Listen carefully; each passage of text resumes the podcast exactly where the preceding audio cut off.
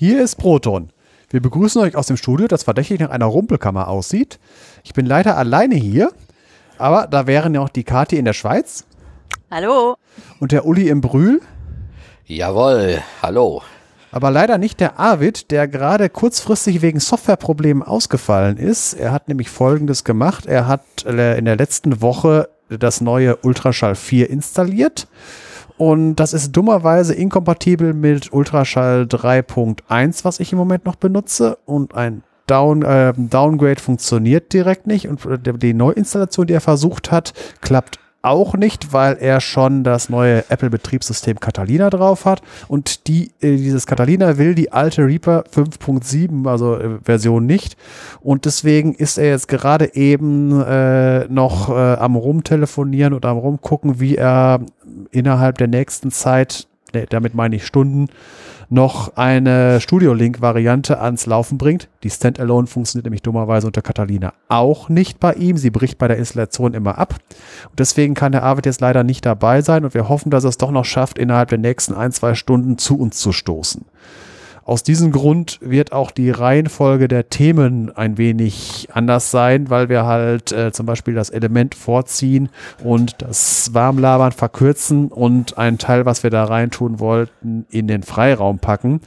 Und jetzt noch eine kurze Erklärung, warum ich gerade gesagt habe, äh, dass, dass das Wohnzimmer nach eher nach einer Rumpelkammer aussieht. Das liegt an im Moment etwas, was in aller Munde ist, äh, nämlich dieses dämliche Virus, die dazugehörige Kontaktsperre, die da, dafür sorgt, dass bei mir die Aufräummotivation ein wenig gelitten hat, weil ich ja normalerweise vom äh, Detlef die Kochrunde jede Woche bei mir habe, die jetzt nicht mehr stattfindet und dementsprechend ich nicht mehr gezwungen bin, immer wieder aufzuräumen und ich dann dieses typische Single-Haushalt-Problem bekomme.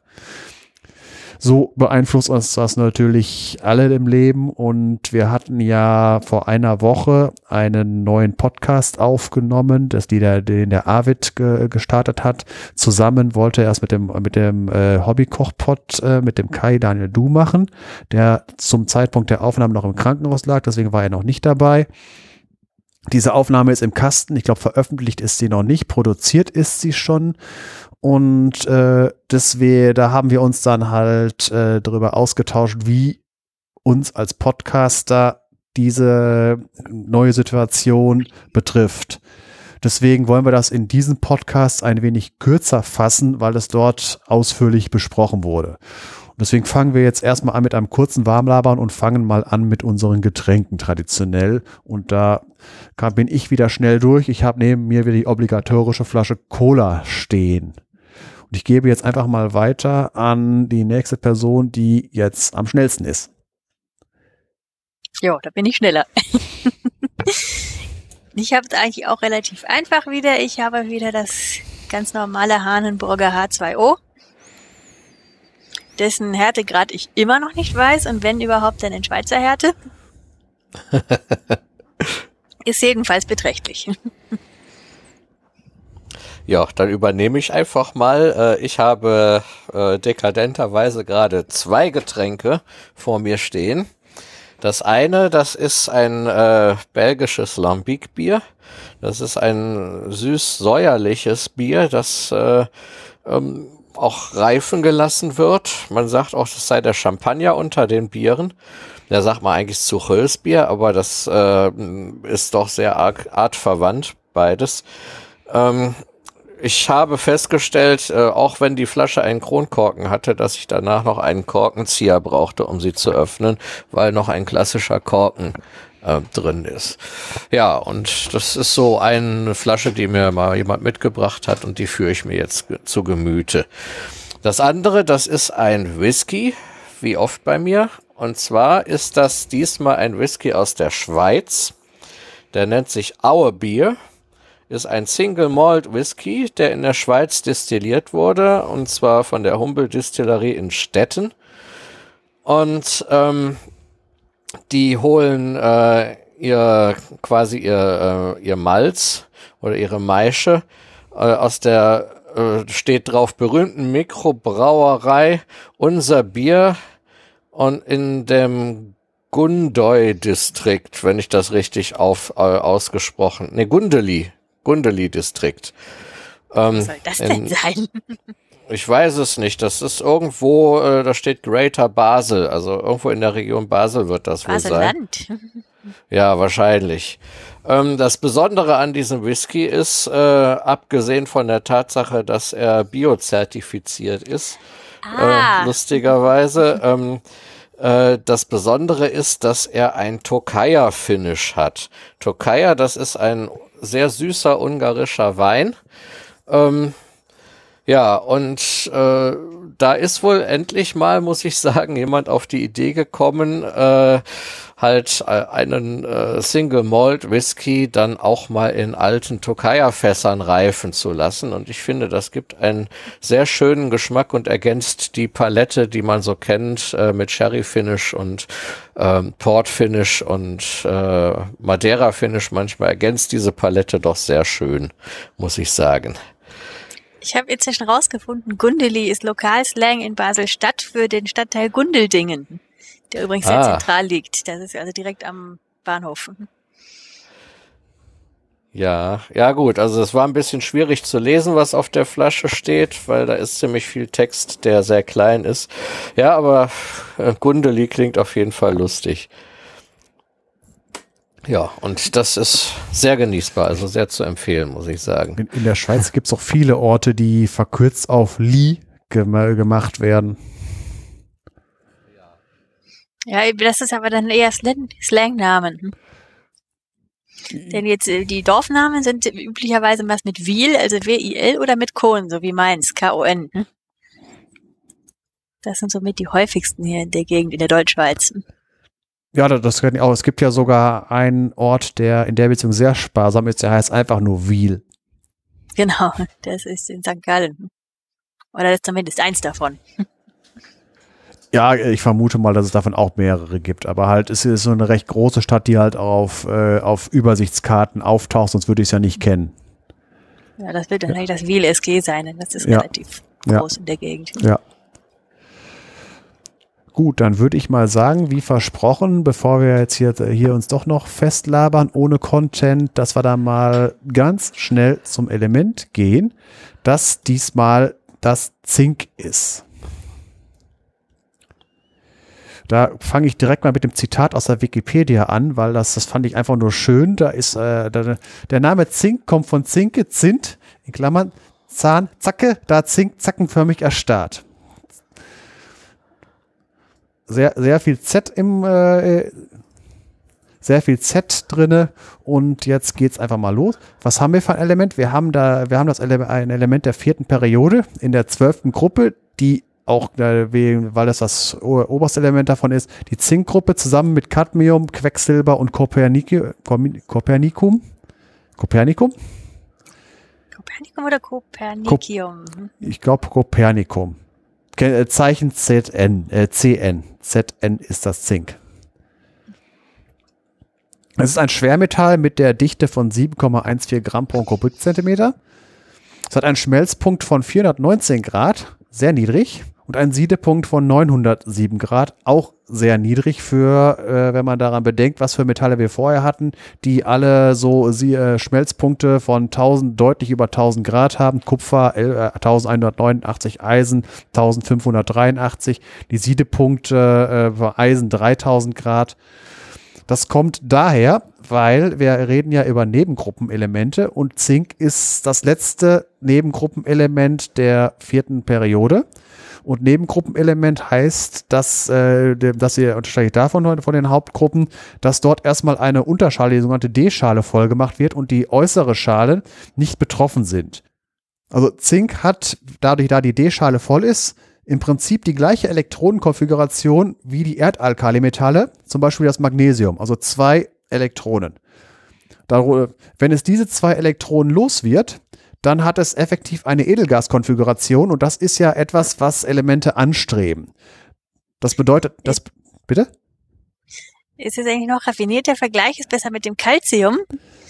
Denn jetzt müsste man präzisieren, denn wir, wenn wir jetzt über die D-Schale reden, reden wir beim Zink über die 3D-Schale, nämlich die D-Schale, die eigentlich zur dritten Periode gehört. Und damit ist diese Elektronenkonfiguration nämlich tatsächlich dem Calcium sehr ähnlich. Korrekt, korrekt. Äh, es, es, es ging mir halt grundsätzlich im Prinzip halt, weil wir hatten ja seit dem Scandium im, äh, und den folgenden Elementen, Vanadium, Chrom und so weiter, immer welche, die halt in verschiedenen Oxidationsstufen vorkamen, die auch äh, zwar eine bevorzugte stabile, stabile, stabilste hatten, aber es kamen halt durchaus äh, in der Natur viele verschiedene vor. Beim Eisen sind zum Beispiel Eisen 2 und Eisen 3 beides relativ häufig vorgekommen. Die Erdalkalimetalle zeichnen sich dadurch aus, dass in der Regel immer sie zweiwertig vorkommen, also zweifach positiv geladen, wenn sie beide Elektronen losgeworden haben. Mit genug chemischer Gewalt und sonstigen exotischen Zuständen waren auch durchaus andere Oxidationsstufen möglich. Äh, allerdings sind die halt immer nur instabil. Das gleiche gilt auch für das Zink. Das Zink kommt hauptsächlich in der Oxidationsstufe 2 vor. Die Oxidationsstufe 1 ist sehr selten und äh, reagiert sehr schnell gerne zu, äh, zur beliebten, zu, zu seiner ähm, äh, zur bevorzugten Oxidationsstufe 2 weiter. Genau. Und auch aus dem gleichen Grund sind auch die Schmelz- und Siedepunkte eher mit denen zu vergleichen von Erdalkalimetallen, Calcium und Magnesium. Einfach mal zum Vergleich. Äh, Magnesium hat einen äh, Schmelzpunkt von 650 Grad, dann äh, das Calcium von 842 und das Zink hat einen von 419. Und äh, wie ich ja schon vorher gesagt habe, die Metalle, die wir vorher hatten, haben alle Schmelzpunkte von deutlich über 1000 Grad gehabt.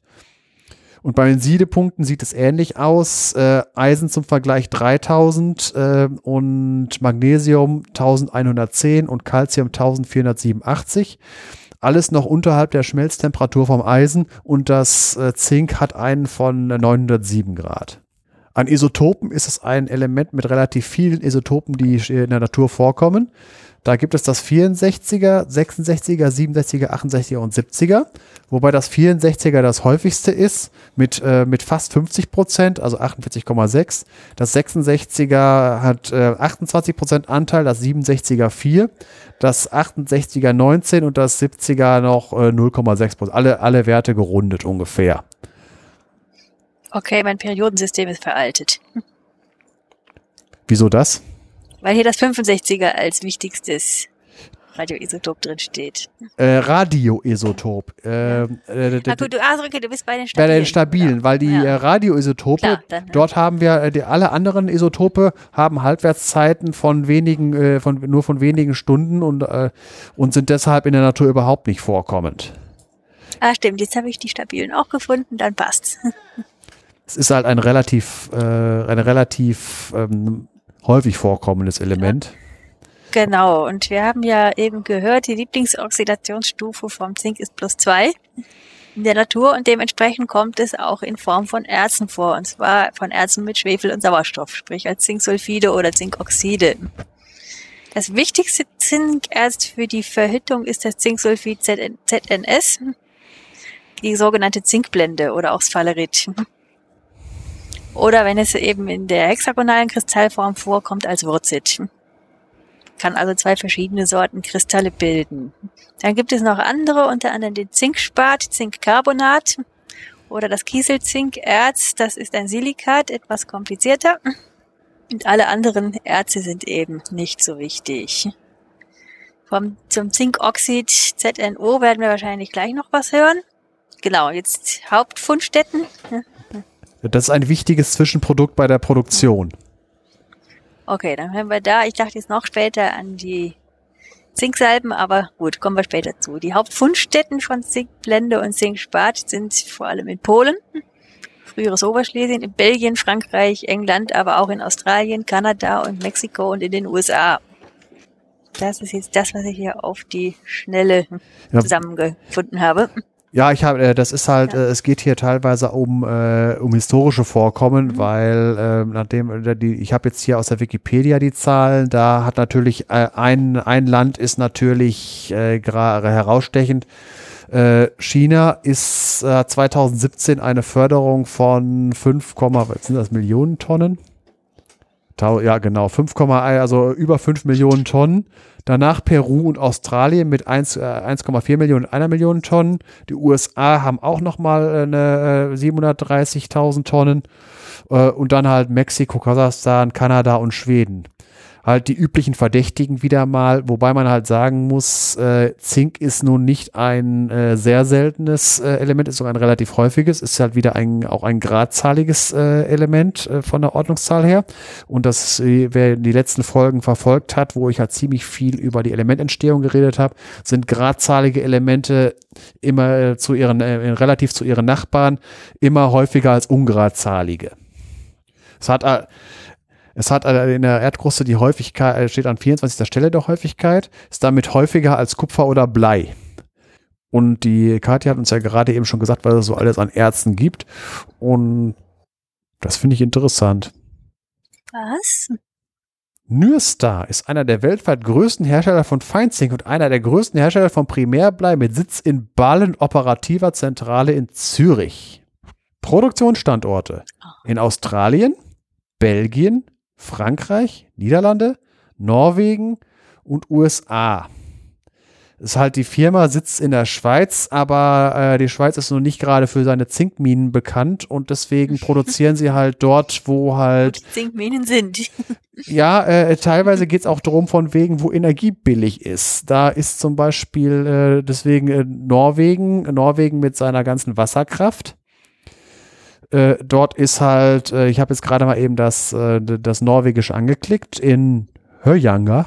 Das ist, wenn man sich die Norwegen-Karte mal anguckt, ähm, äh, im, na, Norwegen ist ja lang und dünn, äh, im Südwesten, an der Nähe der Küste. Dort ist halt äh, auch eine größere Aluminiumhütte.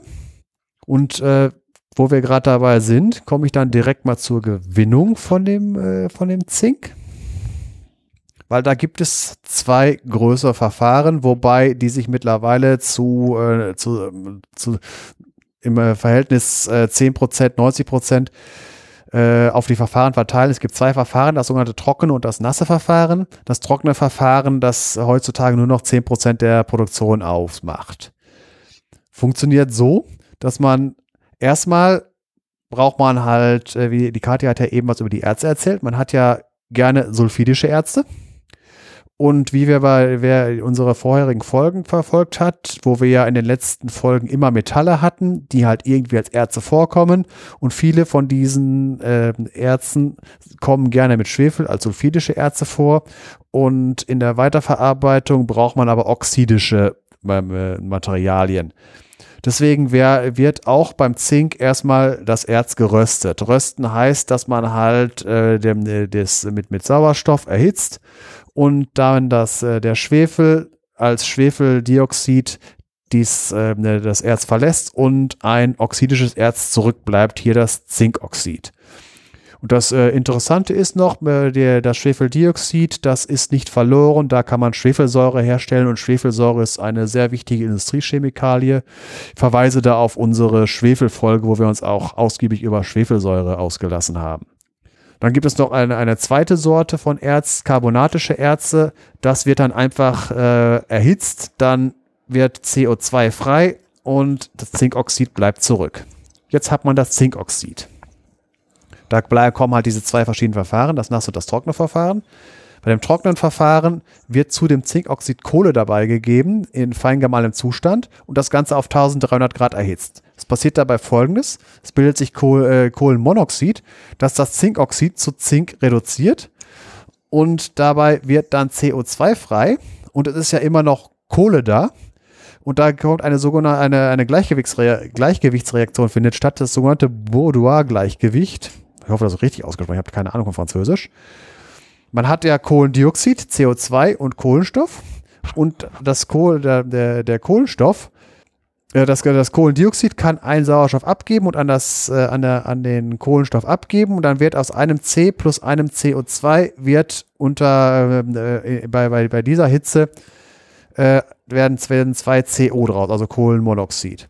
Gleichgewicht deshalb, man kann halt diese Reaktion steuern. Äh, das äh, ist eine endotherme Reaktion. Das heißt, es wird Energie benötigt. Die Energie steht zur Verfügung, weil es ja heiß ist.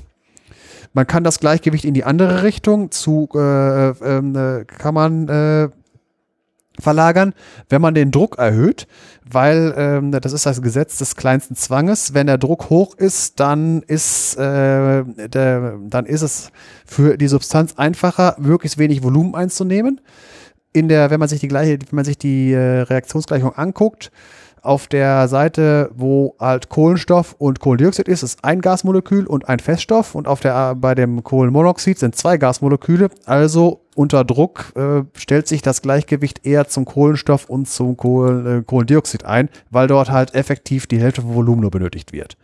Aber wir haben ja eine hohe Temperatur und einen niedrigen Druck, deswegen reagiert der Kohlenstoff mit dem Kohlendioxid wieder zu zweimal Kohlenmonoxid. Und damit steht dieses Kohlenmonoxid wieder zur Reduktion von Zink zur Verfügung. Was passiert jetzt? Wir haben ja gerade eben gesagt, von wegen Zink hat einen sehr geringen Schmelz- und Siedepunkt.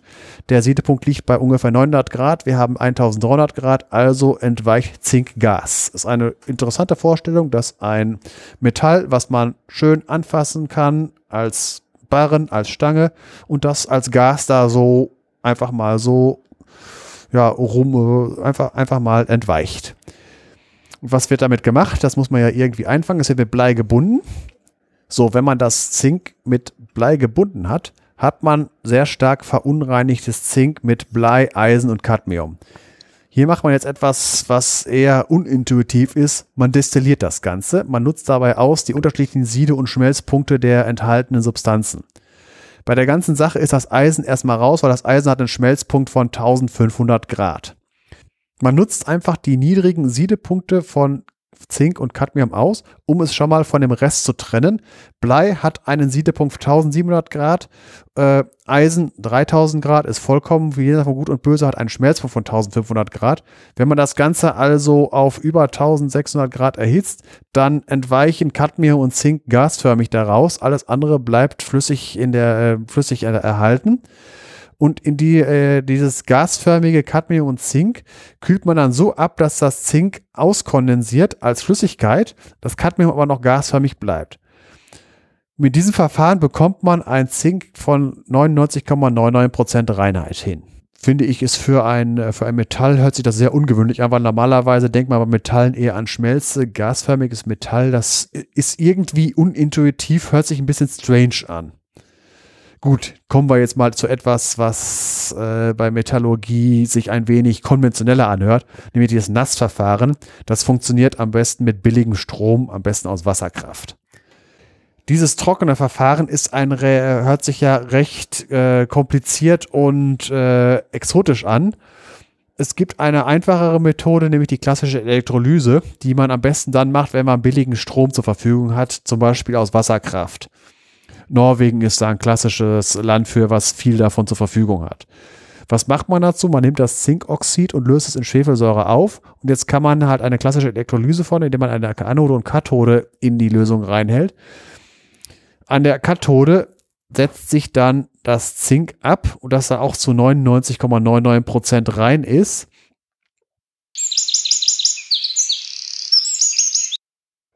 So, nachdem ich jetzt kurz was über die Gewinnung und die, äh, über die Herstellung erzählt habe, äh, komme ich jetzt mal zu den Hauptanwendungen und der, die Hauptanwendung, die man kennt, äh, ist halt der Schutz von Stahlkonstruktionen in jeglicher Form und als Konstruktionsmetall selber aufgrund einer seiner wichtigsten chemischen Eigenschaften, nämlich die Tatsache, dass es A eine Schutzschicht aus äh, Zinkcarbonat bildet, ähm, und die nicht, die halt äh, für Sauerstoff nicht durchlässig ist und damit das weitere Zinkmetall vor äh, sehr zuverlässig zur, äh, vor Korrosion schützt. Und des Weiteren, äh, falls die Zinkschicht äh, falls, äh, bei der bei verzinkten Stahlkonstruktionen verletzt ist, ist das auch äh, kurzfristig kein Problem, weil halt das Zink ein unedleres Metall als das äh, Eisen ist und dementsprechend sich über äh, ein, ein sogenanntes äh, galvanisches Element eine Lokalzelle bildet, die halt effektiv kurzgeschlossen ist. Äh, das Metall, äh, die beiden Metalle berühren sich und äh, Feuchtigkeit, Wassertropfen bilden der, schließen den Stromkreis und das unedere Metall, das Zink, wird zuerst oxidiert und das Eisen deshalb äh, bleibt deshalb erhalten. Einfach kann man einfach sehen, wenn man halt äh, irgendwelche verzinkten Stahlteile hat, die, äh, wo die Zinkschicht beschädigt ist, da sieht man halt, dass wirklich das Zink abgeblättert ist und man das, oder halt, wenn man halt ein verzinktes Rohr einfach durchschneidet, an der Schnittstelle fängt der Stahl erstmal nicht an zu rosten. Einfach nur, weil das Zink im Prinzip technisch als Opferanode fungiert. Das ist auch eine weitere Anwendung. Man kann genauso wie man äh, an äh, mit an Stahlkonstruktionen, die man nicht durch Anstreichen oder sonst irgendwie schützen kann, bringt man sogenannte Opferanoden an. Das können äh, bei Pipelines äh, werden da leitend verbunden und die, äh, mit der mit der mit der Pipeline werden halt Metallstücke irgendwo im Boden vergraben. Bei Pipelines ist das eher Magnesium. Bei Schiffen, die ja im Salzwasser fahren, im Ozean, wird da gerne Zink genommen. Und das funktioniert dann halt so, dass zuerst das Zink wegoxidiert wird und der Stahl nicht angegriffen wird. Und im Meerwasser, Salzwasser, funktioniert das äh, deswegen auch gut, weil halt das Salzwasser sehr gut leitend ist, allerdings auch sehr korrosiv, deswegen halt vor allen Dingen in äh, Ozeanschiffen angewandt wird. Aber solche Opferanoden muss man dann von Zeit zu Zeit erneuern, oder? Sollte man machen, weil das ist ja die Sache, wenn man jetzt zum Beispiel mal die klassische Leitplanke, die man an Straßen sieht, die ist ja, wenn, wenn die neu ist, hat, äh, wenn, wenn frisch, äh, frisch montierte Leitplanken, die glänzen ja und man sieht so schön diese Kristalle, das sind Zinkkristalle irgendwann wird das mattgrau, dann hat sich diese Zinkcarbonatschicht gebildet. Und irgendwann, äh, dann ist mal einer dagegen gefahren oder sonst irgendwie, dann hat man mal beschädigte Stellen. Da passiert auch erstmal nichts, aber wenn man dann da, man kennt das ja, wenn man pendelt, man fährt jeden, jeden Tag dran vorbei und wenn man irgendwie nach fünf, sechs Jahren merkt man, äh, sieht man die ersten rostigen Stellen an den Leitplanken. Dann ist halt die, äh, das Zink in der Nähe verbraucht und das, äh, der Stahl fängt an zu rosten. Und wenn man halt ein Schiff hat, da muss man halt äh, dann halt die Opferanode irgendwann erneuern, weil sonst fängt der Stahlrumpf doch an zu rosten. Ah ja. Und bei Zink, jetzt von wegen, wir reden jetzt von Größenordnung, also wenn man äh, Dächer, die werden tatsächlich aus massivem Zinkblech hergestellt und die haben aufgrund dieser der Tatsache, dass es halt massives Zink ist, da ist kein Stahl drunter. Das heißt, ähm, äh, wenn sich diese Carbonatschicht gebildet hat, dann ist das eine recht zuverlässige Schicht. Und selbst wenn sie beschädigt wird, dann äh, liegt wieder Zink frei, aber es bildet sich relativ schnell wieder diese Zinkschicht. Und da da keine verschiedenen Metalle da sind, wird das Zink nicht verbraucht, hat ein Zinkdach eine Lebensdauer von 40 bis 80 Jahren. Das ist schon äh, in der Größenordnung, hatten wir ja bei der Kupfer Folge. Kupferdächer können noch älter werden.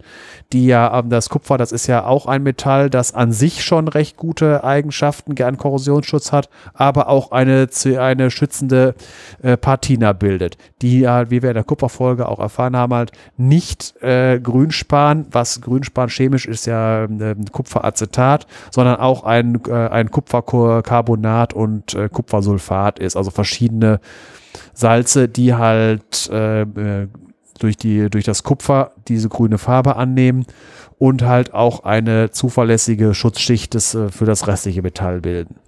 So, und jetzt von wegen, wie kommt das Zink auf das Eisen drauf? Da gibt also die zwei Hauptverfahren sind Feuerverzinken und Galvanisieren. Es gibt noch einige andere Verfahren.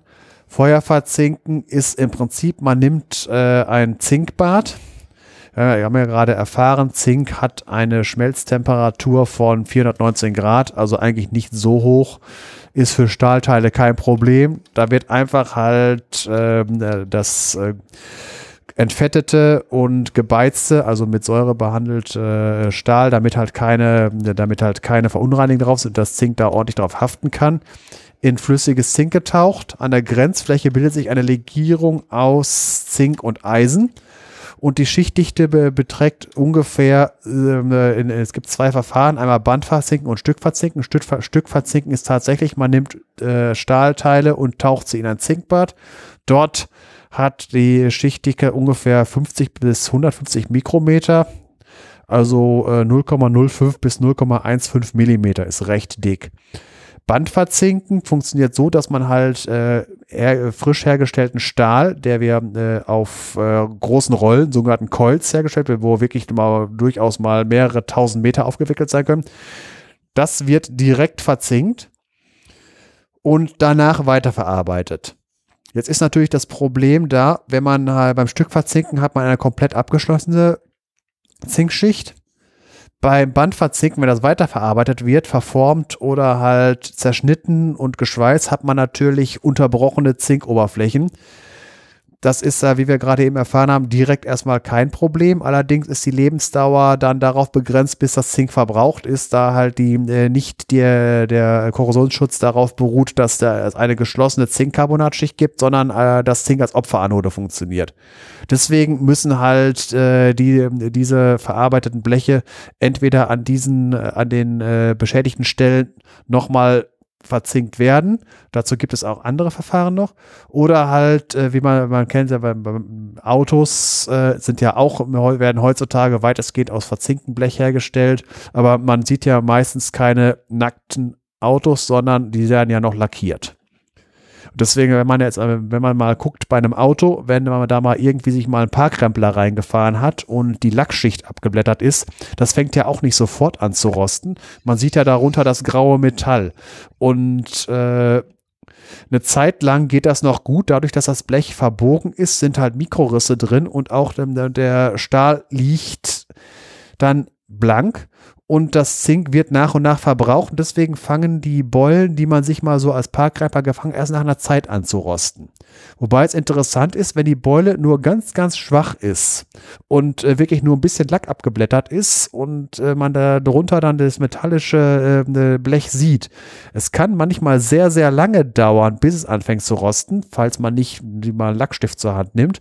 Das liegt dann daran, dass die Verbiegung von dem Blech darunter so gering war, dass sich doch keine Mikrorisse gebunden, dass halt das äh, Zink selbst noch schützen kann. So, das ist jetzt diese Ware, das Feuerverzinken. Die andere Variante ist äh, das, was wir gerade eben bei der Herstellung von Zink hergestellt haben, die, die, äh, die, äh, die, das Nassverfahren.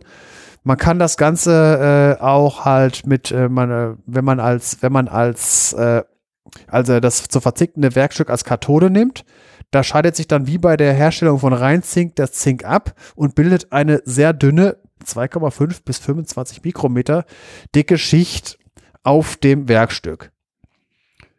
Interessant für die KTL, in der Schweiz nennt man diese Verzinkung, elektrolytische Verzinkung Promatisieren, wo auch immer dieser Begriff herkommt. Ich habe den übrigens noch nie gehört. Ich, ich auch nicht. Ich bin einfach, einfach, einfach, einfach, vielleicht hieß irgendeine Firma mal Promat oder so, wobei Promat, das hört sich irgendwie. Das kann natürlich sein. Ja. Mhm ja, ist, äh, viele Verfahren wurden ja entweder nach Erfindern oder den Firmen jeweils hergestellt. Äh, äh, äh, bezeichnet. Bezeichnet. Das, genau. Natürlich, ja. Wobei ich äh, beim Galvanisieren, das ist, das ist auch eine Kunst für sich, weil natürlich äh, da, da äh, halt auch die, äh, die Geometrie des Werkstücks eine Rolle spielt, Abstand von äh, Anode und Kathode. Äh, weil halt, wenn man, äh, ist ja, ist ja keine, ähm, nicht wie bei einer Batterie, wo halt die ähm, Anoden und Kathoden so geformt werden, äh, dass halt optimaler Stromfluss erhalten ist, sondern man hat halt irgendein Werkstück, was, äh, was halt äh, unregelmäßige Formen hat. Und äh, der Stromfluss äh, oder die Bewegung der Ionen in der Lösung natürlich abhängt davon äh, von, von Spannung und so. Und äh, die es ist natürlich eine Sache, wenn man halt Werkstücke hat mit Hohlräumen, dann muss man halt in diese Hohlräume halt eine Anode reinhalten, damit von, äh, damit auch äh, der Stromfluss gleichmäßig ist, sonst hat man ungleichmäßige Schichtdicken. Wo wir gerade bei Galvanik sind, was auch viel, was man sicher noch kennt, was wir auch schon mal hatten, bei häufiger mal, ist die klassische Zink-Kohle-Batterie. Das ist die gute alte Batterie, die einem immer in den Geräten ausgelaufen ist. Das liegt daran, äh, weil halt die konstruktionsbedingt es so funktioniert, die Anode, die aufgelöst wird, ist ein Zinkbecher, der halt auch die, ähm, die äußere Schicht dieser Batterie darstellt. Und die Kathode ist Braunstein-Mangandioxid. Ja, in der Mangan-Folge hatten wir das. Mit in der Mitte einem Kohlestab, der dazu dient, äh, den Strom abzunehmen. Das ist, äh, der wird nach außen geführt. Das ist der, an der Batterie der Pinüppel, der am Pluspol rausguckt. Der ist natürlich keine, äh, bei der Batterie kein Kohlestab, das ist ein anderes Metall, aber darunter ist dann immer dieser Kohlestab. Das Ganze funktioniert dann so, das Zink wird zu Zink 2 Plus oxidiert Und das Mangan wird von Mangan 4 zu Mangan, äh, Mangan 3 reduziert. Das liegt als Braunstein vor, Mangandioxid, und wird reduziert zu Manganhydroxidoxid, äh, mit, mit, äh, wo Mangan als äh, dreiwertiges Kation vorliegt. Da sind noch äh, als Elektrolyt dient Ammoniumchlorid. Und äh, es bildet sich während dieser Reaktion Ammoniak, der halt gebunden wird. Das, das Ammoniak ist ja ein Gas und äh, man möchte ja im Prinzip eine Trockenbatterie haben. Also trocken ist immer relativ gesehen, also eine, die wo halt keine, wo nichts ausgast. Das, äh, das Zink wird, äh, bindet den Ammoniak äh, als Komplex und es bildet sich so, wie, wie heißt die Substanz? Also die Formel ist Zink in Klammern NH3, 2 und das Ganze in eckigen Klammern Chlorid. Und das Auslaufen kommt. Sowas wie Diamin-Zinkchlorid sein oder so. Mhm. Äh, ist ja kein Amin, es kommt, ist direkt als, äh, das ist ja äh, komplex gebundener Ammoniak. Deswegen sage ich ja Diamin mit Doppel-M, Zinkchlorid. Ja. Mhm. ja. Oder Zinkdiaminchlorid, ja. Mhm. So, und das Auslaufen kommt halt dadurch zustande, das Zink aus dem Becher wird nach und nach aufgebraucht, das wird immer dünner. Und äh, zum Schluss ist die, ähm, äh, die äh, mechanische Stabilität sehr gering und wird nur noch gehalten von der äußeren Umhüllung der Batterie, also entweder eine Plastikfolie oder wenn, in, bei ganz billigen Varianten früher Pappe. Und deswegen sind diese Batterien äh, ungeeignet für Geräte, die halt, äh, wo, wo die Dinger lange drinne bleiben, weil zum Schluss dann das äh, Ammoniumchlorid auslaufen kann und das Gerät, äh, wo, wo die Batterien eingelegt sind, beschädigen kann. Ist einem sicher schon mal passiert, dass man halt früher in Geräten dann äh, ziemlich unangenehme Sachen im Batteriefach hatte. Oh ja. Ja, passiert mir manchmal heute noch. Ich guck gerade mal, ob äh, vom Arvid. Nee, kommt nee, auch gerade nee. nix. Eben noch eine Ergänzung von wegen, man kennt ja noch die Werbungen damals der 80er, 90er Jahre, als die Alkali-Mangan, die sogenannten Alkaline, man gesagt, x Prozent längere Lebensdauer im Gegensatz zu herkömmlichen Zink-Kohle-Batterien. Weil diese alkaline Batterien auch noch den Vorteil haben, dass sie halt relativ auslaufsicher sind, weil halt nicht der, äh, weil halt die äh, Hülle, der Becher nicht an der Reaktion teilnimmt, wie bei den Zink-Kohle-Batterien. Ja. Ja gut, ich äh, finde, viele finde ich in den Schränken von unserer Schule. Da dümpeln teilweise noch so richtig alte Geräte ja. äh, drin rum, alte Messgeräte und sowas, die keine Sau mehr benutzt. Ja. Ja, und da kann das schon mal vorkommen, je nachdem, wie lange das da schon drin liegt, äh, dass da auch mal eine ausgelaufene Batterie dabei ist. Ja, ist klar, das ist ja die, die Mann, Mann, Schulen nee, und ihre Altlasten. Nee, nee, also das Problem ist ja, dass Batterien ja auch eine, eine, Selbstentladung haben und wenn da wirklich ein Gerät zehn Jahre verlassen wird, dann kann auch eine volle Zinkkohlebatterie einfach mal von sich aus leer werden. Und dann leer werden heißt bei einer Zinkkohle, das Zink verbraucht sich und irgendwann kommt das kleine Leck, wo dann das Ammoniumchlorid ausläuft. Ja.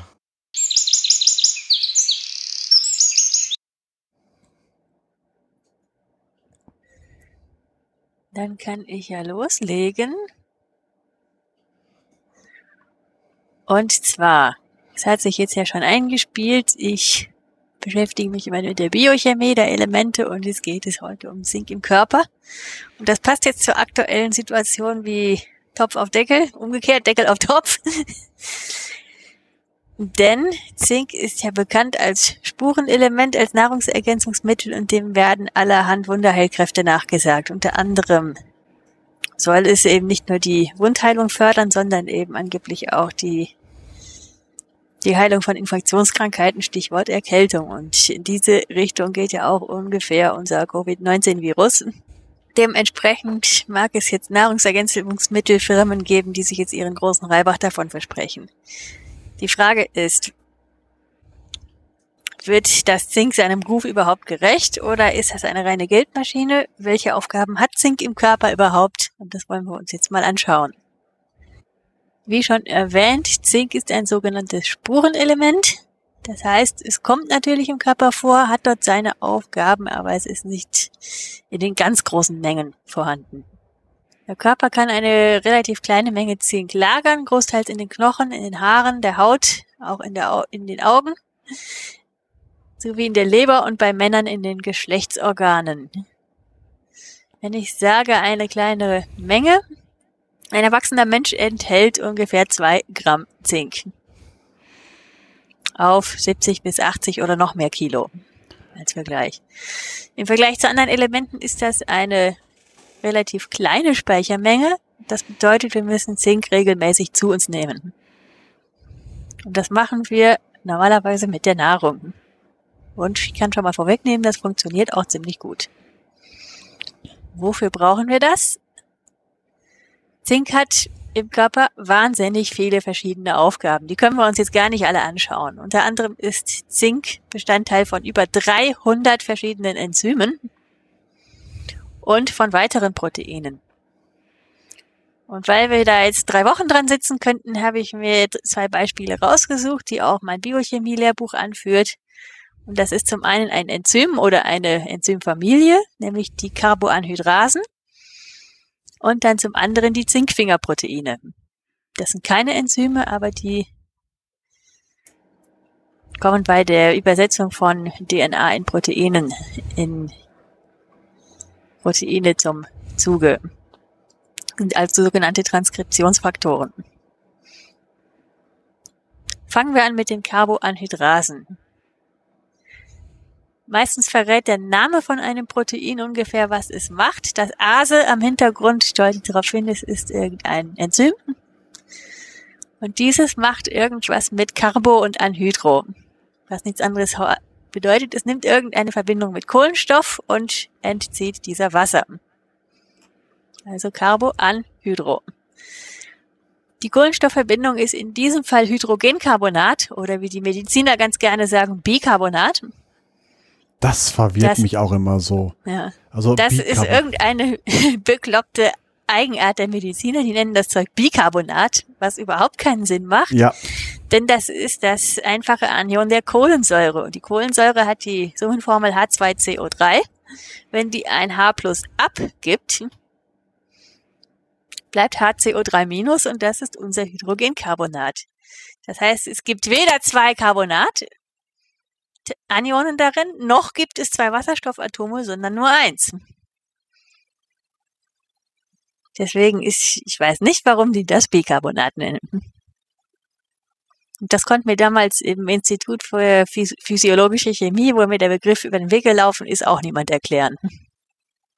Jedenfalls, wenn dieses Hydrogencarbonat spielt eine unglaublich wichtige Rolle, weil es nämlich entsteht, wenn man Kohlenstoffdioxid in Wasser löst. streng genommen würde dabei Kohlensäure entstehen, aber wenn man jetzt ganz schwach basische Bedingungen hat, dann wird die, gibt diese Kohlensäure eben ein H-Plus-Ion ab und dann haben wir eben Bicarbonat oder Hydrogencarbonat und ein Proton. Das heißt, um die Reaktion eben nochmal zu überblicken, Kohlendioxid und ein Wassermolekül lagern sich einfach zusammen, also CO2 plus H2O gibt dann zusammen H2CO3 oder HCO3 minus und H. Das geht natürlich auch in die andere Richtung, solche Säure-Base-Reaktionen und auch diese Zusammenlagerung bzw. Trennung voneinander sind Gleichgewichtsreaktionen, geht auch umgekehrt. Und sowohl Hin- als auch Rückreaktionen müssen im Körper bei bestimmten Prozessen sehr, sehr schnell gehen. Einer davon ist die Atmung. Das heißt, wenn Zellen irgendwo Kohlendioxid produzieren, müssen sie das ins Blut abgeben, ins Blutplasma. Und dort wird es halt Blutplasma besteht großteils aus Wasser. Darin wird das CO2 gelöst. Das heißt, wenn das Blut in der Zelle vorbeiströmt, muss daraus schnell Hydrogencarbonat entstehen. Umgekehrt, wenn dann das beladene Blut in der Lunge ankommt, muss aus dem Hydrogencarbonat schnell gasförmiges CO2 entstehen, damit das abgeatmet werden kann. Jetzt ist diese Reaktion naturgegeben recht schnell, aber eben nicht schnell genug für den Körper und für diese Atmung unter anderem. Deswegen gibt es im Körper diese Carboanhydrasen, also diese Enzyme, die machen die, katalysieren die Reaktion, sodass das Ganze noch schneller geht. Und was hat das Ganze mit dem Zink zu tun? Das schauen wir uns jetzt an an der sogenannten Carboanhydrase 2. Die kommt in roten Blutzellen vor. Logisch, denn da müssen wir unser CO2 zum Atmen umwandeln. Im Blut. Diese Carboanhydrase 2 enthält im aktiven Zentrum ein Zink 2 Plus Ion. Welche Überraschung. Dessen ein Zink 2 Plus ist, wie schon am Anfang erwähnt, die einzige natürlich vorkommende Oxidationsstufe. Ja gut, außer dem reinen Metall, aber das kommt im Körper eigentlich nicht vor. Dieses Zink-Ion kann Komplexe bilden, wie alle anderen Metallionen auch, und zwar mit vier Liganden, also mit vier verschiedenen Molekülen oder Molekülgruppen. Man sagt, die Koordinationszahl ist vier. Und wenn man jetzt dem Elektronenpaarabstoßungsmodell folgt, ist die Geometrie tetraedrisch. Also die vier Liganden sind immer möglichst weit voneinander entfernt. In dem Protein, also in dieser Carboanhydrase 2, sind jetzt drei von diesen Bindestellen von Histidinresten, also Teilen von Aminosäuren besetzt.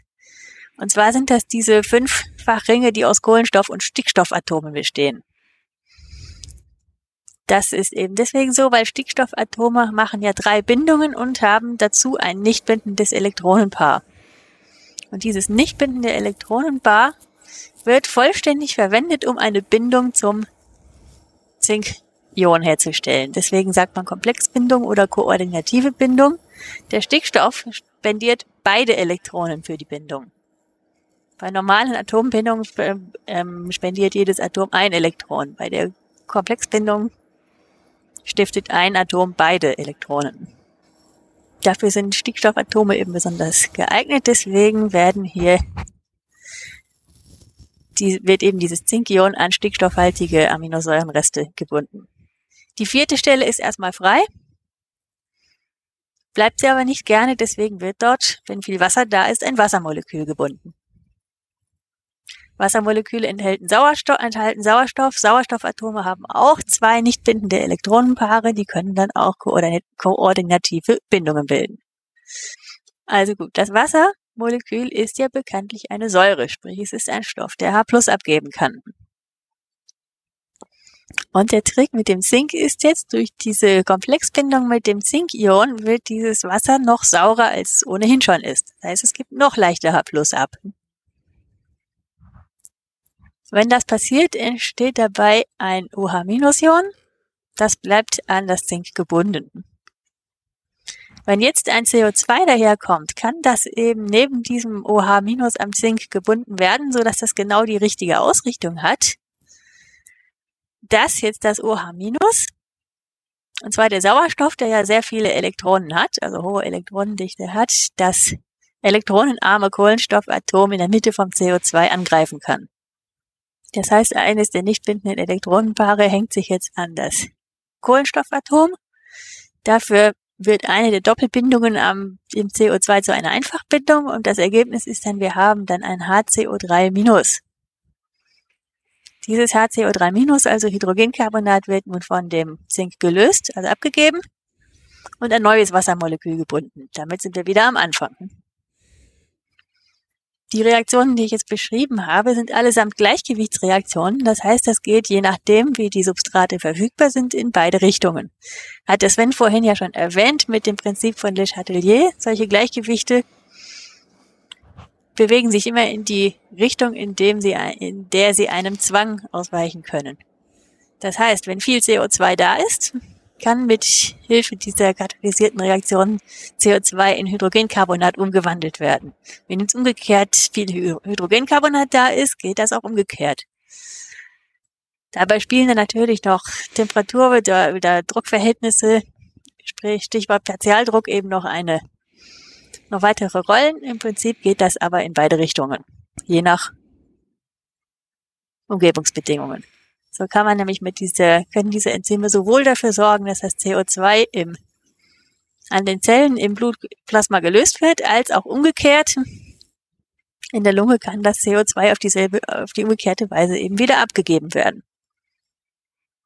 Jetzt habe ich eben schon das Prinzip von Le Chatelier erwähnt und vorhin gesagt, wenn wir jetzt Wassermoleküle ans Zink binden, gibt das Protonen ab. Und wenn sich jetzt diese Protonen ansammeln würden, würde da ein Zwang entstehen, der eben das Gleichgewicht, die Gleichgewichtsreaktion, bei der es sich um die Deprotonierung des Wassers dreht, in die Richtung trennen, dass es zum Wasser geht und nicht zum OH-, was wir haben wollen. Damit das nicht passiert, gibt es in diesem Protein zusätzliche Histidinreste. Das waren die mit dem Stickstoff und den nicht bindenden Elektronenpaaren. Und die können diese Protonen binden und dann durch das Protein, durch das Aminosäurengewirre, das dieses Protein ausmacht, nach außen reichen an die Proteinoberfläche. Und dort können Puffermoleküle, also Basen, die nur dafür da sind, Protonen aufnehmen, die nehmen eben diese Protonen in Empfang und neutralisieren die quasi. Damit wird der pH-Wert in der ganzen Umgebung des Proteins schwach basisch gehalten, sodass das H2O, das Wasser, sich jederzeit leicht deprotonieren lässt. Jetzt ist diese Katalyse mit dem Zinkzentrum so einmalig effektiv, dass die Evolution es fertiggebracht hat, dreimal unabhängig voneinander Carboanhydrasen mit Zinkkern zu entwickeln. Das heißt, es gibt drei verschiedene Gruppen von Lebewesen. Da haben Biologen herausgefunden, dass sich da unabhängig voneinander in diesen Lebewesen Carboanhydrasen mit Zink entwickelt haben, die also miteinander nicht verwandt sind. Da habe ich jetzt hier gelistet, die Alpha-Carboanhydrase zum Beispiel kommt die vor im Menschen, in anderen Tieren, aber auch in Algen und in einigen Bakterien. Dann gibt es die Beta-Carboanhydrase in Pflanzen und in vielen anderen Bakterien. Und dann gibt es noch eine dritte, die sogenannte Gamma-Carboanhydrase, die gibt, ist möglicherweise die älteste, weil die in den sogenannten Archaea-Bakterien vorkommt. Das heißt, in diesem Job ist das Zink wirklich richtig gut. Damit habt ihr noch Fragen. Nee, ich nicht. Ich hab's jetzt, äh, das Schöne ist, äh, ich kann es mir gut vorstellen, weil ihr von wegen dieses, äh, wenn mir einer was erzählt und ich in Ruhe darüber nachkehren kann, dann von wegen, wie halt äh, die Elektronen geschubst werden von einem zum anderen, dass dann halt dieses Hydrogencarbonat rauskommt. Fand ich schon gut erklärt. In dem Fall werden eben keine Elektronen geschubst, es sind keine Redoxreaktionen. Ja, Elektronenpaare. Äh, ah, du meinst die Elektronenpaare. Ja, genau. deswegen, weil es war ja, ja, von wegen äh, von dem CO2 aus einer Doppelbindung wird eine Einfachbindung und damit dieses eine Elektronenpaar wird dann halt zur Verfügung gestellt, um da zu binden. Das meine ich halt. Also es sind keine. es muss vor allem Platz am C-Atom geschaffen werden. Ja, es können ja nur vier. Ja, es ist äh, ja äh, im Normalfall. Also ich liebe das, das ja. liebe ich an der Ja gut, ohne Brutalchemie. Das wollte ich gerade sagen. Dafür, äh, das ist ja das Schöne immer äh, die Schulchemie. Da ist Kohlenstoff immer vierbindig. Äh, ganz kurz, kurzzeitig geht auch mal dreibindig, aber nur als Zwischenprodukt. Und dann erzählt einem irgendwann na, in der Pause der Chemielehrer, wenn du was Interessantes nimmt, dann guck dir mal Bohrchemie oder sonst was an oder von wegen Supersäuren und dann sind wir bei der Brutalchemie. Mit genug chemischer Energie kann man Dinge machen, die gehen nicht. Also genau, und jetzt in der Biochemie ist das Schöne, in der Biochemie gilt die Schulchemie. Also die ja. Brutalchemie ist in der Regel nicht möglich, weil dann eben dann, lebensfähige Bedingungen nicht mehr gegeben sind. Das ist ja auch der Trick bei Desinfektion und ähnlichen Sachen. Man führt halt Situationen herbei, die mit dem Leben nicht vereinbar sind. Genau. Gut, dann kommen wir zum zweiten Einsatz des Zinks im Körper und zwar zu diesen Zinkfingerproteinen. Was sind das? Zinkfinger sind an sich Bestandteile, also Stücke der Kette von Proteinen. Und zwar so ein Zinkfinger besteht aus einer Folge von Größenordnung 30 Aminosäuren. Und dieses Kettenstück wickelt oder faltet sich ziemlich kompakt um ein Zinkion, das Ergebnis ist eben eine fingerartige Struktur, die quasi ein Teil dieses ganzen Proteinkettenknäuels ist. Und diese Zinkfinger heißen so, weil sie nach einem DNA-Strang mehr oder weniger greifen können. Das heißt, die legen sich da rum und halten, klemmen dieses Protein quasi an den DNA fest. Und wenn dann irgendwie so ein Protein an der DNA klemmt und dann kommt ein Kopierenzym vorbei, dann kann das dort eben nicht arbeiten. Und auf diese Weise können solche Zinkfingerproteine dazu führen, dass Gene an- oder abgeschaltet werden. Deswegen nennt man sie Transkriptionsfaktoren, weil das Übersetzen der, des DNA-Codes in eine, eine Aminosäurekette nennt man Transkription. Viele von diesen Proteinen haben sogar mehrere Zinkfinger, sodass das regelrecht die Greifhände gibt. Ich stelle mir das gerade bildlich hm. vor. Dass in der Zelle da im Prinzip Roboter äh, nach irgendwas greifen und irgendwo hinstopfen. Ja, eigentlich greifen sich die Roboter den Strang und halten sich fest und sind dann dem den, den Transkriptionsproteinen, die dann quasi reißverschlussmäßig darüber laufen, einfach im Weg. Ah, ja. Oder behindern die gleich am Andocken, ja. sodass man eben dieses Gen, wenn da was dran klemmt, eben nicht übersetzen kann. Oder wenn dann diese Zinkfingerproteine noch weitere Teile binden, kann man damit auch Gene anschalten. Sprich dann Voraussetzungen schaffen, damit diese Transkriptionsenzyme überhaupt arbeiten können. Jetzt gibt es eben diese Zinkfänger nicht nur bei der schlicht und einfach normalen Transkription, sondern man kann die eben auch steuern, zum Beispiel mit Hormonen. Und zwar mit Steroidhormonen. Dazu gehören auch die Geschlechtshormone, zum Beispiel die Östrogene. Diese Hormone sind eben lipophil, das heißt fettliebend. Die können also durch eine Zellmembran, die aus Lipiden besteht, also aus fettähnlichen Molekülen, ziemlich einfach hindurchdringen dass sie innerhalb der Zelle an Rezeptoren binden können, also an Bindestellen, die speziell für solche Hormone geschaffen sind.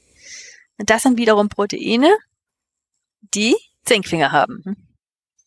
So kann man das nämlich steuern, indem solch ein Hormon an den Rezeptor bindet. Dadurch verformt sich der Rezeptor etwas und dieses Verformen bringt mit sich, dass sich ein Zinkfinger oder mehrere entsprechend um einen DNA-Strang krallen können und dann ein Gen anschalten oder ausschalten. So kann man eben durch Hormone, die von bestimmten Drüsen geschaffen werden, durch den Körper wandern, kann man an einer ganz anderen Stelle des Körpers sagen, jetzt wird dieses Protein hergestellt oder eben nicht. Ähnlich funktioniert das auch mit den Schilddrüsenhormonen. Die gehen teilweise, funktionieren die mit den gleichen Rezeptoren wie die Östrogene. Und das bekomme ich selbst ab und zu zu spüren, weil ich ja recht schwächliche Schilddrüse habe, die wenig Hormone macht, muss ich teilweise sogar substituieren. Und sobald ich dann meine Menstruation bekomme und der Östrogenspiegel in den Keller sinkt, dann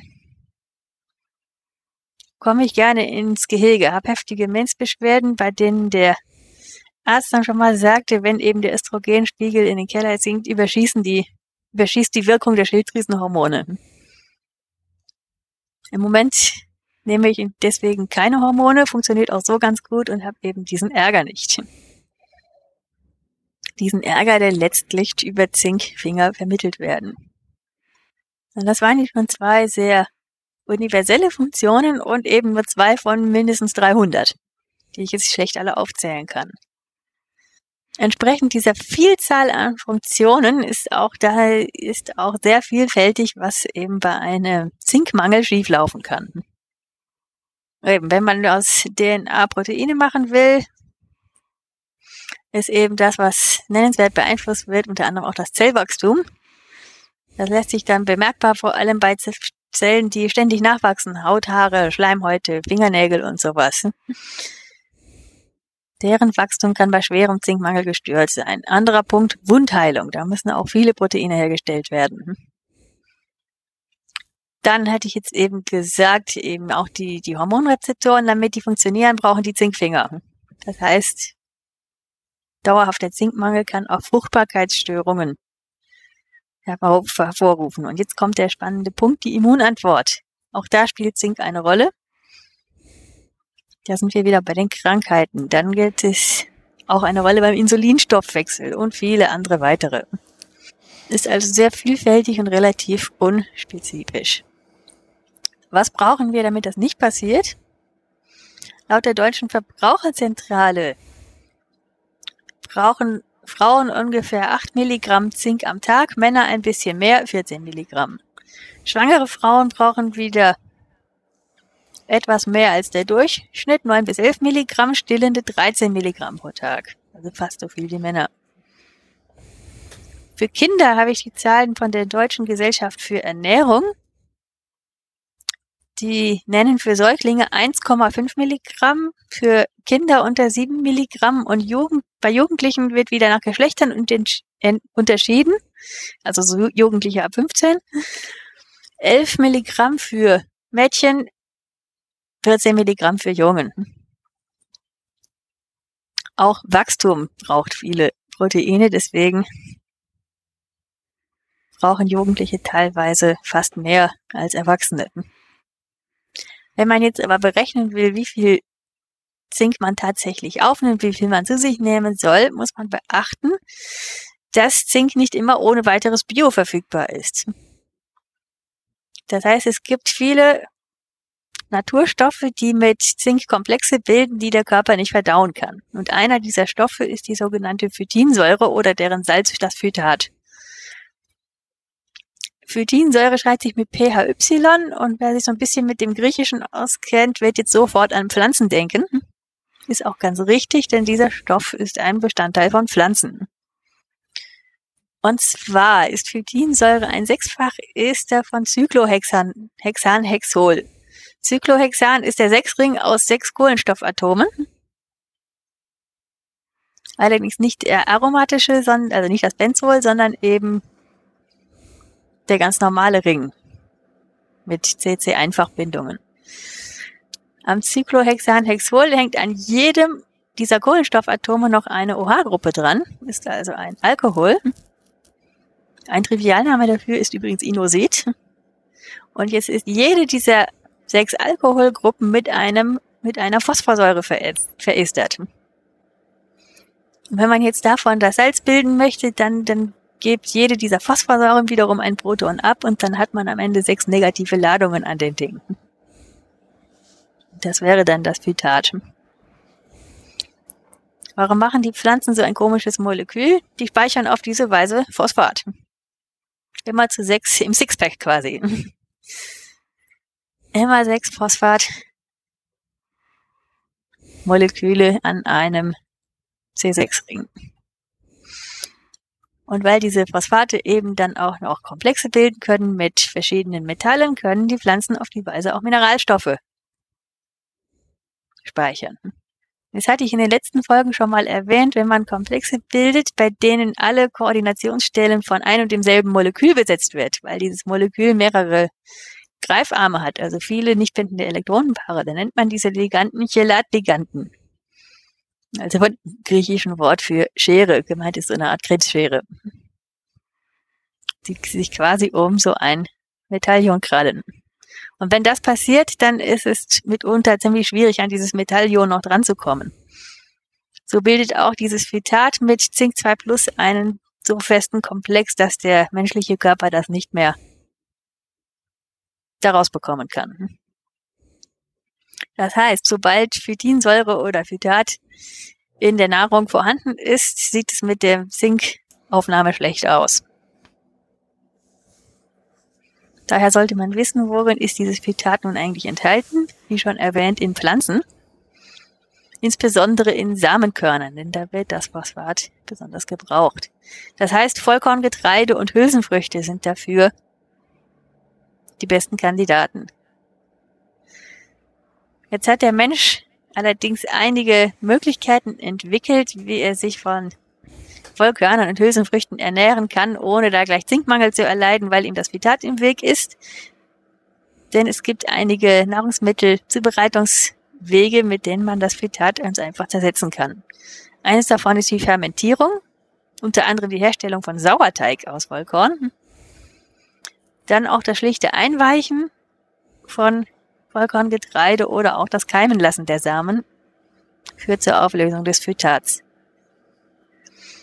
Das heißt, wer Sauerteig oder eben gekeimte Samen oder eingeweichtes isst, der wird mit der Zinkaufnahme wenig Probleme haben. Wer aber viel unbehandeltes Sämereien isst, kann zwar rechnerisch viel Zink zu sich nehmen, aber der Körper bekommt da reichlich wenig von ab. Und das betrifft jetzt vor allem Veganer. Die müssen eben aufpassen, wenn sie sich nur von pflanzlichen Nahrungsmitteln ernähren, müssen sie sehr darauf achten, dass eben entsprechend behandelte Nahrungsmittel dabei sind, damit ihnen ihr Zinkspiegel eben nicht absagt. Damit habe ich jetzt schon fast angedeutet, worin ist Zink denn eigentlich enthalten und bioverfügbar? vor allem in Fleisch, in Käse und in Eiern. Ebenfalls brauchbare Mengen Zink gibt es in Nüssen. Das sind ja auch irgendwo Samen. Und wenn man jetzt die, das ultimative zinkhaltige Lebensmittel sucht, dann sind das sicher Muscheln. Denn ich habe Zahlen gesehen, in Muscheln, insbesondere in Austern, gibt es 50 mal so viel Zink oder 50 mal mehr Zink per 100 Gramm als in Fleisch und Käse, die sonst die besten Kandidaten sind. Ebenfalls viel Zink enthalten Vollkorngetreide, allerdings haben die eben auch Phytat drin. Das heißt, die sind nur wirklich effektiv, wenn man die als Sauerteig verarbeitet. Dann ebenfalls zinkhaltig Hülsenfrüchte. Da haben wir das gleiche Problem mit dem Phytat. Also die müssten auch entsprechend vorbereitet sein, unter anderem fermentiert. Also gesäuert. Und dann sind wir bei dem Punkt, wenn man Grippe hat, geht im Volksmund, sollte man Hühnersuppe essen, denn in Hühnersuppe sei viel Zink drin und Zink trägt zur Heilung der Infektion bei. Jetzt ist in Huhn aber gar nicht so viel Zink drin, sondern Huhn spielt etwa in der gleichen Liga wie Fisch. Und Fisch hat letztlich dann auch weniger Zink als Fleisch. Das heißt, wenn man Fleisch essen möchte, wegen, um viel Zink zu sich zu nehmen, dann sicher kein Huhn, dann lieber Rind oder Schwein oder sowas. Sehr wenig Zink ist eben in Obst und Gemüse enthalten. Jetzt ist die große Frage, wer ist überhaupt gefährdet, einen Zinkmangel zu erleiden? In Industrieländern wie Deutschland, Österreich und der Schweiz eigentlich sind das die wenigsten Menschen. Es gibt ein paar mögliche Ursachen, das sind aber eigentlich Ausnahmesituationen. Unter anderem angeborene Aufnahmestörungen, also irgendwelche Erbkrankheiten, die den Zinkstoffwechsel betreffen. Dann chronisch entzündliche Darmerkrankungen, also alles, was einem chronischerweise Darmprobleme verursacht, denn wenn die Darmschleimhaut nicht funktioniert, kann auch Zink nicht gut aufgenommen werden. Dann eben schwere Verbrennungen oder andere sehr schwere Verletzungen oder operative Eingriffe können schon mal kurzfristig einen stark erhöhten Zinkbedarf verursachen. Und dann sollte man eben auch auf die Versorgung achten. Und last but not least eine vegane Lebensweise, weil man eben dabei auf das leicht verfügbare tierische Zink verzichtet. Wenn man sich aber ausgewogen ernährt, wird der Zinkbedarf in aller Regel automatisch gedeckt. Tatsächlich, nehme ich das jetzt vorweg, nicht nur automatisch gedeckt. In Deutschland habe ich bei der Verbraucherzentrale eben, oder war es bei der DGE, jedenfalls gelesen, dass die Versorgung eher etwas zu gut ist als zu niedrig. Weil wir sind ja alle ganz gerne Fleischesser. Ich, werde, ich selbst werde sicher auch keinen Zinkmangel haben, denn Fleisch und Käse gehören hier in der Schweizer Küche mit zu unseren Lieblingsnahrungsmitteln. Jetzt bringt das ein Problemchen mit sich, wenn man zu viel Zink hat, denn wie für alle Stoffe gilt, allzu viel ist ungesund. Der Sven hatte am Anfang schon erwähnt, ähnlich wie Zink steht in derselben Gruppe wie das Cadmium und das, und das Quecksilber, ist demnach ein Schwermetall, ist zwar längst nicht so giftig wie die anderen beiden, aber eben zu viel Zink kann tatsächlich zu Vergiftungen führen. Die langfristige oder harmloseste Variante ist jetzt noch, wenn man viel Zink zu sich nimmt, das hatte ich in der letzten Folge erwähnt, dann tritt das in Konkurrenz mit dem Kupfer und kann deswegen die Kupferaufnahme stören. Und dann wäre das, wäre die Folge ein Kupfermangel. Wenn man jetzt an Morbus Wilson leidet, also eine Kupferüberladung, kann das sogar nützlich sein wenn man auf die Weise die Kupferaufnahme hemmt. Bei allen gesunden Menschen ist das, kann das eher zum Problem werden.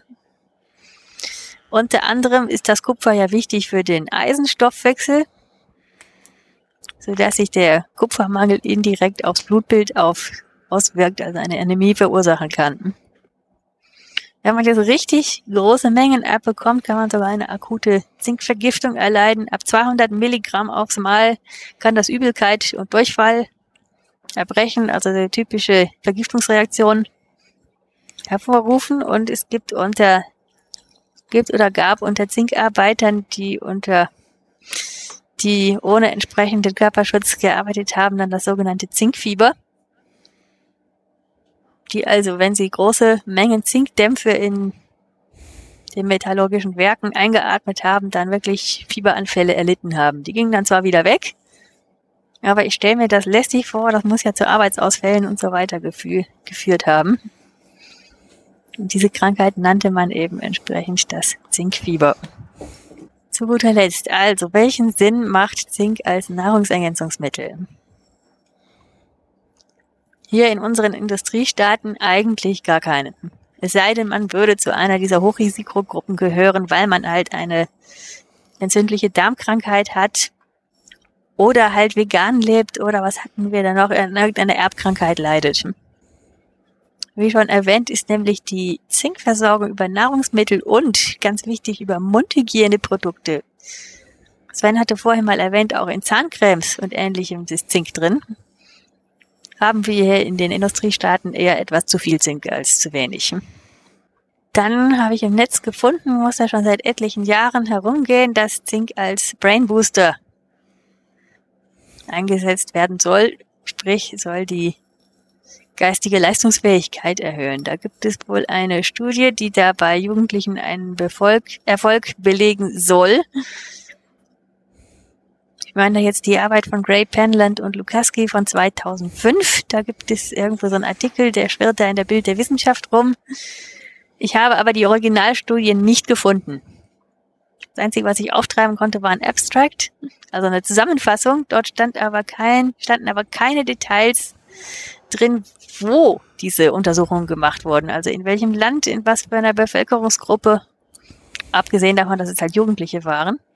Dafür habe ich andere Studien gefunden, die wurden, die in Schwellenländern, zum Beispiel in Indien durchgeführt wurden.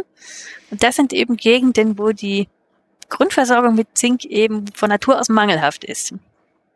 Da hat man tatsächlich dann einen Effekt gefunden. Wenn die Grundversorgung mit Zink mangelhaft ist, dann kann eben können Nahrungsergänzungsmittel eben die Leistungsfähigkeit der Jugendlichen erhöhen.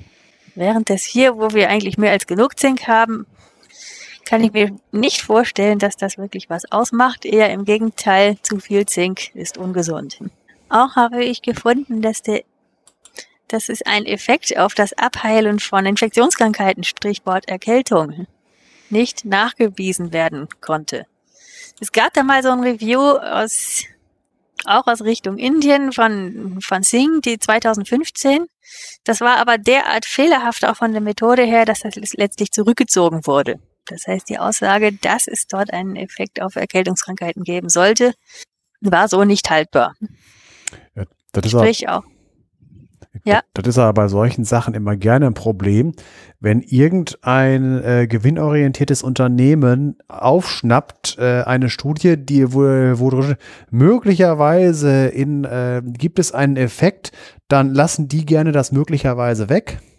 Genau. Und äh, sagen, äh, gucken dann halt nochmal äh, vorsichtshalber nach, ob halt äh, nicht ein äh, umgekehrter Effekt, das heißt, wenn man zu viel nimmt, ist es gefährlich und wenn das nicht der Fall ist, dann Verkauf, Verkauf, Verkauf, Hauptsache ist so, äh, Hauptsache man hat äh, gesagt, äh, das ist was ganz Tolles.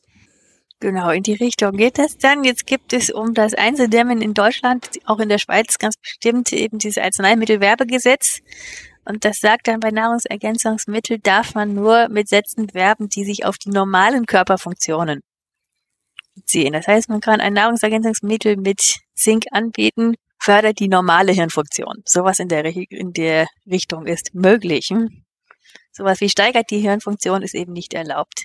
Aber irgendwie schaffen die das ja hinten um drei Ecken rum dann doch, das zu verkaufen. Hm? Ja, ich merke das ja immer. Ich gehe jeden Morgen auf meiner Runde, die ich mache äh, auf der Arbeit, äh, komme ich an eine Apotheke vorbei und diese Apotheke hat sich auf Beauty-Produkte spezialisiert. Mhm. Und was da ständig dran steht, die Revolution, ganz toll und so weiter. Und dann äh, äh jetzt ganz aktuell ein Bild, äh, wenn Sie dieses Produkt annehmen, so sieht's vorher aus, so sieht's nachher auf. Und da hat gesagt, nein, Sie kriegen den Job nicht. Also das, also wer sechs Wochen für so eine Photoshop-Bearbeitung braucht, kriegt den Job nicht. So, also der, der da wird so viel Komisches ja. durchgeführt, äh, also und äh, Leute veräppelt. Äh, immer, immer diese äh, vor allen Dingen hier bei solchen Sachen mit diesen Beauty-Produkten, dann eine davon, ohne diese Substanz, ohne diese Substanz, ohne diese Substanz, äh, dann da wird dann auch immer ironisch beischreiben, kein Plutonium drin. ja, ja, weil so äh, von wegen, äh, man will äh, Produkt, also äh, alles ist Chemie, wenn man irgendwie was. Auch Essen ist Chemie, Genau. Kochen ist Chemie. Ja, natürlich. Und dann schreibt man drauf keine Chemie. Ja, warum kauft man dann eine Substanz, Ja, wenn man keine Chemie haben will? Dann kann man auch pendeln. Das macht mich auch immer wahnsinnig als Chemikerin. Ja. Ohne, ohne Gene, ohne Atome. ja, ja, das, das ist immer so eine Sache von wegen, äh, die Leute, äh, die fallen immer noch drauf rein und so weiter. Das ist, wie viele, äh, das ist immer, äh, ja, ich seit sieben Jahren bei der Straßenreinigung. Ich drehe seit sieben Jahren dieselbe Runde, komme an der Apotheke vorbei danach kommt ein Friseur. Und da steht dann immer dran, hm, hm, das ist kein äh, Ding, sondern eine Revolution. Ja, toll. Und wieso, äh, alle, äh, wie- wieso hat doch äh, kein wirklicher Wunderheiler endlich was Wirkliches gegen Haarausfall gefunden? Also, wieso, äh, wieso ist das immer nur bei den Friseuren? Also, das wäre doch normal, wenn eine Revolution wäre, dann äh, würde das auch äh, mehr als nur in den Schaufenstern von Friseuren hängen. Das, das finde ich immer so, dass die Leute dann drauf reinfallen. Ja, man klammert sich an Strohhalm und es schadet ja nichts außer dem Geldbeutel. Ja, mag daran liegt, dass die wenigsten in der Lage sind, eben die wissenschaftlichen Veröffentlichungen in den Fachzeitschriften, wo die Revolutionen dann stattfinden sollten, wirklich zu lesen. Ja. Oder halt, wie du halt gesagt hast, da steht drin, äh, möglicherweise steigert es X und dann wird einfach das möglicherweise weggelassen. Genau, es- äh, Lieblingssatz, es gibt Hinweis darauf, dass es steigern könnte. Ja, Und daraus machen sie, es steigert. ja. Das erinnert mich an äh, damals äh, von einem bekannten Lottodienstleister bis zu drei Gewinne garantiert. Ist eine vollkommen korrekte Aussage. Man sollte aber Bis nicht zu kann ich schon nicht mehr hören. ja, ich, ich bin in der Gehaltsklasse bis zu eine Million Dollar pro Woche. Bin ich enthalten. Eindeutig, das ist eine wahre Aussage. Ja, das ist eine wahre Aussage. Ja, und das, das fand ich so interessant von wegen, wie halt, wie, wie sowas halt funktioniert. Äh, sie werden ja abgemahnt, wenn sie Unsinn verbreiten, aber wenn sie halt, deswegen, also wenn, wenn ich jetzt, äh, ich mache ja immer so gerne, so, wenn ich der Diktator von einem Land wäre und dann halt so aller wie, wie diese Evil Overlord Rules und so weiter. Bei mir würde in der, äh, bei diesen ganzen Sachen äh, äh, bei der Werbung erlaubt sein, äh, bis Zusätze und wer drauf reinfällt, hat Pech gehabt, so ein bisschen. Also jeder darf in sein Schaufenster rein, bis zu 100% Rabatt. Das ist eine vollkommen legale Aussage, auch wenn überhaupt kein Rabatt vorhanden ist. 0% ist auch bis zu 100% Rabatt. Ja. Das würde ich dann einfach zulassen und wer drauf reinfällt, Pech gehabt. Dafür würde ich dann in der Schule halt äh, auch mal äh, Lebenskunde sowas reinbringen. Äh, was bedeutet so eine Aussage? Das ist so ein bisschen, also meine persönlichen Evil Das Overlord. wäre ohnehin sinnvoll. Ja. Ja. Gut, aber zurück zum Zink. Jetzt nochmal zusammenfassend eben. Es gibt keinen Nachweis dafür, dass Zink eben beim Abheilen von Erkältungskrankheiten einschließlich Covid-19 irgendwas helfen würde. Zinkmangel haben wir in der Regel nicht, es sei denn, wir würden so äh, irgendwie spezielle Lebensumstände haben, die ich vorhin genannt hatte. Deswegen, wenn man sich fragt, ob man Zinkmangel hat, unbedingt vom Arzt untersuchen lassen. Und wenn der Arzt einem dann Zink Nahrungsergänzungsmittel verordnet, unbedingt die Dosierungsanweisungen befolgen. Das ist nicht zuletzt wichtig, um nicht am Ende ein Kupferproblem zu haben. Eigenständig und besonders darauf achten, auf die Zinkversorgung sollten nicht zuletzt Veganer, wobei ich ja eben gesagt hat, wenn man nach den richtigen Rezepturen arbeitet, kann man auch ohne Nahrungsvor oder mit wenig Nahrungsergänzung dort eine in Anführungsstrichen natürliche Zinkversorgung herstellen. Dann schreibt zu guter Letzt die Verbraucherzentrale, dass eine Nahrungsergänzung mit Zink für Kinder und Jugendliche nicht geeignet sei. Sie schreiben nicht warum, aber als Chemikerin mag ich mir das denken. Ich hatte vorhin die Zahlen vorgelesen. Kinder und Jugendliche brauchen deutlich weniger Zink als Erwachsene. Oder vor allem kleine Kinder brauchen wenig, weniger Zink als Erwachsene. Und kleine Kinderkörper sind, können eben entsprechend weniger vertragen. Das heißt, sie sind viel schneller vergiftet. Und wenn wir jetzt die natürliche Zinkversorgung über die Nahrungsmittel und potenziell über Mundhygiene, Zahnpasta oder ähnliches zusammentun, dann haben die mehr als genug, sodass dann eben Zusatzzink in Nahrungsergänzungsmitteln ganz schnell mal schädlich werden könnte. Das ist eben meine Meinung, warum die Verbraucherzentrale das so schreibt. Ja. Wegen solcher Sache steht ja auch auf Zahnpasta manchmal drauf, nicht für Kinder geeignet. Das ist einmal äh, wahrscheinlich diese Sache und die Sache mit dem Fluorid. Dass halt äh, Kinderkörper halt darauf, äh, weil die Konzentrationen zu hoch sind und Kinder gerne mal auch mal äh, nicht ausspucken, sondern es verschlucken. Das ist dann halt Mhm. bei zu dann bei den Zink, äh, äh, bei den verzinkten Zahnpasten Verzinkt, ja. die halt für, für, eine normal, äh, für, für einen normalen Erwachsenen kein Problem darstellen. Genauso mit dem Fluorid äh, ist halt für Kinder ein Problem. Deswegen gibt's für Kinder halt extra Zahnpasten, wo halt kein Risiko besteht, wenn mal halt äh, verschluckt wird. Ja. Ja, aber es machen ja auch viele Firmen oder einige Firmen machen ja auch Werbung mit fluoridfreier Zahnpasta für Erwachsene. Ähm, äh, da wollte ich sowieso mal jemanden fragen, der sich damit auskennt. Äh, ist das jetzt Panikmache oder ähm, ein Geschäft mit äh, Angst vor Fluorid oder äh, was ist, was steckt dahinter? Das ist letztlich Panikmache. Also das Fluorid ist eben für die Zähne absolut wichtig. Und eben, ich habe da auch mal auch in die Richtung geblockt, beziehungsweise mich auch mit anderen Chemiebloggern ausgetauscht und da kamen dann am Ende Zahlen, warum man müsste ungefähr 70 Zahnpastatuben essen, um sich als eben sich mit Fluorid zu überladen. Fluorid aus Zahnpasta akut zu vergiften. Ähnliches gilt ah. auch für Kinder. Das heißt, selbst wenn ein Kind mal ein Stückchen erwachsenen Zahnpasta stuckt, kann eigentlich nichts passieren. Das ist eher, wenn damit das nicht nicht chronisch zu Problemen führt, eben Stichwort Zahnverfärbung. Es gab da eben diese Fluorose, dass gelbe Zähne rauskommen oder so. Äh, gibt das nicht diese Aber helleren eben, Stellen? Diese helleren Stellen da? Die, oder war das hellere Stellen? Jedenfalls, es gab Verfärbungen in den. Zähnen, wenn wir bei übermäßigem Fluorid gebrauchen. Da gab es doch mal irgendeinen Skandal, irgendwo äh, oder irgendwas ist passiert, wo, wo Kinder ganz massiv die Zähne, die Zähne zerfallen sind. Ich weiß auch nicht, ich weiß nicht mehr, was dahinter steckte. Äh, dass da, äh, ich, das, das war auch irgendwas, glaube ich, mit zu viel Flur, aber wo auch immer das hergekommen ist. Wenn es aus den USA stammt, da wird ja auch dem Trinkwasser noch Fluorid beigemischt. Mag also auch in die Richtung zählen. Jedenfalls, was die Zahnpasta angeht, es gibt da irgendwo in den Schwurbelkreisen Panikmache und ich nehme an, der Markt reagiert einfach drauf. Durch die Panikmache gibt es wohl irgendwie einen Bedarf nach fluoridfreier Zahnpasta und deswegen wird die produziert. Aber sinnvoll ist das letztendlich nicht. Nicht zuletzt Panikmache deshalb, weil viele Leute Fluorid und Fluor nicht unterscheiden können. Ja, das, das ist ein himmelweiter Unterschied. Eben, und da werdet ihr in der Fluor-Folge, die hier, wo ich leider noch längst nicht dabei war, sicher drüber geredet haben. Ja, Fluor ist so als Dass Element. Fluor relativ krass ist. Ja, das ist, also, es ist kaum noch steigerbar. Also, ist eins der wenigen Elemente, die es das in der Lage ist, Sauerstoff zu oxidieren. Und, äh, das heißt, das will schon was heißen. Das möchte man in elementarer Form, möchte man nicht in der Nähe sein. Aber Fluorid ist in der Beziehung also um Längen harmloser und handhabbarer. Also genießt die Fluorfolge. Fluor ist ja sogar in der Lage, Chlor zu oxidieren. Zu Chlortrifluorid. Genau, Chlorfluorid, Interhalogene. Ja, Chlortrifluorid. Da brennt sogar Asbest mit. Stimmt, ich entsinne mich aus einer Auslistung der, der gefährlichsten Stoffe der Welt. Da war das, meine ich, dabei. Ja. Das hat, glaube ich, äh, ich glaube, äh, Fischblock hat da mal was, äh, die zehn, zehn gefährlichsten Chemikalien und Genau, dann auch, und dann halt ich. schöne Links. Der ist ja immer, äh, der, der ist immer dafür zu haben für krasse Sachen. Genau, da bin ich drüber gestolpert, als ich wegen Nickel das Tetracarbonyl gesucht habe.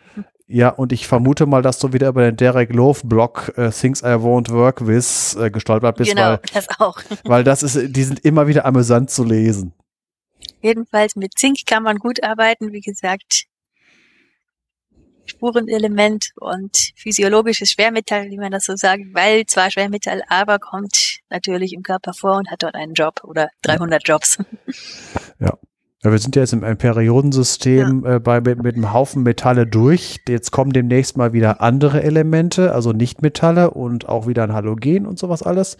Und wenn wir dann Ja, zwei Metalle kommen noch und dann ein Halbmetall. ja, ja, also wie gesagt, also äh, da, da, die Nebengruppen enthalten ja nur Metalle und jetzt kommen halt bald mal wieder andere Sachen. Und wenn wir dann halt am nächsten Edelgas vorbei sind, dann das nächste Alkali- und Erdalkali-Metall, dann kommen schon wieder Nebengruppen. Und äh, dort sind dann halt wieder ein Haufen Metalle bei, die wieder viele ähnliche Eigenschaften haben. Aber eine grundsätzliche Sache ist, je weiter man nach unten ins Periodensystem kommt, desto entweder unbedeutender für den Stoffwechsel oder giftiger wird's. Also die bedeutenden für den Das stimmt. Stoffwechsel haben wir schon, und aber das äh, entweder tun sie gar nichts, weil sie inert sind, Edelmetalle oder seltene Erden, oder halt giftig sind, Cadmium, Blei und solche Sachen. Selen kommt noch. Ja, Selen ist ja auch eher ein, ein Halbmetall. Ja. Meine ist als physiologisches Ja. Element. Es wird auch wieder interessant, weil mit Selen, äh, äh, das kommt auch wieder bei Derek Love in seinem Blog vor, äh, nicht weil es giftig ist, sondern weil es zum Himmel stinkt. Also Schwefelverbindungen sind ja schon für Gestank bekannt, äh, Selenverbindungen können das noch potenzieren. Ihr wer, Genau. schaut noch mal rein oder hört noch mal rein, wenn das Selen kommt. Sind wir damit durch mit der Chemie? Mit dem, Mit der Biochemie bin ich jetzt durch. Die Sache mit der Wundheilung, das war ja eher noch in einem anderen Kapitel. Hm? So, wir drei Live-Podcaster sind jetzt mit dem Element hier durch. Äh, ich habe jetzt gerade eben Meldung vom Arvid bekommen, dass das technisch heute wahrscheinlich nichts wird. Deswegen wird er seinen Teil, er wollte was auch zum Zink noch sagen, nämlich zu äh, Zinköl, Zinksalbe und Hauterkrankungen. Und das werde ich an dieser Stelle danach hereinschneiden und deswegen nicht wundern, dass jetzt hier ein Bruch ist. So, hallo, hier ist Arvid. Ich habe auch noch einen Platz in diesem Podcast gefunden, obwohl es gedauert hat. Einige Missgeschicke und Alltagsereignisse haben mich äh, ereilt und ich konnte dann erstens nicht an der Aufnahme teilnehmen, weil ich ein vollständiges Update gemacht habe. Mein Mac Mini hat ein Systemupdate gekriegt. Ich habe Reaper aktualisiert, Ultraschall und auch ähm, und auch Studio Link. Und damit habe ich mich inkompatibel gemacht, was das Aufnehmen des Podcasts angeht. Alle anderen haben noch die ältere Version benutzt und ich konnte nicht teilnehmen. Okay, dachte ich mir, habe das auch mit Sven abgesprochen. Das holen wir nach. Ich äh, spreche den Beitrag ein und hinterher ist dann äh, alles zusammengeschnitten und nicht schlimm. Pustekuchen. Wir haben am Freitag aufgenommen, also ohne mich. Am Sonntag, ich wollte aufnehmen, ist mir ein Zahn zerbrochen. Ein Zahn, an dem leider, leider auch eine Prothese hängt, die ich im Oberkiefer habe und äh, ohne die konnte ich gar nicht mehr richtig sprechen. Also war da an Aufnahme nicht zu danken, denken. Ich habe dann äh, direkt am Tag nachher einen Zahnarzttermin gehabt. Mir musste ein Zahn gezogen werden, der musste verheilen, bevor ich die Prothese einsetzen konnte, also verging viel Zeit. Und dann war es wieder Wochenende und ich hätte aufnehmen sollen. Und dann war das Wetter so schön, ich habe prokrastiniert, wollte unbedingt nach draußen mit meiner Frau was machen. Ich habe einfach nicht aufgenommen. Und jetzt, am Montagabend, komme ich endlich dazu und will euch etwas erzählen über Zinksalbe, weil der Zink drin ist natürlich, aber auch über Salben im Allgemeinen und wann man die anwenden kann und äh, warum Zink dafür gut ist. Okay. Nun, was ist Salbe? Salbe ist schon lange bekannt und im Einsatz. Äh, als streichfähiges Arzneimittel war es bereits in der Antike verbreitet. Ich entnehme meine Kenntnisse jetzt der Wikipedia. Ich habe keine speziellen pharmakologischen Kenntnisse und auch nicht den Anspruch, mich da einzuarbeiten.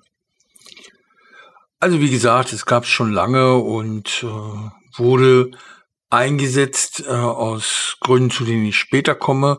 Aber vor allem ist es äh, leicht aufzutragen, es ist unkompliziert in der Verwendung und man konnte an Wirkstoffen reinmischen, was dem jeweiligen Hersteller sinnvoll erschien.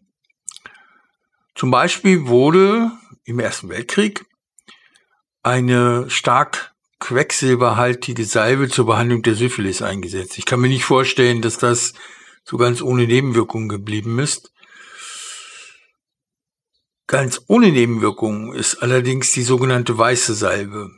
Salbe, die metaphorisch gesehen oder metaphorisch ausgedrückt keinerlei weitere wirksamen Inhaltsstoffe hat und häufig für politische Maßnahmen als Synonym verwendet wird, die wirkungslos sind.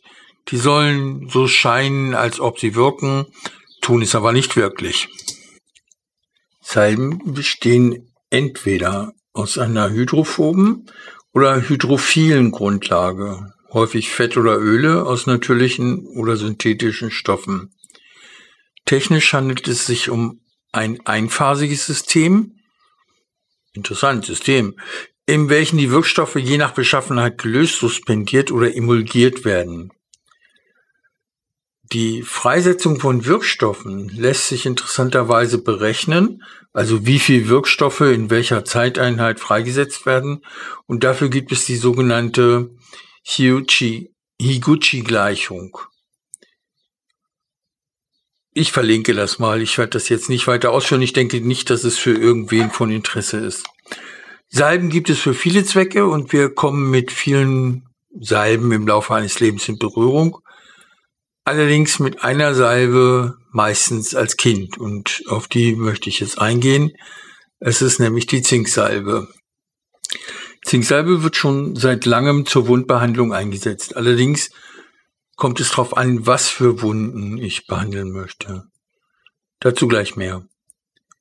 Die Wirksamkeit der Zinksalbe beruht auf schwach antiseptischen Wirkungen, also ist desinfizierend, adstringierend und sorptiv und hat insgesamt eine wundheilungsfördernde Wirkung durch das darin enthaltene Zinkoxid.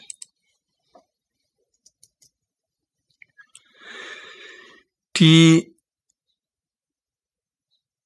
Behandlung von tiefer gehenden Wunden, also tiefer als Hautabschürfung, Blasen oder oberflächlichen Entzündungen ist aus mehreren Gründen nicht angeraten, da die Salbe die Wundheilung stören würde, die Wunde ausgetrocknet wird und schwer entfernbare Belege hinterlässt. Das habe ich zum Glück noch nie erlebt.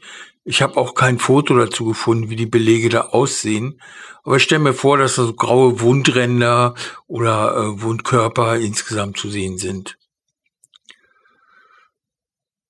In der Wikipedia steht, dass der medizinische Nutzen lokal verwendeter Zinksalben bisher nicht, bisher nicht hinreichend äh, äh, gesichert ist. Ich habe andere Erfahrungen gemacht. Und zwar ganz simpel, wahrscheinlich meine ersten Erfahrungen, an die ich mich nicht erinnere als Kind. Auch ich lag als Baby in Windeln und habe sehr wahrscheinlich am Po Hautrötungen gehabt oder schwache Entzündungen durch die Feuchtigkeit, in, in der man liegt. Und äh, bin mit Zinksalbe behandelt worden von meiner Mutter. Jedenfalls habe ich eine solche Zinksalbe in unserem Medikamentenkasten gefunden, die schon, ja, älter war als ich. Also die war auch schon angebrochen. Äh, die muss auf meinem Hintern gelandet sein, ohne dass ich es, mich erinnere. Woran ich mich aber erinnere, ist, dass wir das Gleiche verwendet haben bei unseren Kindern. Die hatten auch Windeln, wenn auch nicht mehr Stoffwindeln, sondern saugfähigere Windeln. Aber auch äh, heute noch kann ich sagen, dass deren Haut etwas empfindlicher ist als meine. Und wahrscheinlich traf das auch auf die Zeit als Kind zu. Und äh, die hatten halt rote Popos und die wurden mit Zinksalbe oder Lanolinsalbe äh, eingecremt und nach einem Tag, zwei Tagen, manchmal drei Tagen war die Rötung dann verschwunden und das Kind hat nicht mehr gejammert. Insgesamt war es gut, die Salbe hat nicht schlecht gerochen. Und es waren ja auch keine offenen Wunden, die damit behandelt wurden, sondern oberflächliche Entzündungen. Und dafür ist die Salbe ganz gut geeignet. Neben der Salbe gibt es auch noch das höher konzentrierte Öl, Zinköl, das für ähnliche Behandlungszwecke eingesetzt wird, allerdings mehr von dem Wirkstoff enthält und äh, schneller, vor allen Dingen auch tiefer in die Haut einzieht.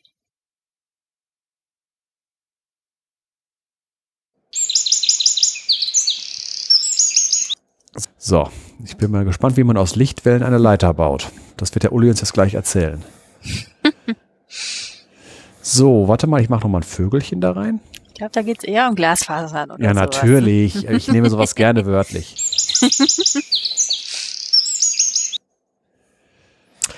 Und heute in der Kategorie Wie funktioniert, äh, habe ich mir Lichtwellenleitung mal vorgeknöpft. Ähm, die Idee ist relativ alt schon, äh, nämlich äh, bereits 1870 hat ein gewisser John Tyndall versucht, Licht durch Wasser zu leiten, also gezielt durch Wasser zu leiten. Ähm, dass daraus mal irgendwann so ein tolles äh, Datennetz werden würde, wie wir das momentan in einigen Teilen der Welt schon haben, ähm, das war damals natürlich noch nicht klar. Das Prinzip der Lichtwellenleitung basiert darauf, dass man äh, nicht Ladungsträger, also Elektronen durch einen Draht schickt, zum Beispiel einen Kupferdraht, ähm, sondern dass man stattdessen Photonen durch eine Glasfaser zum Beispiel schickt. Gibt auch Polymerfasern, dazu später mehr. Ja, das hat sich dann seit 1870 immer weiter entwickelt in der Mitte der 50er Jahre äh, wurde Lichtwellenleitung schon genutzt, um wirklich gezielt Dinge beleuchten zu können, zum Beispiel innere Organe in der Medizin. Äh, das war ganz praktisch, da konnte man das Licht äh, genau dahin bringen, wo man es gerade brauchte. Aber eine hohe äh, Datenübertragungsrate war da natürlich noch nicht zu denken. Ähm, das erste optoelektronische Lichtwellenleitersystem, das hat ein gewisser Manfred Böhmer dann 1965 entworfen. Dafür hat er dann auch 1990 den Eduard Rhein Preis bekommen.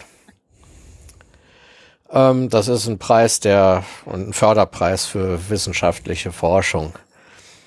Ja, und die erste Übertragung äh, von Informationen äh, im kommerziellen Bereich, obwohl damals war die Deutsche Bundespost noch ein staatliches Unternehmen, aber nichtsdestoweniger ging es da wirklich äh, um einen konkreten Einsatz. Die haben innerhalb von Berlin 1978 erstmalig vier Kilometer äh, Telefonleitung äh, über Glas realisiert, über Glasfaser. Ja, und dann ging es eigentlich relativ rasant weiter. 1985, also sieben Jahre später, kam dann die British Telecom. Die haben schon 250 äh, Kilometer ohne Zwischenverstärkung geschafft. Dann wurde noch zwei Jahre später wurde ein synthetisches Quarzglas erfunden äh, von der Firma Hereus. Äh, das hatte den Vorteil, dass äh, es da drin weniger Verunreinigungen gab als in klassisch hergestelltem äh, Quarzglasfasern und somit äh, das Licht noch besser geleitet werden konnte und die Bandbreite noch höher äh, geschraubt werden konnte.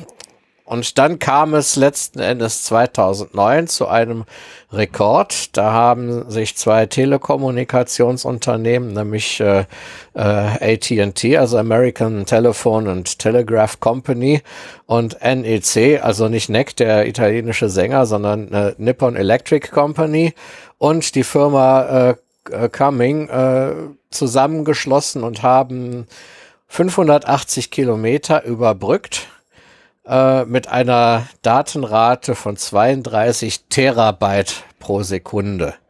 Gut, dafür haben die auch über 300 Fasern gebündelt, äh, von denen jeder halt dann äh, entsprechend viele Gigabyte übertragen konnte. Aber das ist ja schon mal eine Hausnummer, würde ich sagen. Ja, dann komme ich jetzt zum Aufbau. So ein Glasfaserkabel, das besteht aus einem Kern, sogenannten Kern, der, das ist äh, ein Material mit einem etwas höheren Brechungsindex äh, aus amorphem Siliz Siliziumdioxid. Ähm, ja, und um den Brechungsindex etwas zu erhöhen, wird das äh, in der Regel mit Germanium oder Phosphor äh, dotiert. Dadurch entsteht dann Germaniumdioxid oder Phosphorpentoxid, also P2O5. Äh, das erhöht den Brechungsindex und das ist dann ummantelt von einem Material mit einem etwas niedrigeren Brechungsindex, in dem Fall dann mit reinem Siliziumdioxid. Alternativ, wenn man zum Beispiel äh, eine relativ geringe Wellenlänge äh, im, im Spektrum, im Spektralbereich Blau oder Ultraviolett übertragen möchte, dann macht man den Kern aus reinem Siliziumdioxid und dotiert dafür dann das Siliziumdioxid im Mantel mit Bohr oder Fluor. Ähm, dadurch bekommt das dann einen geringeren Brechungsindex.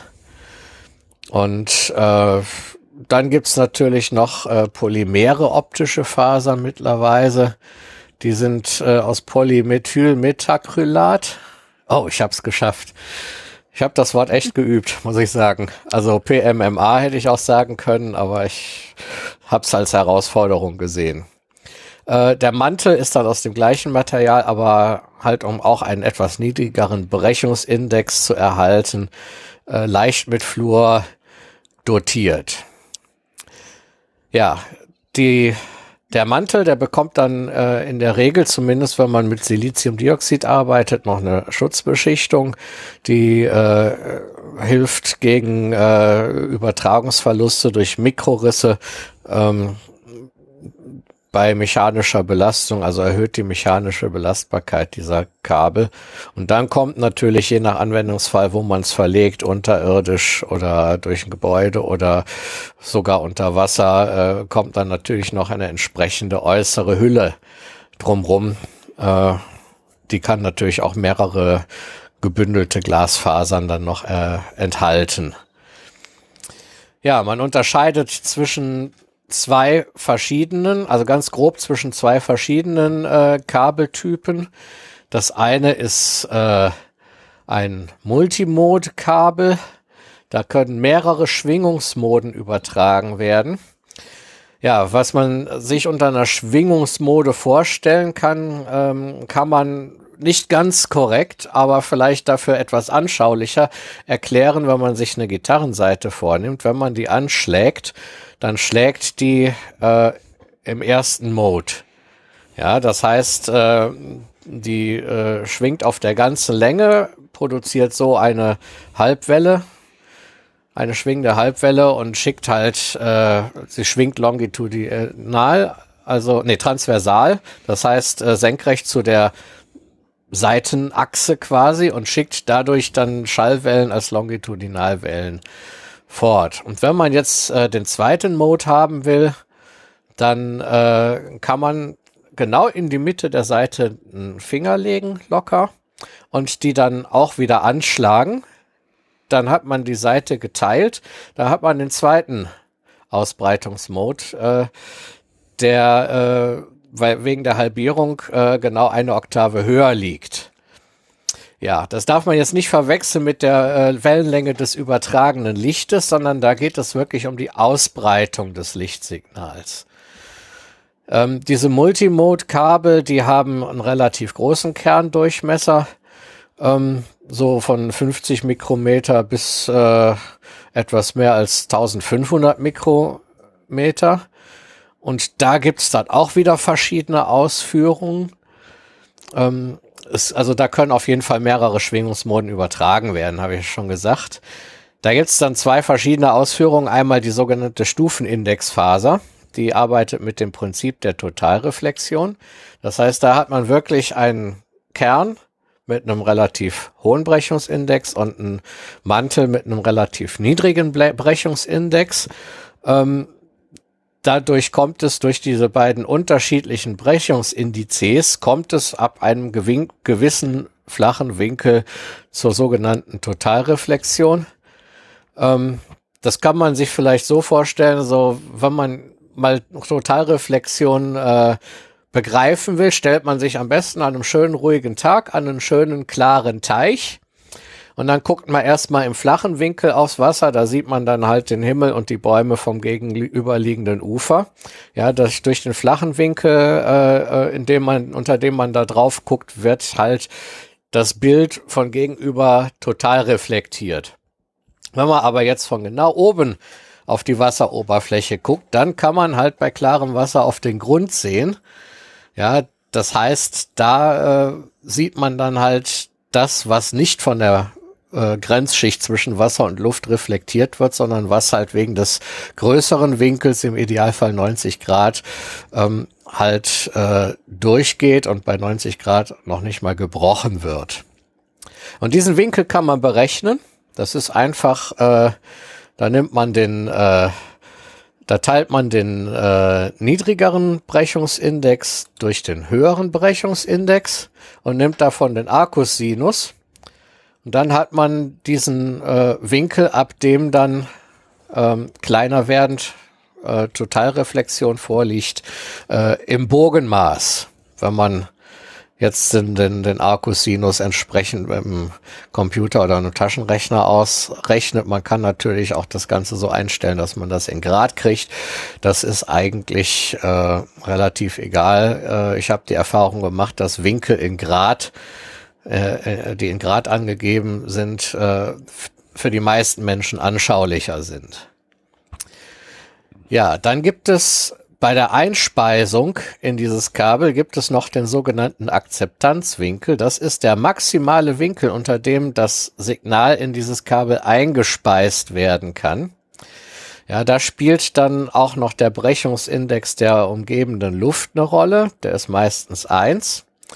Der berechnet sich, das ist jetzt etwas komplizierter, äh, mit dem Arcusinus von 1 durch Brechungsindex der Luft mal Wurzel aus größerer Brechungsindex zum Quadrat minus kleinerer Brechungsindex zum Quadrat. Und daraus ergibt sich dann auch der sogenannte Akzeptanzkegel. Ja, man nimmt einfach diesen maximalen Winkel, unter dem man einspeisen kann, einmal rundherum. Das bildet dann einen geometrischen Kegel. Und äh, der ist auch eine entscheidende Größe bei diesem Stufenindexfaserkabel. Äh, die Lauf, da, da kommt es natürlich dadurch, dass mehrere Schwingungsmoden übertragen werden können, äh, kommt es natürlich auch dann äh, zu entsprechenden Laufzeitunterschieden und äh, halt gegenseitigen Auslöschungen äh, oder auch lokalen äh, Maxima, je nachdem. Es ist halt nur so, dass halt die höheren Schwingungsmoden langsamer übertragen werden, weil die Laufzeitunterschiede halt mehr oder weniger dem geometrischen Weg entsprechen. Das kann man sich so vorstellen. Ähm, die äh, Ausbreitung äh, oder die, die Hin- und Herreflexion folgt dann einer Zickzackkurve, ja, die äh, ihre äh, im, also jetzt idealisiert betrachtet, äh, ihre, ihre Spitzen jeweils an der äh, Grenzschicht zwischen den Brechungsindizes hat. Ähm, und äh, je steiler der Winkel ist, desto öfter geht das hin und her, desto länger ist auch der Weg. Dann gibt's jetzt eine Möglichkeit, äh, diese, diese Wege, also diese Laufzeitunterschiede äh, äh zum, zum, zu minimieren indem man einen quadratisch abfallenden Brechungsindex vom Kern bis zum bis zum äh, zur, zur Außenwand quasi des Mantels wählt. Äh, quadratisch abfallend, äh, jetzt im einfachsten Fall mit dem Exponenten 2, also Normalparabel. Je weiter man nach außen kommt in dem Leiter, desto äh, schwächer wird der Brechungsindex. Dadurch ähm, werden die höheren Moden nicht mehr im Zickzack äh, übertragen, sondern äh, in einer annähernd sinusförmigen Bahn. Ja, weil sie quasi auf dem Weg zum, äh, zum nach außen immer mehr abgelenkt werden. Und äh, durch diese sinusförmige Bahn verringert sich dann auch einfach der geometrische äh, Laufzeitunterschied oder der geometrisch verursachte Laufzeitunterschied der, der Weg, den das Signal zurücklegen muss in höheren Moden. Ähm, das ist jetzt alles sehr vereinfacht dargestellt. Äh, das ist tatsächlich natürlich noch um einiges komplexer, aber das jetzt zu referieren würde hier, glaube ich, den Rahmen sprengen. Ja, dann gibt es äh, noch sogenannte Monomode-Kabel. Die haben einen sehr kleinen Kerndurchmesser. Das ist, sind wenige Vielfache von der Wellenlänge des Lichts und dadurch gibt es nur einen Übertragungsmod. Die sind äh, üblicherweise drei bis neun Mikrometer im Durchmesser, ähm, die Kerne. Und ähm, das zu berechnen, da kommt man dann an die Wellenzahl, äh, an die Wellengleichung dran. Die erkläre ich jetzt nicht im, Einfa im Einzelnen, ähm, aber ähm, man kann halt eine sogenannte normierte Frequenz berechnen. Die berechnet sich aus äh, dem Durchmesser, Kerndurchmesser der Faser mal Pi. Ja, Pi mal Durchmesser ist äh, wenn man äh, weiß der geneigte Hörer und die geneigte Hörerin, ah, ich habe gegendert, Mist, äh, ist, ist der Umfang dieses Leiters geteilt durch äh, die verwendete Wellenlänge des Lichts, multipliziert wieder mit der äh, mit dem Brechungsindex des Kernes zum, äh, mit der Wurzel aus dem Brechungsindex des Kernes zum Quadrat minus dem Brechungsindex des Mantels zum Quadrat. Diese Wurzel hatten wir auch bei dem Akzeptanzkegel eben. Ja, und wenn dieser, diese normierte Frequenz, die wird groß V genannt, wenn die kleiner als 2,405 ist, ist ein Erfahrungswert, dann kann das Kabel dieses, diese Lichtwellenlänge monomodal übertragen. Das heißt, da wird nur der erste Schwingungsmod übertragen. Deshalb kann man auch für solche äh, Kabel eine sogenannte Cut-off-Frequency äh, angeben. Ja, eigentlich ist das die Wellenlänge, die man da berechnet. Das heißt trotzdem Cut-off-Frequency. Ähm, eigentlich ist es die Cut-off Wavelength. Das ist halt der Durchmesser des Kabels, äh, des Kerns mal Pi, ähm, mal äh, dieser Wurzel, die ich eben genannt habe, durch 2,405. Da kann man dann halt sagen, äh, äh, Moment, jetzt muss ich gerade denken, dass ich nichts Falsches sage.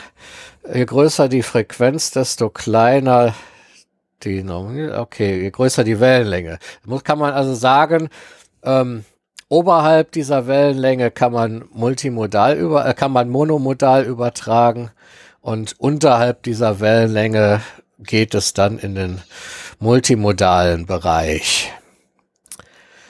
Ja, diese beiden Kabeltypen gibt es. Die haben natürlich beide ihre Vor- und Nachteile.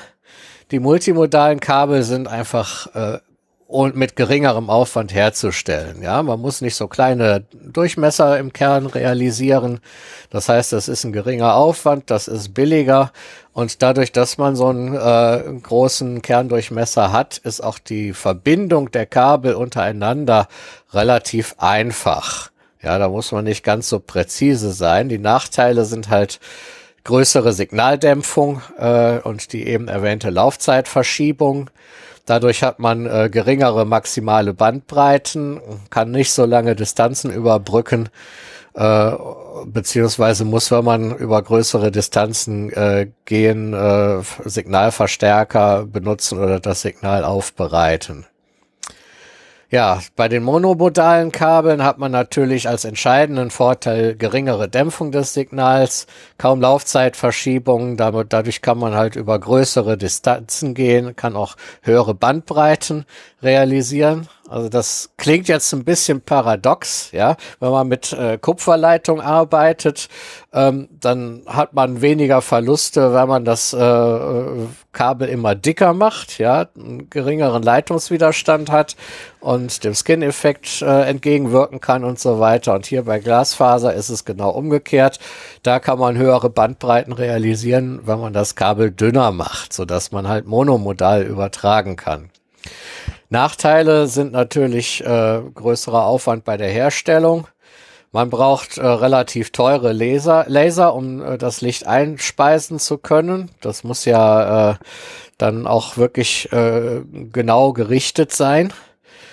Äh, und äh, man muss äh, bei der Verbindung von diesen Glasfasern äh, eine höhere Präzision walten lassen. Das ist dann nicht mehr ganz so trivial. Dann braucht man halt auch teures Werkzeug und Leute, die das können. Ja, es gibt weitere Verluste bei Glasfaserkabeln, zum Beispiel sogenannte Biegeverluste.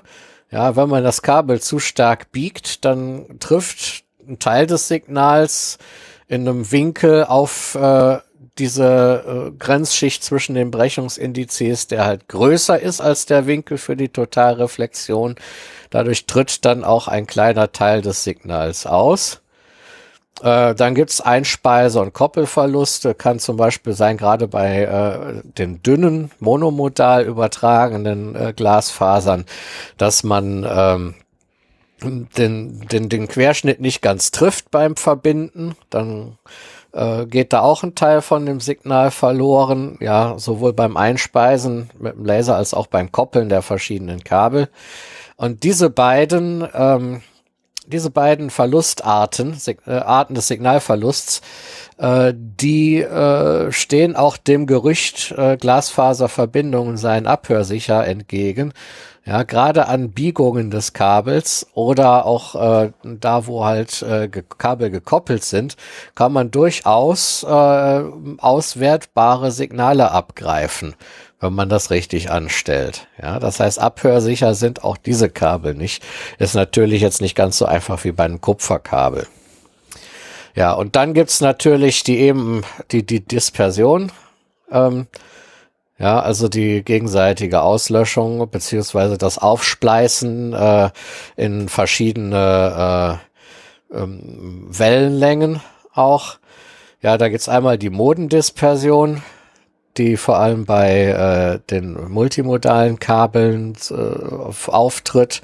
Ja, dass durch diese Laufzeitunterschiede halt äh, dann zu Signalstörungen kommt. Und dann gibt's noch die chromatische Dispersion, wenn man zum Beispiel mehrere Wellenlängen überträgt oder halt, dass, dass die eine Wellenlänge nicht, nicht eine, genau eine Wellenlänge hat, sondern eine gewisse Bandbreite, was man ja für die Signalübertragung auch braucht, dann kann es auch sein, dass äh, die äh, wie ähnlich wie bei einem Prisma sich das in einzelne Frequenzanteile aufspaltet. Dadurch hat man dann auch Signalverlust. Ja, soweit wäre ich jetzt durch mit den Glasfasern, aber vielleicht habt ihr ja Fragen oder Bemerkungen. Blick nicht. Ich, ich, ich konnte der Sache ziemlich gut folgen, muss ich sagen. Äh, ja. Ja, ich empfehle natürlich in den Shownotes den äh, Wikipedia-Artikel zu den Lichtwellenleitern auch zu verlinken. Da steht zwar nicht alles drin, was ich jetzt erzählt habe, aber da sind zumindest sehr schön anschauliche Grafiken, vor allem für den äh, multimodalen Betrieb äh, drin. Das mit, den, das mit, dem, mit dem Moden finde ich halt ein bisschen noch, äh, das, das muss ich nochmal vertiefen. Aber halt die Sache mit Biegeverlusten und so weiter, das ist ja eigentlich auch anschaulich, weil äh, Totalreflexion ist ja niemals 100% Wirkungsgrade. Man hat immer ein bisschen Verlust bei jeder Reflexion. Und je häufiger, äh, kann man sich ja vorstellen, jedes Mal, wenn, das jetzt, wenn man das jetzt mal als Teilchen nimmt, äh, jedes Mal, wenn das Lichtteilchen da andotzt, dann äh, hat es Verluste. Und je häufiger es das macht, desto, äh, desto häufiger wird dieser Verlust auf. Und dementsprechend äh, müsste halt je, je, je kurviger äh, so, ein, so ein Ding verlegt wird, desto mehr Verluste müssten auftreten. Vor allen Dingen halt, wenn, er, wenn es halt diesen einen Schwellenwert überschreitet. Ist jetzt so ja. meine, meine naive Vorstellung jetzt mal. Wenn man schafft, ja. so, wenn man schafft, so Lichtwälder wirklich strack gerade zu äh, verlegen, dann hat man keine, keine Reflexion, sondern halt nur äh, die Dämpfung durch das Material selbst, weil es ist ja halt, äh, das ist man ja, wenn, wenn, wenn, wenn zum Beispiel ja Licht in Wasser fällt, je tiefer, desto äh, weniger äh, Licht kommt an. Und so würde ich mir das gleich bei Glas, also wenn, wenn Licht durch ein Medium durchgeht, müsste es doch immer irgendwie eine, eine, äh, eine Halbwertstrecke haben, wo, wo halt die Hälfte vom Licht einfach nur äh, abgeschwächt wird. Ja, also Materialabschwächung wird es sicherlich geben, aber ähm, gerade bei Multimode-Fasern, also die äh, gegenseitige Beeinflussung dieser verschiedenen Ausbreitungsmoden, also nicht der Lichtwellenlänge, sondern wirklich dieser Ausbreitungsmoden, die hat da doch den weitaus höheren Effekt. Ja.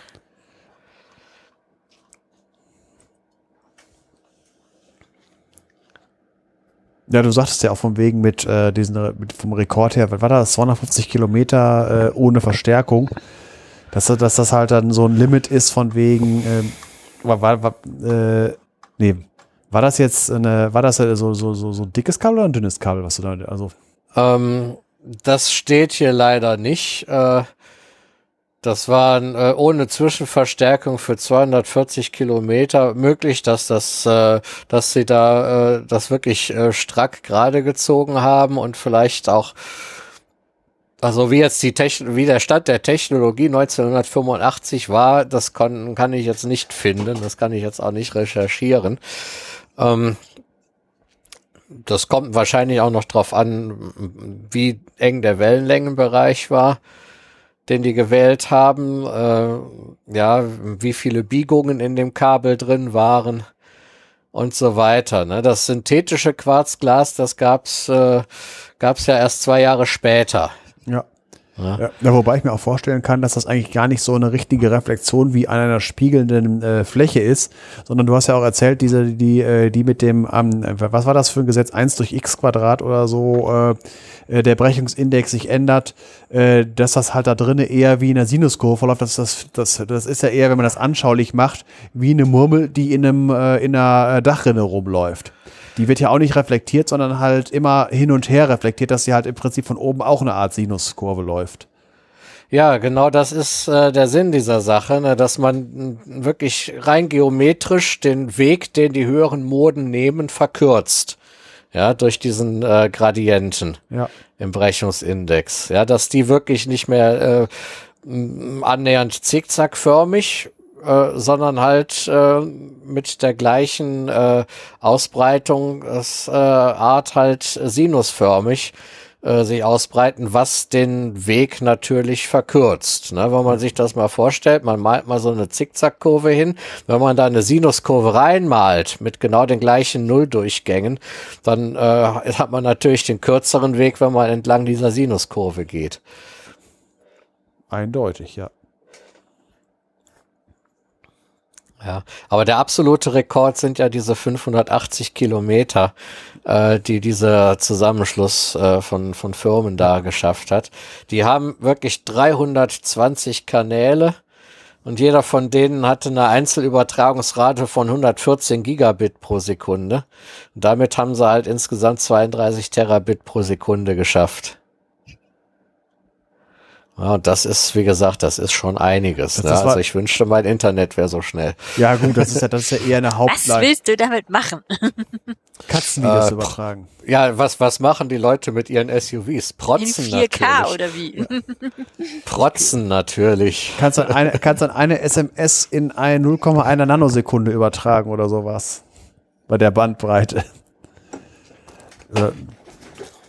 Ja, ja, keine Ahnung. Wahrscheinlich wird sich als erstes wieder die Pornoindustrie dafür äh, interessieren. Die hat ja auch die Entscheidung gefällt zwischen äh, HD, DVD und Blu-ray. Ne? Aha. Wusstest du das nicht?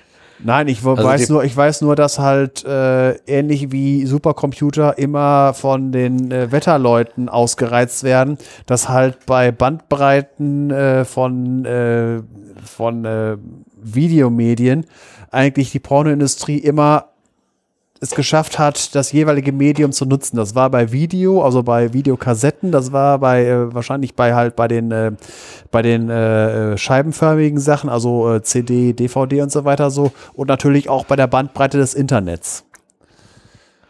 Ja, wobei, wie gesagt, dieses, dieses HD-DVD und das Blu-ray, das war ja im Prinzip eine parallele Entwicklung. Und soweit ich informiert bin, hat sich Blu-ray halt durchgesetzt, weil die Pornoindustrie auf Blu-ray gesetzt hat.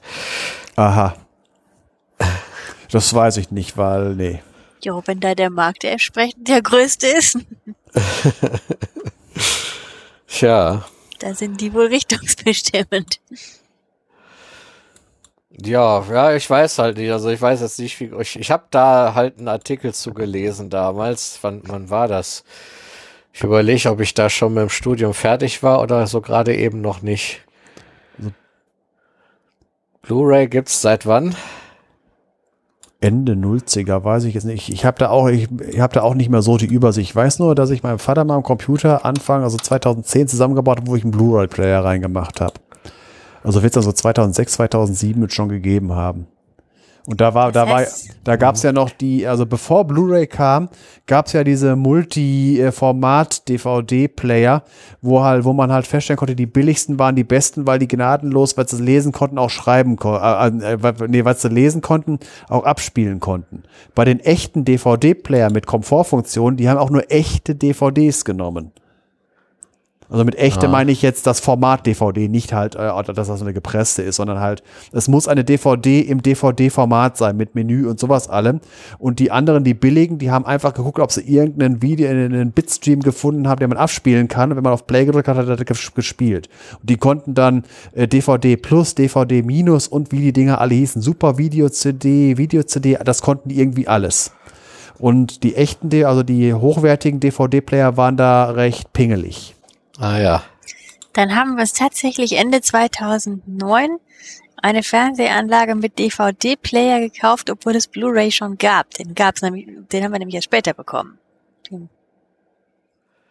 Ja. Ja, also. HD-DVD. HD-DVD wurde 2008 eingestellt. Habe ich gerade gelesen. Denn eben, eigentlich ist mein Mann ja so ein Tech-Nerd. Äh, Offensichtlich waren Blu-rays noch zu teuer oder in der Normalfilmindustrie noch nicht präsent. Ich kann mich noch erinnern, dass es halt äh, in den, in den Saturn-Grabeltischen halt immer äh, die Abteilungen gab, äh, irgendwelche DVD-Formate und Blu-ray. Und Blu-ray war immer so angepriesen, als das ist das Bessere. Du kannst es als DVD haben, du kannst es als irgendwie DVD, hast du nicht gesehen, Plus, oder du kannst es als Premium-Version auf Blu-ray haben. Jetzt auch auf Blu-ray. Ja, genau.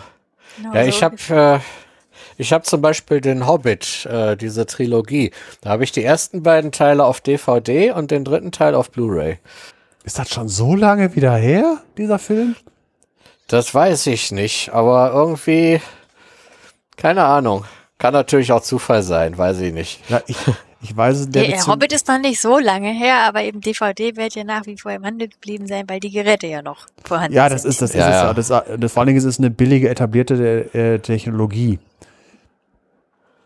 Und auf eine DVD reicht halt für ein normaler Film, also 4,7 oder nominell dann 3 4,3 Gigabyte. Da geht ein normaler abendfüllender Spielfilm in normaler HD-Qualität einfach so drauf. Ja, ja gut, die Geräte sind auch in der Regel abwärtskompatibel, ne? Also zumindest mein Blu-ray-Rekorder, der kann auch DVD und, und Kann CD. unser auch, denn der DVD-Player von vor zehn Jahren, der ist inzwischen ziemlich kaputt.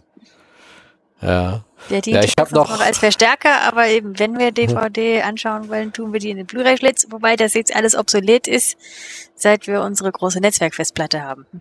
Ach so. Also. Da muss er einmal alles nur auf die Festplatte und dann wird darauf zugegriffen.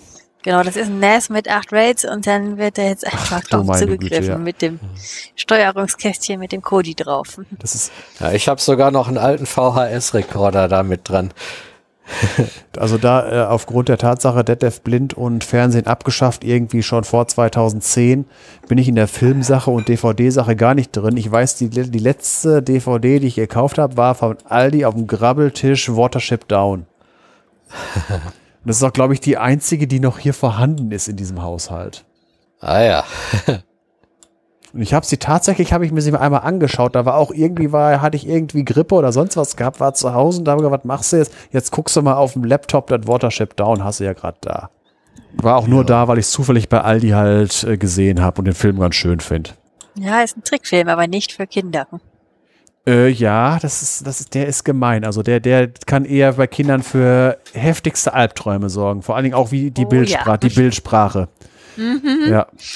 Ich Und habe den nämlich als Kind gesehen. Meine Eltern waren zwar dabei, aber Ja, gut, es kommt immer darauf an, äh, was, äh, was einem die Erziehungsberechtigten, äh, Erziehungsberechtigte haben ja das Erzieherprivileg und die können halt, müssen halt einschätzen, was man gucken. Ich weiß, dass ich mit 13 Jahren die Vögel geguckt habe. Ja, stimmt. Da war ich auch ungefähr so alt, als ich die das erste Mal gucken Und durfte. ich habe deswegen nicht irgendwie schlecht geschlafen. Nein, nein. ja, also Beklemmungen haben, da hat der Film schon in mir erzeugt. Aber das mag auch daran liegen, dass äh, Alfred Hitchcock natürlich ein genialer Regisseur war. Die Szene, die Szene, die mir am meisten im, äh, also von wegen, dass man muss ja nicht immer nur äh, rumschreien und bumm und peng.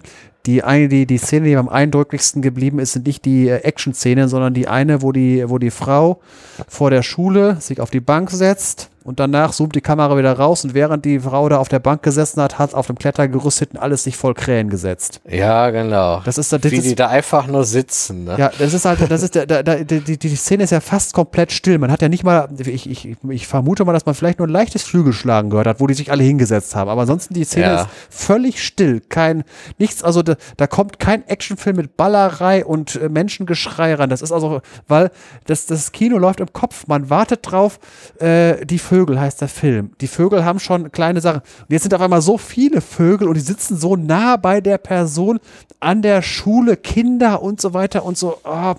d- das, d- das, der Kopf macht alleine weiter. Da braucht man gar nicht viel machen. Ja, ja, das stimmt. Ähm, ich habe den Film lang nicht mehr gesehen. Ich habe irgendwie letztes Mal gelesen, dass der Film komplett ohne Filmmusik auskommt. Dass das Einzige, was man da an Musik hört, wirklich dieser singende Schulklasse ist, äh, die halt zur Beruhigung was singen soll, während sie äh, möglichst aus dem äh, äh, Aktionsradius dieser Vögel da rausgehen. Kann ich mich Kannst du das kann ich mich nicht mehr dran erinnern. Wie gesagt, das ist, ich habe den, den kompletten Zusammenhang, äh, den, also den kompletten Film. Ich weiß, dass es halt am Ende noch ziemlich eskaliert äh, in dem Haus da und so weiter, aber grundsätzlich sind äh, Einzelszenen hängen geblieben. Und vor Ja, allen Dingen die, die, die, Frage des Warums wird nicht geklärt, aber das, ist, das macht ja auch den Film aus. Jetzt sind, wir irgendwie von. Lichtwellenleitern zu, zu Vögeln gekommen. Ja. ja, wir haben ja auch über andere Dinge geredet, deswegen geht das ja. Ja. Da, Was war das jetzt? äh, ich bin aus Versehen an die Räuspertaste gekommen. Ich dachte schon, es wird die Verbindung abgebrochen. Kurz Schreckmoment. Und ich habe, ich sehe gerade, äh, die anderen Verbindungsprobleme wurden noch nicht äh, gelöst. Äh, der Arvid hat sich immer noch nicht gemeldet. Also ich vermute mal, dass das nichts mehr gibt heute. Das, das heißt, da wird dann halt was Nachgeliefertes reingeschnitten. Ja, ja, ich werde auf jeden Fall mal das neue Studio Link äh, vielleicht schon im Anschluss an diese Aufnahme mal testen. Und dann kann ich auch berichten, wie es bei mir passt. Ja, ich werde auch halt, wenn diese Aufnahme im Kasten und produziert ist, äh, bis zur nächsten Aufnahme haben wir ja noch ein bisschen Zeit und aufgrund der allgemeinen Lage vermute ich mal, dass ich in nächster Zeit ein wenig mehr Zeit haben werde. Da kann ich mich dann darum kümmern, auch mal parallel das neue Studio Link und das neue Reaper und das neue Ultraschall mal auszuprobieren und mal äh, ohne die alte Installation wegzutun. Dann werden wir mal sehen, ob das auch unsere sonstigen Technikprobleme, die wir auch in den letzten Folgen haben, Asche auf mein Haupt, äh, dass wir die mal eingestellt bekommen, weil das soll ja alles ein wenig shinier und magicer sein, von wegen, dass man da wen, dass man halt wirklich nur noch aufbauen und lospodcasten muss, ohne sich allzu viel unter der Technik, äh, unter der Haube kümmern zu müssen. Ja, also ich muss, äh, ich muss eigentlich gar nichts installieren. Bei mir sieht das so aus, dass ich äh, Studio Link, äh, dass das unter Linux einfach eine Datei ist, eine ausführbare Datei, die ich starten kann. Dann geht der Browser auf und äh, ich habe dann halt die Oberfläche. Das heißt, ich kann beide Versionen nebeneinander haben. Wenn es mit der einen nicht geht, dann geht's halt mit der anderen. Ja, so, so ungefähr will ich es auch machen. Ich werde einfach äh, das neue Ultraschall auf äh, an eine andere Stelle hin äh, installieren, so dass ich halt nicht irgendwie eine Drüberinstallation oder sonst irgendwas habe, sondern ich starte einfach eine, ein anderes Programm. Ja, genau. Ja, wobei, ähm, wie ist das eigentlich? Ich habe das noch nie so richtig verstanden. Ich benutze ja hier Studio Link Standalone und Ultraschall und Reaper. Äh, äh, was ist das jetzt genau? Ist Also, äh, äh, Ultraschall die Aufnahmesoftware? Äh, die? Aufnahme, die Aufnahmesoftware ist das Reaper. Das ist eine, äh, das ist eine Musikproduktionssoftware, wo man halt auch professionelle Aufnahmen mitmachen kann. Virt, äh, virtuelles Tonstudio. Darauf ist Ultraschall im Prinzip ein äh, Plugin, das halt äh, im Prinzip ähm, das für Podcaster optimiert. Und da drinne ist äh, effektiv das Studio Link, wie ich das verstanden habe, ist äh, eine Tonspur, wo ein FX, also ein Filter drüber hängt, also ein Plugin, wie auch immer das genau funktioniert. Du äh, machst eine neue Tonspur mit einer Studio Link Verbindung, das macht das alles automatisch. Und das heißt, dass im Prinzip, das ist halt ein Plugin in Reaper in Ultraschall. Ah ja. Okay, gut. Ja, jetzt blicke ich ein bisschen mehr durch, ne, weil ich muss ja hier einfach nur mein Studio Link starten und dann bin ich bei euch. Ne? Das könnte ich genauso machen. Ich könnte mir auch ein Studio Link installieren und dann können wir uns einfach nur unterhalten. Da muss noch irgendwer irgendwo eine Aufnahmetaste drücken, dann hat man es trotzdem aufgenommen. Da hat man aber halt kein Ultraschall und kein Reaper dabei. aber Man hat irgendwo eine Tonspur aufgenommen. ja. Fällt dann halt ein MP3 oder sonst irgendwas raus. Also mein Studio Link, das erzeugt FLAC-Dateien. Ja, das ist ja sinnvoll, so als verlustfrei. Aber Es fällt halt eine Audiodatei ra äh, raus, die man nachher bearbeiten kann. Ja. Ist halt Ultraschall in Reaper, ist das Ganze halt integriert in einem Programm. Und wenn man das dann richtig äh, macht, hat man halt einen schönen Workflow. Mal, Ja, was Ja, den sollten wir jetzt nutzen. Substitutionsreaktionen. Ja, ich mache da mal eben einen Trenner. So, damit sind wir jetzt mal wieder bei einer Kategorie, die schon längere Zeit mal nicht mehr dran war, weil wir vorher immer andere Themen hatten, nämlich die gute alte Kategorie Moleküle. Und ich habe ja vor Anno Tuck 1000 Folgen ja schon mal angekündigt, dass ich mal die Reaktionsmechanismen nach und nach durchgehen möchte. Und wir hatten da angefangen mit den Additionsreaktionen. Und jetzt kommen wir mal zu einer anderen Reaktionsklasse, den Substitutionsreaktionen. Und dort konzentriere ich mich hauptsächlich auf die nukleophile Substitution fangen wir erstmal an von wegen, was ist überhaupt die Voraussetzung, dass so eine Reaktion stattfinden kann? Man braucht erstmal in einem Molekül ein positiv polarisiertes C-Atom, an dem etwas substituiert werden soll. Also das ist ein, ein Kohlenstoffatom, das äh, eine Partialladung hat, die positiver ist als ein normales Kohlenstoffatom sonst wäre. Und dort hängt eine funktionelle Gruppe dran, dass äh, die halt durch irgendeine andere ersetzt werden soll. Was braucht man noch? Man braucht einen Angreifer mit mindestens einem freien Elektronenpaar. Und diese ganze Reaktion, äh, das funktioniert dann so.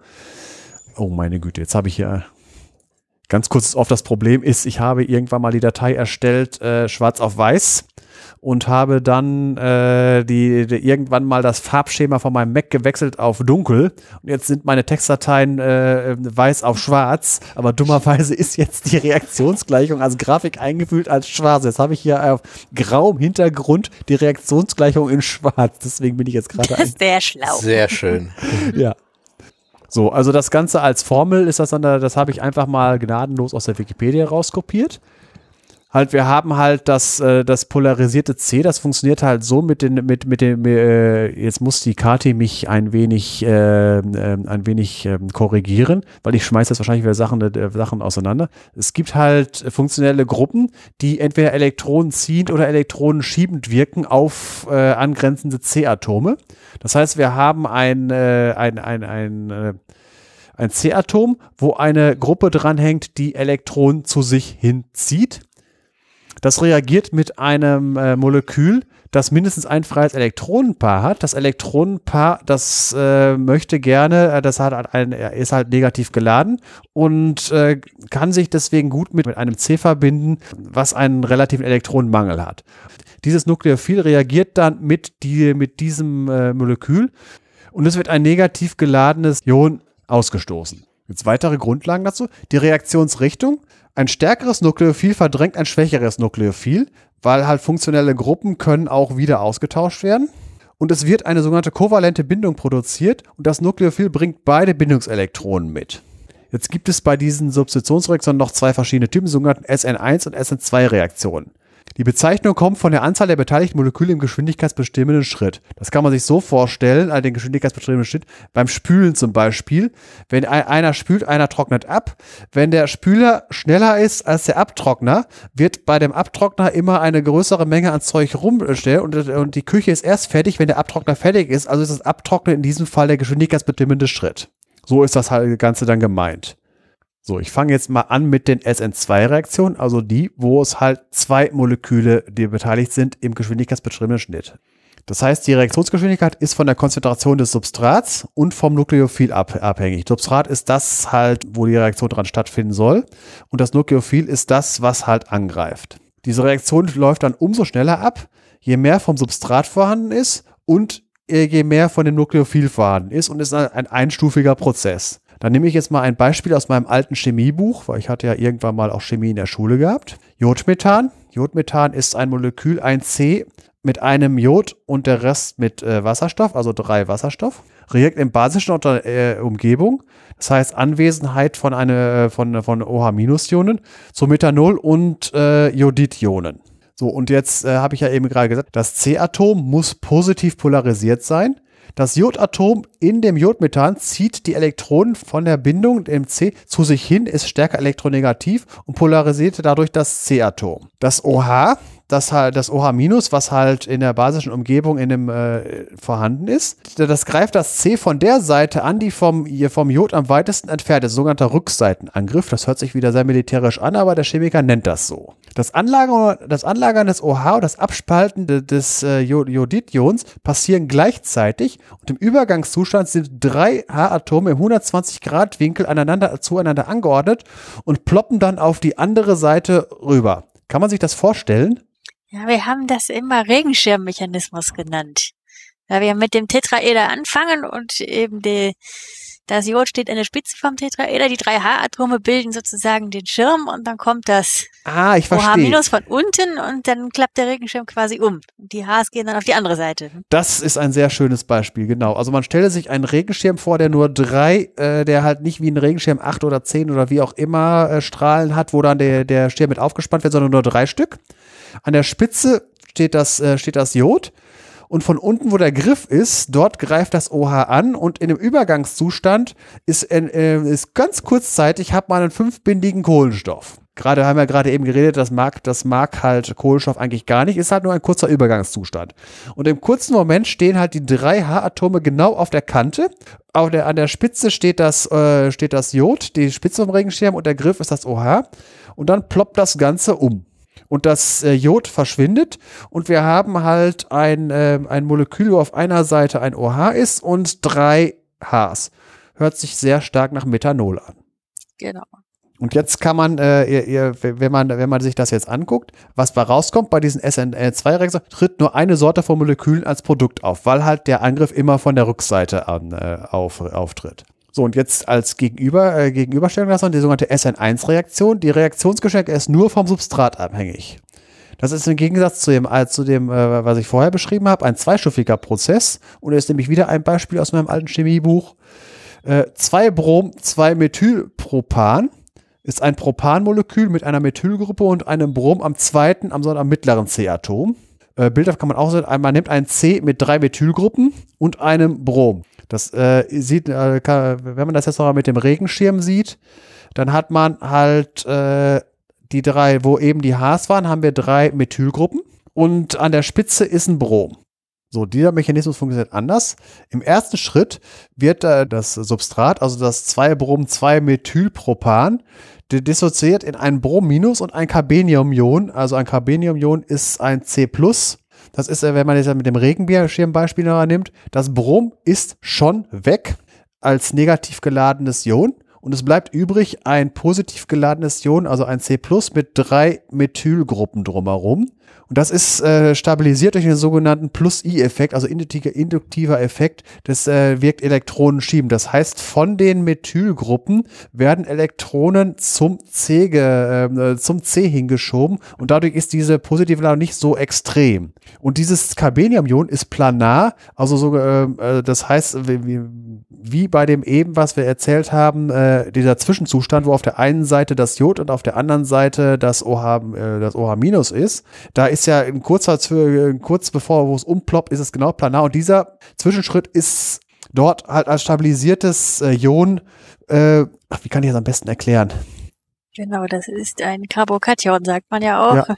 Das ist also ein positiv geladenes jo Molekülion. Ja. Und das ist halt äh, relativ stabil und ist halt liegt lose vor und hat jetzt im Gegensatz zu dem anderen, kann es von beiden Seiten angegriffen werden. Das OH- äh, äh, das kann jetzt also an beiden Seiten angreifen, nicht nur an der Seite, wo das ähm, Brom ähm, abgegangen ist. Und dementsprechend äh, entstehen zwei verschiedene Produkte. In diesem Fall, ja, das ist ja, Genau, jetzt haben wir nämlich ein Problem. Dieses Trimethylcarbeniumion ist gar nicht chiral. Das genau, heißt, deswegen, das wollte ich Da nicht. ist es wurscht, von welcher Seite jetzt gleich die, die, genau, äh, der Substituent reinkommt, das kommt immer das gleiche raus. Wenn wir jetzt aber keine drei Methylgruppen haben, sondern was anderes statt einer, statt einer der Methylgruppen, hm, eine Ethylgruppe zum Beispiel, hm, dann gibt es eine linke und eine rechte Version. hm. Äh, ich würde sogar sagen, es müssen sogar zwei verschiedene sein, weil sonst ist es immer noch äh, nicht chiral. Chiral ist nur, wenn vier verschiedene. Stimmt, ja. Deswegen, es müssen zwei verschiedene. Das, so wurde das auch herausgefunden, dass es so ist, weil, wie gesagt, äh, das, wie die Kathi gerade eben schon sagte, äh, bei dieser Reaktion, äh, wie ich es jetzt gerade dargestellt habe, kommt trotzdem das gleiche Produkt raus, weil es halt, ähm, äh, weil es halt äh, spiegelsymmetrisch ist. Wenn man halt aber jetzt ein Molekül hat, wo an dem C drei verschiedene Gruppen dran sind, also zum Beispiel eine Methylgruppe, dann nimmt man eine äh, Ethylgruppe und was nimmt man? Eine Propylgruppe. Eine Propylgruppe, genau. Dann hat man ein, äh, nachher ein Molekül, wo vier verschiedene Gruppen dran sind und das kann man nicht durch Drehung äh, im Raum ineinander überführen. Deswegen kommen zwei verschiedene Produkte raus. Das, so hat man das, äh, so hat man auch diese beiden äh, Reaktionsmechanismen äh, voneinander unterscheiden gelernt und, und auch bewiesen, dass dem so ist, was ich gerade eben erzählt habe. Wobei man korrekterweise sagen muss, idealerweise rechnerisch würden 50-50 rauskommen, aber es ist eher ein bisschen, die, die Seite ist im Nachteil, wo das Brom weggeht weil das äh, chemische Reaktionen laufen, auch wenn sie relativ langsam ablaufen, trotzdem noch wahnsinnig schnell ab. Und das Brom ist äh, an der Stelle, wo das, wo das Brom abgeht, äh, da ist unwahrscheinlicher, dass das OH gerade ist. Deswegen wird die Seite, wo das Brom weggegangen ist, tendenziell doch ein wenig äh, geringer vorliegen. Und jetzt kam, muss man auch sagen, diese beiden Reaktionsmechanismen schließen sich nicht einander aus. Man kann, je nach Bedingungen, die man wählt, kann man, äh, kann man bestimmen, welche der beiden Reaktionsmechanismen man haben möchte. Weil, wie ich ja gerade eben gesagt habe und die Kati eher gesagt genauer erklärt hat, äh, können bei der SN1-Reaktion ja zwei verschiedene Sorten von Produkten rauskommen aber äh, in der, man möchte ja gerne häufig ein bestimmtes Produkt haben, weil die, die diese, diese Mischungen, ich glaube, Racemat nennt sich das, wenn man eine Mischung aus beiden hat, sind unheimlich genau. schwer, sind unheimlich schwer zu trennen, weil sie ja grundsätzlich die gleichen chemischen Eigenschaften haben. Und gerne, diese ganzen organischen Chemie ist ja, ein großer Teil davon ist ja Medikamentenherstellung. Und äh, in, in Organismen, im menschlichen Körper, ist es gerne so, dass wenn äh, Moleküle in zwei verschiedenen Varianten, also es, man hat ja garantiert schon mal gehört, irgendwie äh, äh, äh linksdrehende und rechtsdrehende Moleküle und so weiter. Und äh, die Biochemie hat sich äh, im, im, im Leben, im menschlichen Körper und in Tieren und so weiter für eine Sorte meistens entschieden. Das heißt, wenn man so ein äh, Produkt hat, ein Racemat, was aus beiden äh, Sorten besteht, ist die Hälfte davon unwirksam und das ist Verschwendung. Deswegen äh, versucht man entweder nur eins von beiden herzustellen oder halt einen Reaktionsweg zu wählen, wo man halt von vornherein das ausschließt, sondern direkt das Richtige hinausbekommt. So, und wie kann man das jetzt machen? Es gibt die eine Variante, möglichst nur H-Atome an dem C zu haben, wo man dran rumsubstituieren will. Ist die einfachste Variante. Muss man eben kurz einen Exkurs, Exkurs geben von wegen, wie man Moleküle, also wie man äh, C-Atome bezeichnet. Äh, es gibt halt die, äh, von wegen, ich habe gerade wenn, wenn nur H-Atome drankommen, ist es äh, egal. Aber wenn man andere Sachen dran hat, ähm, dann gibt es sogenannte primäre, sekundäre, tertiäre und sogar quarziäre C-Atome. Das heißt halt, ob ein, zwei, drei oder vier andere Dinge an dem C dranhängen, wo man halt, äh, wo man halt was dran machen will. Aber quartäre C-Atome, wo vier verschiedene äh, sonstige Gruppen dranhängen, sind für eine, äh, für eine Substitutionsreaktion nicht brauchbar, weil man, weil man ja maximal mit dreien arbeiten kann. Also spielen nur die primäre und sekundäre und tertiäre eine Rolle. Jetzt äh, von wegen Bevorzugung, welches Reaktionstyp. Wenn man eine primäres C hat, dann wird die SN2-Reaktion bevorzugt. Bei sekundären ist es teils, teils. Bei tertiären eher, eher die SN1. Jetzt der Grund, warum Alkylgruppen, also Alkylgruppen sind äh, Gruppen, die halt äh, nur C und Hs äh, be, äh, beinhalten. Die stabilisieren den Zwischenzustand des SN1-Prozesses, das was wir dieses Carbonation, den will man ja nicht haben weil das ja dann steht da 50-50, was rauskommt. Des Weiteren, Alkylgruppen sind sperrig und stehen dem Rückseitenangriff des Nukleophils im Weg. Also sogenannte sterische Hinderung nennt das. Es gibt halt Moleküle, die, äh, die, die gibt's theoretisch, die gibt's aber in Realität nicht, weil halt äh, die Cs sich im Weg stehen. Jeweils, äh, wenn man, vor allen Dingen, wenn halt viele lange Gruppen an einem C dranhängen. Wie kann man jetzt äh, weiter erzwingen, dass man eher, dass man eine SN2-Reaktion hat? Eine hohe Konzentration des Nukleophils. In beiden Reaktionswegen spielt die Konzentration des Substrats die gleiche Rolle, aber nur bei der SN2-Reaktion die Konzentration des Nukleophils. Deswegen die hohe Nukleophilkonzentration bevorzugt deshalb die SN2-Reaktion, da sich für die SN1 ja nichts ändert. So, des Weiteren kann man äh, die, die, den Reaktionsweg bestimmen, indem durch die Wahl des Lösungsmittels. Also, wenn man eine SN2-Reaktion haben möchte, sollte man ein aprotisches, nicht polares Lösungsmittel benutzen. Protische Lösungsmittel sind äh, Lösungsmittel, die Protonen abspalten können. Also effektiv sind es Säuren. So Wasser, Car Carbonsäure, Mineralsäuren. Mineralsäuren sind sowas, immer so Schwefelsäure, Phosphorsäure, solche Sachen. Aprotische Lösungsmittel, die, die geben freiwillig kein Haar ab. Unpolare Lösungsmittel können keine Dipole bilden, weil nur zum Beispiel nur Cs und Hs drinne vorkommen, die kaum Elektronegativitätsunterschiede an äh, und aufweisen. Alkane oder Benzol zum Beispiel. Polare Lösungsmittel, wenn stark polare Gruppen, zum Beispiel eine Ketogruppe, also doppelt gebundenes Sauerstoff, Aceton oder sowas. Warum? Äh, protische Lösungsmittel können Wasserstoffbrückenbindungen zum Nukleophil, was ja ein Anion ist, neg negativ geladen ist. Sie machen es also weniger nukleophil, weil es hat ja eigentlich dann schon, was es haben will. Warum soll es dann noch mit dem Nukleophil reagieren? Außerdem werden die Ionen, das, also das Carbokation in der, im, Zwischenschritt, im Zwischenschritt für die, die SN1-Reaktion stabilisiert, beziehungsweise sie bilden sich leichter. Deswegen äh, wird es eher eine SN1-Reaktion. Also protisches Lösungsmittel, nee, äh, aprotisches Lösungsmittel und nicht polares Lösungsmittel benutzen. Und des Weiteren kann man es beeinflussen, das Abgangsion, also das, was abgespalten wird, sollte die korrespondierende Base einer möglichst starken Säure sein. Deswegen zum Beispiel habe ich hier zum Beispiel äh, das Beispiel Brom oder Jod genommen, weil Bromwasserstoffsäure und Jodwasserstoffsäure sind recht starke Säuren. So, damit bin ich jetzt mit, mit dieser Sache erstmal durch, weil das habe ich ja der Kati letztes Mal schon erklärt, weil die aromatische Substitution fand ich relativ, äh, äh, relativ kompliziert. Äh, da fühle ich mich nicht sicher genug. Ist zu lang her. Genau, da kann ich dann ja mal kurz drüber gehen. Denn der große Unterschied ist nicht nur der Aromat, sondern die Substitution am Aromaten, also an diesem Benzolring oder ähnlichem, ist eine elektrophile Substitution. Das heißt, in so einem Benzolring, das ist eben der Sechser-Kohlenstoffring, bei dem, wenn man es jetzt ganz detailliert aufzeichnen würde, zwischen jedem zweiten oder ab jedem zweiten Kohlenstoff eine Doppelbindung losgeht.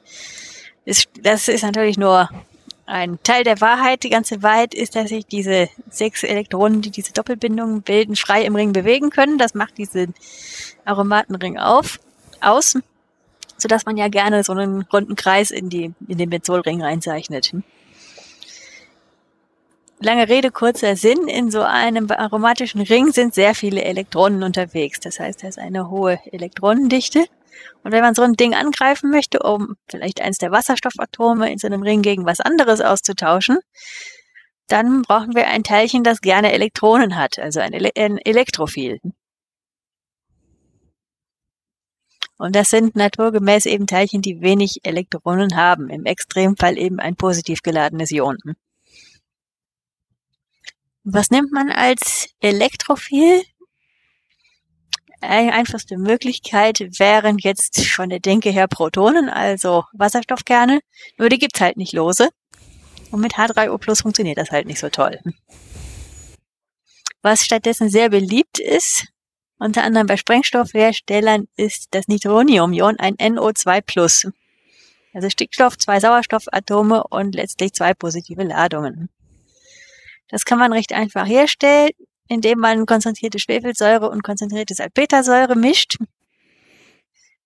Dann entsteht nämlich, genau, dann was steht hier denn? Das Hydrogensulfat Anion, das eben dieses Nitronium-Kation und Wasser. Dieses Gemisch nennt sich Nitriersäure, weil man eben Nitrogruppen in einen Aromaten mit einführen kann oder auch überhaupt Nitrogruppen in andere organische Verbindungen einführen kann kann man dann eben Sprengstoffe herstellen wie Nitrocellulose, sprich Schießbaumwolle oder TNT. Wie läuft das Ganze ab? Man hat eben eine Verbindung, die einen Benzolring enthält. enthält. Diesem Benzolring nähert sich ein Elektrophil wie das NO2 Plus zum Beispiel. Und dann bildet sich eine Art Komplex, also eine, so eine Art Übergangszustand von diesem Elektrophil mit den Pi-Elektronen. Das sind diejenigen Elektronen, die den Doppel, die Doppelbindungen beziehungsweise eben die frei in dem Ring herumlaufen. Das Teilchen ist, wenn wir jetzt in ein neutrales Molekül ein positives Teilchen einbauen, entsteht logischerweise etwas positiv geladenes. Das Ding nennt sich Arrhenium-Ion. Das heißt, jetzt die Notiz verwirrt mich gerade, aber das müsste etwas sein, ein C6H6 irgendwas plus. Das irgendwas ist jetzt die, die Gruppe, die wir da einführen wollen, ein NO zum Beispiel. Jedenfalls ist das Ding eben nicht aromatisch. Das heißt, in diesem Molekül können sich die Elektronen nicht ganz so frei bewegen. Man kann das dann eben mit verschiedenen Grenzstrukturen darstellen. Das jetzt zu erklären, ohne ein Bild zu haben, ist sehr schwierig. Deswegen übergehe ich das mal. Stichwort Mesomerie-Stabilisierung. Das heißt, wir haben mehrere Formeln, die wir zeichnen können und die Wahrheit ist irgendwo dazwischen. Wenn so etwas geht, sind solche Teilchen oder Übergangszustände eben besonders stabil. Aber so ganz zufrieden ist das dann nicht. Letztlich wird dann ein H plus herausgeschmissen, so dass wir dann am Ende einen C6-Ring haben mit 5H und der neuen Gruppe, in dem Fall ein NO2. Und dieser C6-Ring ist am Ende tatsächlich wieder ein Aromat. Die organischen Chemiker geben ihren Reaktionen gerne Namen, und zwar häufig nach den Leuten, die die beschrieben haben. Eine spezielle elektrophile Substitution am Aromaten ist eben die Friedelkraftsalkylierung nach zwei Personen, die damit zu tun hatten. Ganz einfache Möglichkeit ist eben, man kann einen Benzol man hat einen Benzolring und möchte aber Ethylbenzol haben, weil man vielleicht Styropor herstellen möchte, auch bekannt als Polystyrol. Da ist das dann als Monomeres zu gebrauchen. Also, wie kriegt man jetzt die Ethylgruppe an das Benzol ran? Man nimmt sich irgendein Halogenalkan, also eben ein Ethan mit einem Chloratom zum Beispiel, 1-Chlorethan. Dann braucht man einen Katalysator, weil es sonst zu langsam gehen würde, beziehungsweise hm, es wäre schwierig, das umzusetzen. In dem Fall nimmt man eine passende Lewis-Säure. Und zwar, wir haben ja vorhin die Brünsted-Säuren gehabt, das sind diejenigen, die H plus abgeben können. Jetzt kann man eine Säure aber auch anders definieren, indem wir sagen, eine Säure ist ein Stoff, der gerne Elektronenpaare aufnimmt. Das können H plus Ionen übrigens auch. Aber mit dieser Definition bekommen wir eben Säuren, die überhaupt keine Protonen enthalten, nämlich sowas wie das Salz-Aluminium-Trichlorid.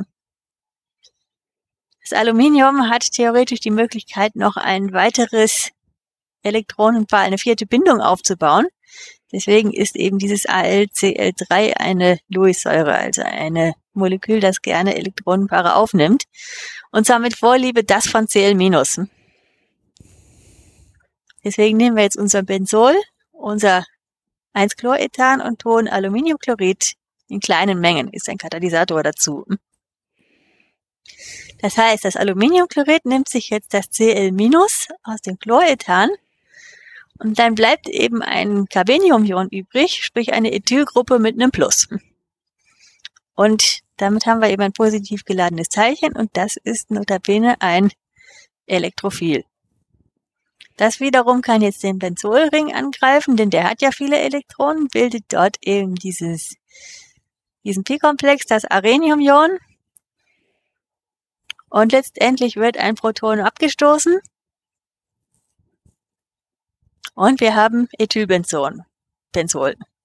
Was passiert mit dem Proton? Das nimmt sich ein, das Cl-, das wir an dem Aluminiumchlorid zwischengelagert hatten, bildet damit Chlorwasserstoff und wir haben unser Aluminiumtrichlorid zurück. Das ist das Klassische, was einen Katalysator auszeichnet. Der wird nicht verbraucht, der wird immer wieder recycelt. Jetzt um daraus Styropor herzustellen, muss man dann mit dem Ethylbenzol dann noch was manipulieren. Man muss dann auch dehydrieren, aber das ist jetzt eine andere Sache. Sprich, man muss dann noch irgendeine CC-Doppelbindung erzeugen. Das gehört hier aber nicht her. Anderes Beispiel, was ich eben schon angedeutet hatte, ist das Trinitrotoluol, TNT, bekannter Sprengstoff. Dort möchte man eben eine, ein Toluol nehmen, das ist ein Benzolring, an dem an einem C-Atom noch eine Methylgruppe dranhängt und möchte da schlussendlich drei Nitrogruppen einführen. Das Problem dabei ist, jetzt werden nicht alle Cs in diesem Benzolring mit der Methylgruppe gleich bewertet, sondern die sind in ihren Eigenschaften leicht unterschiedlich, ab, in Abhängigkeit von ihrer Position relativ zur, zur Methylgruppe. Und mal gucken, was wir jetzt machen.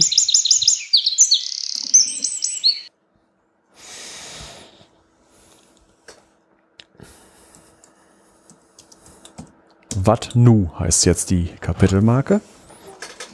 Wir haben jetzt 20.42 Uhr. Wollen wir uns jetzt die Geräte noch vornehmen, weil sonst haben wir eine, doch eine recht kurze Folge. Ich rede gerne über so einen Scheiß, aber das ist ein großes Fass und so. Hm. Das Skript habt ihr ja vorliegen, was ich da. Ja, ich versuche da gerade irgendwie eine Essenz rauszudestillieren.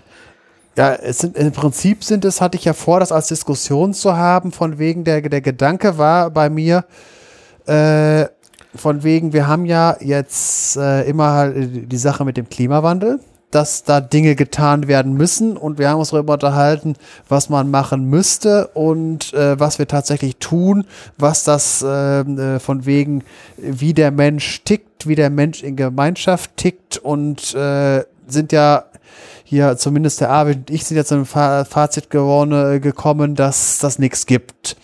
Äh, obwohl halt eigentlich aus Vernunftgründen bestimmte Maßnahmen ergriffen werden müssen. So, und jetzt ist halt etwas anderes passiert. Da ist irgendwo ein Virus aufgetreten, für das wir kein Heilmittel zurzeit haben, was im Moment den gesamten Planeten auf links dreht. Zumindest was das Verhalten äh, seiner menschlichen Bewohner betrifft. Und diese beiden, äh, diese beiden Dinge beeinflussen sich gegenseitig. Ähm, teilweise ziehen sie am gleichen Strang. Teilweise sind die äh, Maßnahmen diametral äh, einander entgegengesetzt. Auf jeden Fall äh, hat sich die Geschwindigkeit, mit der die Menschheit äh, sich verändert und oder, stark erhöht, weil auf einmal Dinge, wo man gesagt, machen wir mal, tun wir mal, auf einmal Holter die Polter passieren. Und deswegen, ich habe mich mit dem Arvid gestern noch unterhalten und äh, ich sagte da wieder diesen, äh, diesen äh, Satz von wegen, wenn das Ganze vorbei ist, wird die Welt sich verändert haben. Da sagte der Arvid zu Recht, die Welt wird sich immer verändert haben. Ja, aber es geht darum, das Tempo und es ist disruptiv. Und die, da, mir ging es halt darum, eine Diskussion darum, so, äh, was, wie beeinflussen die, die, die, diese Dinge gegenseitig? Und ich merke, im Prinzip habe ich das Ding jetzt schon angefangen und wir können jetzt einfach weitermachen und nachher immer noch entscheiden, ob wir es rausschmeißen. Ja, es erinnert mich gerade an die gute alte Evolution, die auch nur in die Hufe kommt, wenn es Veränderungen gibt. Ja, genau. Deswegen, also ich kann ja mal einfach mal, einfach mal loslegen, wegschmeißen können wir es ja immer noch. Also, los geht's. Ja, angefangen hatte ich ja jetzt gerade schon. Jetzt erst einmal ein ganz kurzes Update. Ich will jetzt nicht nochmal in die, in die Details geben, weil da gibt es Podcasts und äh, ich glaube, das Thema ist so groß, es dürfte äh, den, von den Leuten, die hier unseren Podcast hören, dürften es ja alle mitbekommen haben, dass äh, ein Virus im Umlauf ist, das halt gerade den Planeten auf links dreht. Das äh, für die Leute, die halt äh, nicht so da drinne sind, äh, zum Beispiel da, wo ich jeden Tag arbeiten gehe, wo, wo ich halt teilweise merke, dass die Leute noch, nicht alle mittlerweile haben es mehr. Das ist keine Übung, sondern es ist ernst. Das ist äh, auf einer Skala von 0 alles in Ordnung bis 100 Bomben fallen, Zombies laufen durch die Straßen. Sind wir, seit es, äh, seit es die Bundesrepublik Deutschland gibt äh, oder seit 1945 noch nie so weit gewesen. Bisher waren wir meistens bei 1, kein Nutella mehr lieferbar, 3, Internet ausgefallen, 5 oder Hochwasser, Kyrill und so weiter oder lokal bei 15. RAF-Anschläge, Amokläufe oder sonst irgendwie sowas. Aber halt alles relativ kleiner. Das, was jetzt hier im Moment abgeht, ähm, weltweit, schätze ich auf dieser Skala so mal bei 30 bis 40 ein, mit Potenzial in beide Richtungen. Zurzeit äh, schätze ich, dass es sich bei 20 in den nächsten Monat bewegen wird. Aber auf jeden Fall wird die äh, Welt ziemlich in Aufregung bleiben für mich persönlich, mein eigenes Leben aufgrund meiner, äh, meines Lebenswandels und so weiter, äh, schätze ich es immer noch bei fünf ein. Das liegt aber auch nur daran, äh, weil ich halt, äh, ich fühle mich nicht so eingeschränkt, aber Details dazu haben wir ja äh, in, vor einer Woche bei im, äh, in der ersten Folge vom Karanda Podcast äh, besprochen. Deswegen will ich das jetzt hier nicht weiter vertiefen. So einfach nur mal kurz äh, eine kurze Zusammenfassung von wegen, äh, es, es läuft ja viel an Gerüchten oder Behauptungen auch von wegen Unterschiede und Gemeinsamkeiten von dem jetzigen Virus äh, gegenübergestellt zur Influenza. Grundsätzlich handelt es sich halt beides um Atemwegserkrankungen. Als Analogie kann man mal sagen, wenn man wer Rollenspiele spielt, äh, es gehört zu den Drachen, die gibt es allerdings in allen Farben, in allen Gefährlichkeitsstufen. Äh, sie haben gemeinsam, äh, möglicherweise speien sie alle Feuer, haben Flügel, können vielleicht fliegen, aber es gibt halt viele verschiedene Varianten davon. Und jetzt mal äh, äh, zurück zu der Realität. Was, ist, was unterscheidet jetzt den äh, Covid-19 von der Influenza? Wir haben für Covid-19 keine Herdenimmunität. Wir haben kein Heilmittel und keine Impfung. Deswegen sind alle Vergleiche so von wegen, ist ja nur eine, leichte, äh, eine leichtere oder schwerere Influenza, kann man halt nicht vergleichen, weil halt uns wichtige Instrumente fehlen. Wie sieht jetzt die Mission aus? Wir müssen Zeit gewinnen, um A, Platz auf den Intensivstationen zu äh, behalten, damit nicht alle gleichzeitig auf die Intensivstation müssen und B, damit Impfstoffe und Medikamente entwickelt werden können. So an Maßnahmen gibt's halt verschiedene. Äh, das, das Grundkonzept ist erstmal sogenanntes Social Distancing, das heißt, dass wir dass Infektionsketten unterbrechen. Äh, um das auf ein, ein altes Kinderspiel zu bringen, der Boden ist Lava, kann man jetzt spielen, Menschen sind Lava. So, und als grundsätzliche Maßnahme nulltens kann man sagen, Erkrankte und Verdächtige isolieren, schwierig. Und dann halt Einzelmaßnahmen, keine Großveranstaltungen. Zweitens Schulen, Kinder, äh, Kitas und äh, ähm, Kindergärten und sowas schließen. Dritte Variante, Risikogruppen isolieren. Kompletter Shutdown, also alle bleiben zu Hause. Und äh, so Sachen wie, wie Ausgangs- und Kontaktsperren einzelne Maßnahmen davon, also verschiedene Staaten machen verschiedene Intensitätsstufen davon und haben verschiedene Erfolgserlebnisse oder auch nicht davon. Das Ganze hat natürlich auch Auswirkungen auf das Leben der Menschen. So eine, die offensichtliche ist, zurzeit sind de facto die Grenzen für den Personenverkehr zu. Warenverkehr wird relativ aufrechterhalten. Äh, wenn man es jetzt mal so sieht, die AfD feiert gerade. Endlich sind die Grenzen alle dicht.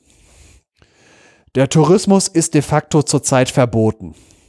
Also internationaler Tourismus, Flieger fliegen nicht mehr, äh, die Grenzen sind in der Beziehung zu und innerhalb Deutschlands haben wir ja mittlerweile ein Übernachtungsverbot in, der, in Hotels und Gaststätten für touristische Zwecke. Dienstreisen sind immer noch erlaubt. Was bedeutet das zum Beispiel für so äh, Orte wie Antalya, die halt größtenteils auf, äh, aus Tourismusindustrie, äh, die haben natürlich jetzt ein massives Problem. Was bedeutet das Ganze für Flugverkehr? Greta jubelt, es wird viel weniger geflogen. Greta jetzt als Synonym für alle Maßnahmen, die halt irgendwie mit dem Klimawandel zusammenhängen und der, dem, dessen Verhinderung. Was weiter halt gut in der Beziehung ist, durch diese ganzen Shutdown-Geschichten ist deutlich weniger Straßenverkehr äh, unterwegs. Ist eigentlich eine gute Entwicklung hat einen kleinen Nebeneffekt, da es, es wird im Moment aufgrund der freien Straßen relativ viel gerast, sagt zumindest die Polizei.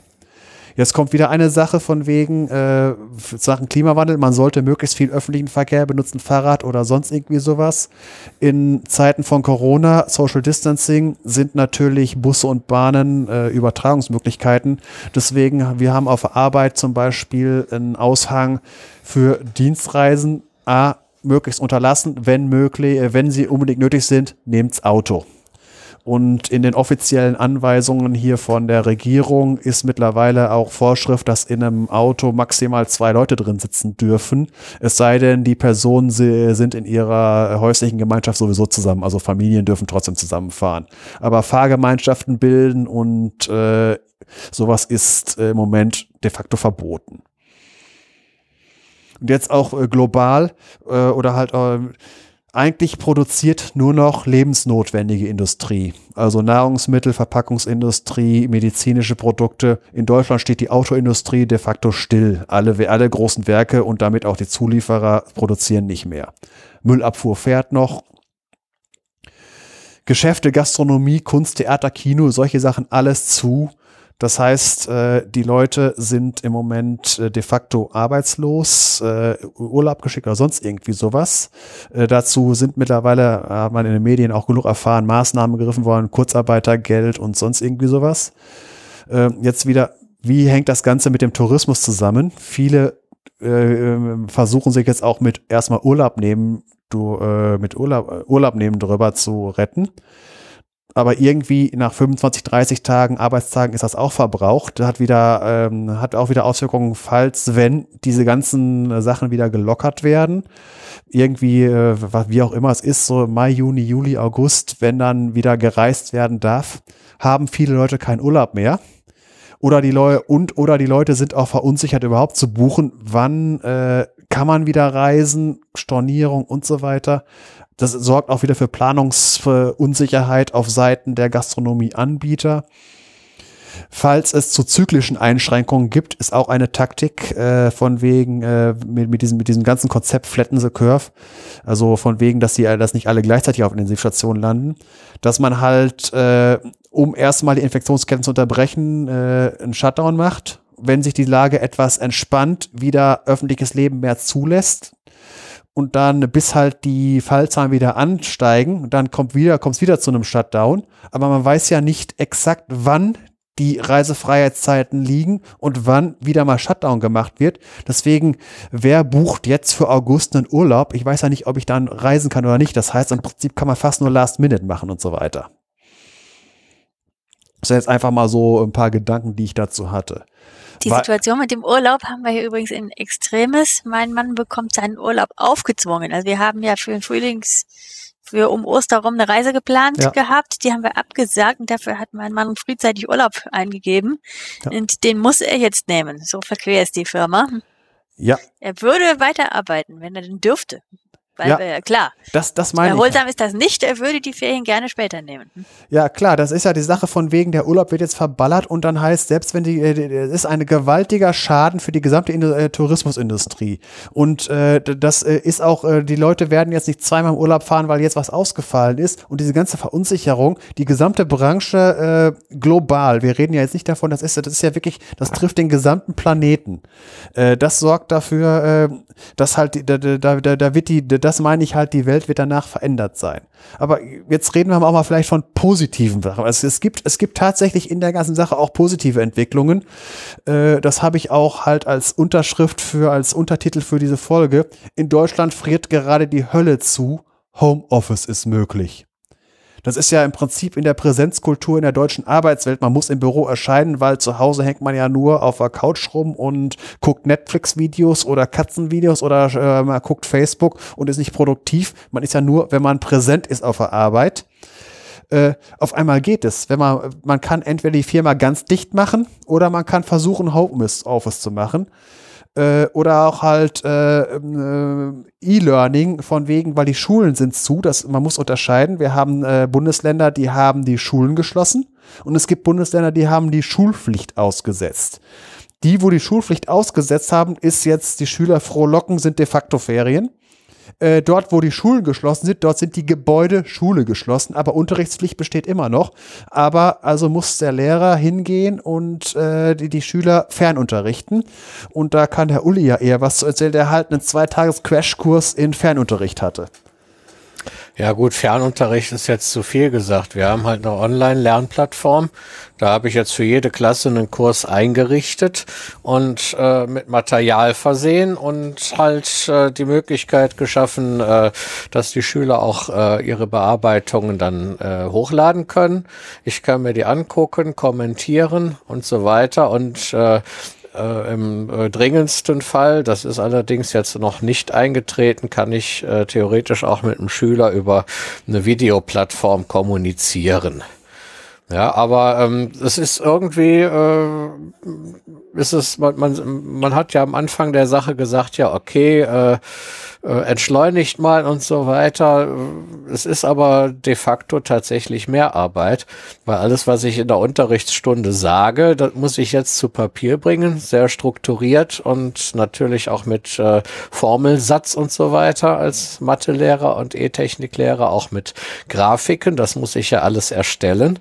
Und da geht weitaus mehr Zeit drauf als bei einer normalen Unterrichtsvorbereitung und einer normalen Unterrichtsstunde, weil ich das halt alles aufbereiten muss für diese Online-Version. Ja. ja. Ähm, übrigens, äh, äh, offizielle äh, Lesart, zumindest so wie ich das gesagt bekommen habe, ist wir äh, es ist nicht das Gebäude Schule zu, aber es besteht noch Unterrichtspflicht, sondern äh, das Gebäude ist Schule, äh, Schule ist zu, aber wir sind dienstverpflichtet. Aber da wurde uns eigentlich ähm, diese Möglichkeit, die Schüler online zu versorgen, eher als eine Möglichkeit äh, dargelegt. Äh, wir sind aber dazu verpflichtet, auf jeden Fall erreichbar zu sein. Ja, für unsere Schulleitung. Ah, aber so. alle Kollegen, die ich persönlich kenne, also wir hatten heute erst eine telefonische Notenkonferenz. Äh, da geht es um die Zulassungsnotung für, für die Prüfungen. Ähm, NRW hat jetzt die Prüfungen verschoben, habe ich kürzlich gelesen. Äh, auf wann äh, ist noch fraglich und wie das mit den Prüfungen zum Beispiel für den Abschluss als staatlich geprüfter Techniker ist, wo ich ja auch äh, involviert bin, das ist noch gar nicht ganz klar. Ja, ähm, aber alle Kollegen, die ich kenne, die sind auch für die Schüler da online und äh, gucken, wie sie das alles hinkriegen. Also ja. da dreht jetzt keiner Däumchen, zumindest ja. nicht von denen, mit denen ich äh, persönlich auch enger zusammenarbeite. Ja, von wegen Prüfungen durchführen, das ist ja jetzt nicht so ganz das Schwierige, weil halt die Sache von wegen Virenübertragung verhindern und Wissensübertragung in Prüfungen verhindern, hat ja, äh, läuft ja beides auf Social Distancing hinaus. Ich kenne ja immer noch die Sache von wegen, wie die Tische auseinandergestellt werden, damit halt das Zettel weitergeben schwieriger wird und das ist ja das gleiche fürs Virus weitergeben. Deswegen, also die Prüfung an sich äh, ist nicht so vollkommen unmöglich so gut, das war jetzt diese Sache mit den, aber mal, wenn man jetzt einfach mal daran denkt, äh, von wegen mit solchen Lernplattformen, das Ganze mal vor vier Monaten gesagt, nee, das geht ja gar nicht und das meine ich halt so von wegen die Hölle friert zu. Ja, ja, ja, das ist das, klar. Man, man, man wundert sich, was man kann, wenn man muss. So, ähm, fängt ja auch schon bei mir an, ich bin ja auch so ein Bargeldmensch und so weiter. Auf einmal fange ich jetzt doch an mit diesem kontaktlosen Bezahlen, weil jetzt im Moment ist es, hat es halt nicht nur eine, äh, von wegen Datensammeln und so weiter, also das kannst du auch mal jetzt mal auf dem CCC besprechen und so weiter, von wegen wegen mit äh, Datenschutz, aber rein von wegen, ich muss nicht Geld um äh, und man, ich muss ja nicht mal das Touchpad anfacken, wenn ich eine Geheimzahl eingebe. Ich halte einfach für Kleineinkäufe da die Karte dran. Äh, das meine ich halt, solche Sachen ist ja in Deutschland Bargeldland, ist das äh, auch wieder so von wegen, da tut sich was. Jetzt nochmal noch eine positive Sache von wegen, wir können eigentlich froh sein, dass das Covid-19 ist und nicht Covid-89. Einfach nur aufgrund der Tatsache, vor 30 Jahren gab es das Internet in der Form noch nicht. Einfach nur Stichwort Lagerkoller. Jetzt äh, von wegen, äh, ein Herrscher äh, hat ja mal irgendwann gesagt, was brauche ich zum Regieren? Brot und Spiele. Das mit Brot kriegen wir hin, Klopapier ist eine andere Frage, äh, aber ansonsten ist die Versorgung noch gesichert. Äh, und jetzt die Sache mit Spiele.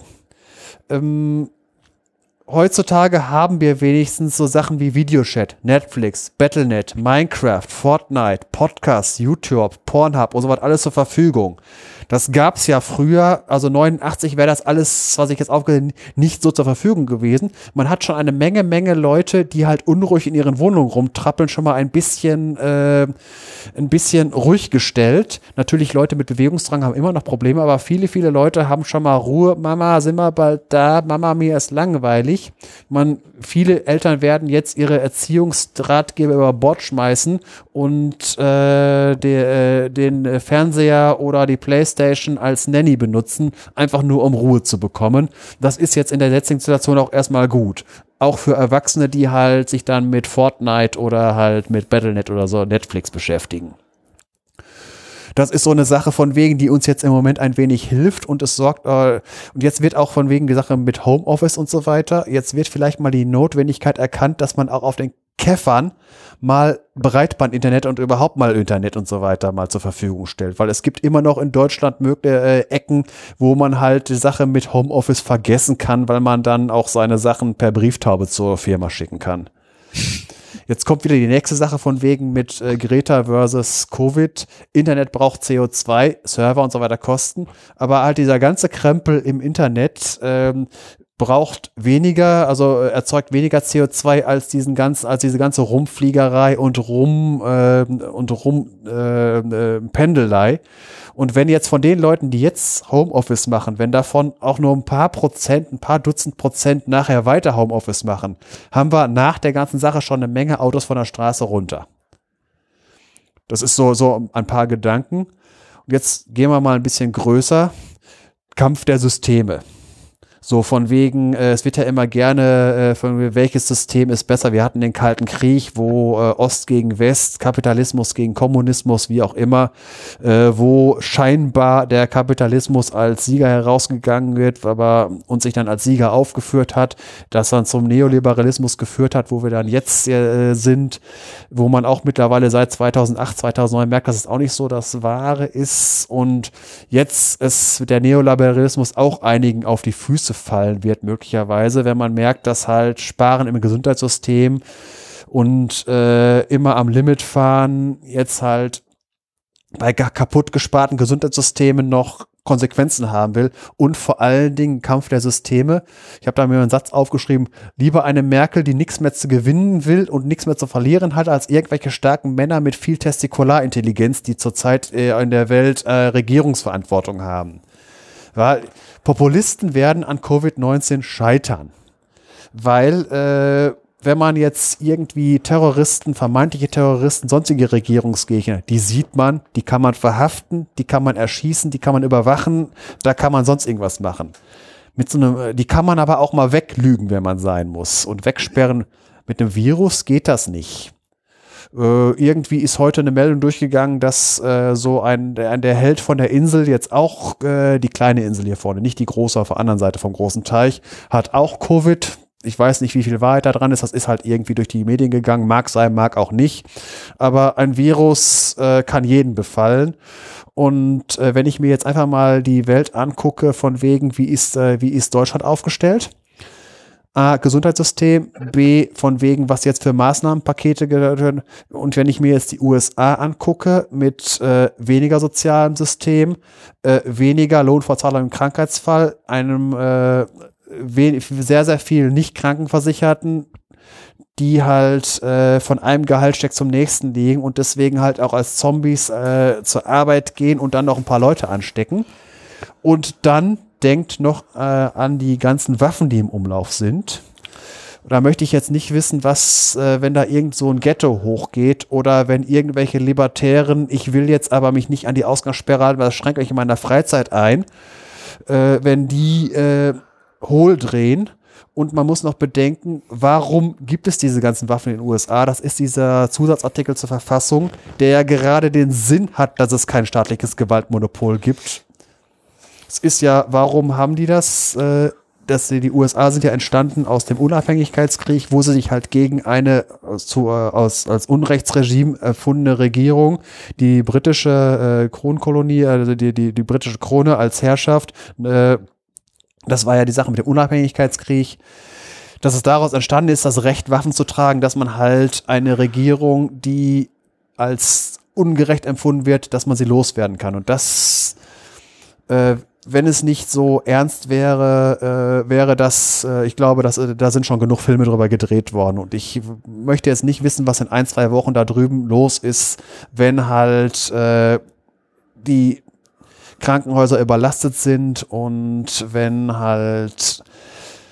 in den Ghettos, wo viele Waffen Umlauf sind, oder wenn irgendwelche libertären Rednecks oder sonst irgendwie durchdrehen und sich in ihrer Freiheit eingeschränkt fühlen. Ja, obwohl, äh, wenn ich mich über die USA ärgere, dann rede ich ja immer noch gern von den transatlantischen Kolonien. Ja. ja. ja. Das, das war, das war so eine, äh, das sind so über Gedanken, die mir so gekommen sind, von wegen, wenn man diese, wenn man diese ganzen Sachen mal global, weil über das Virus selbst und so weiter, da gibt's genug andere Leute, die sich schon drüber unterhalten haben. So von wegen, was ich noch an Folgen, wenn, äh, wenn die Sache in ein, zwei Jahren, äh, wenn wir dann Heilmittel haben, was möglicherweise in Deutschland hängen bleiben. Man wird wieder vielleicht möglich weniger gewinnorientiert und mehr mit mehr Redundanz in der, im Gesundheitssystem denken und mehr Reserve vorhalten. Das nächste Virus kommt sicher. Ein Beispiel hier in Siegerland, äh, vor einem oder anderthalb Jahren ist ein Krankenhaus in der Nachbarstadt zugemacht worden, wegen lohnt sich nicht. Der Vorteil ist, das Ding ist im Prinzip brauchte jetzt nur ausgefegt werden. Äh, es hatte alles vorhanden, ist sogar eine Intensivstation noch im äh, Standby-Modus vorhanden, sollte ein Altenheim draus gemacht werden. Da wird jetzt im Prinzip äh, das, was die Chinesen neu gebaut haben, wird da wieder in Betrieb genommen. Wir haben hier im Siegen ein komplettes Krankenhaus, was im Prinzip demnächst nichts anderes machen wird. Dann die Sache mehr Digitalisierung, weil die Rathäuser haben sich, äh, die Leute haben sich im Prinzip in den Rathäusern verschanzt, kommt keiner mehr rein.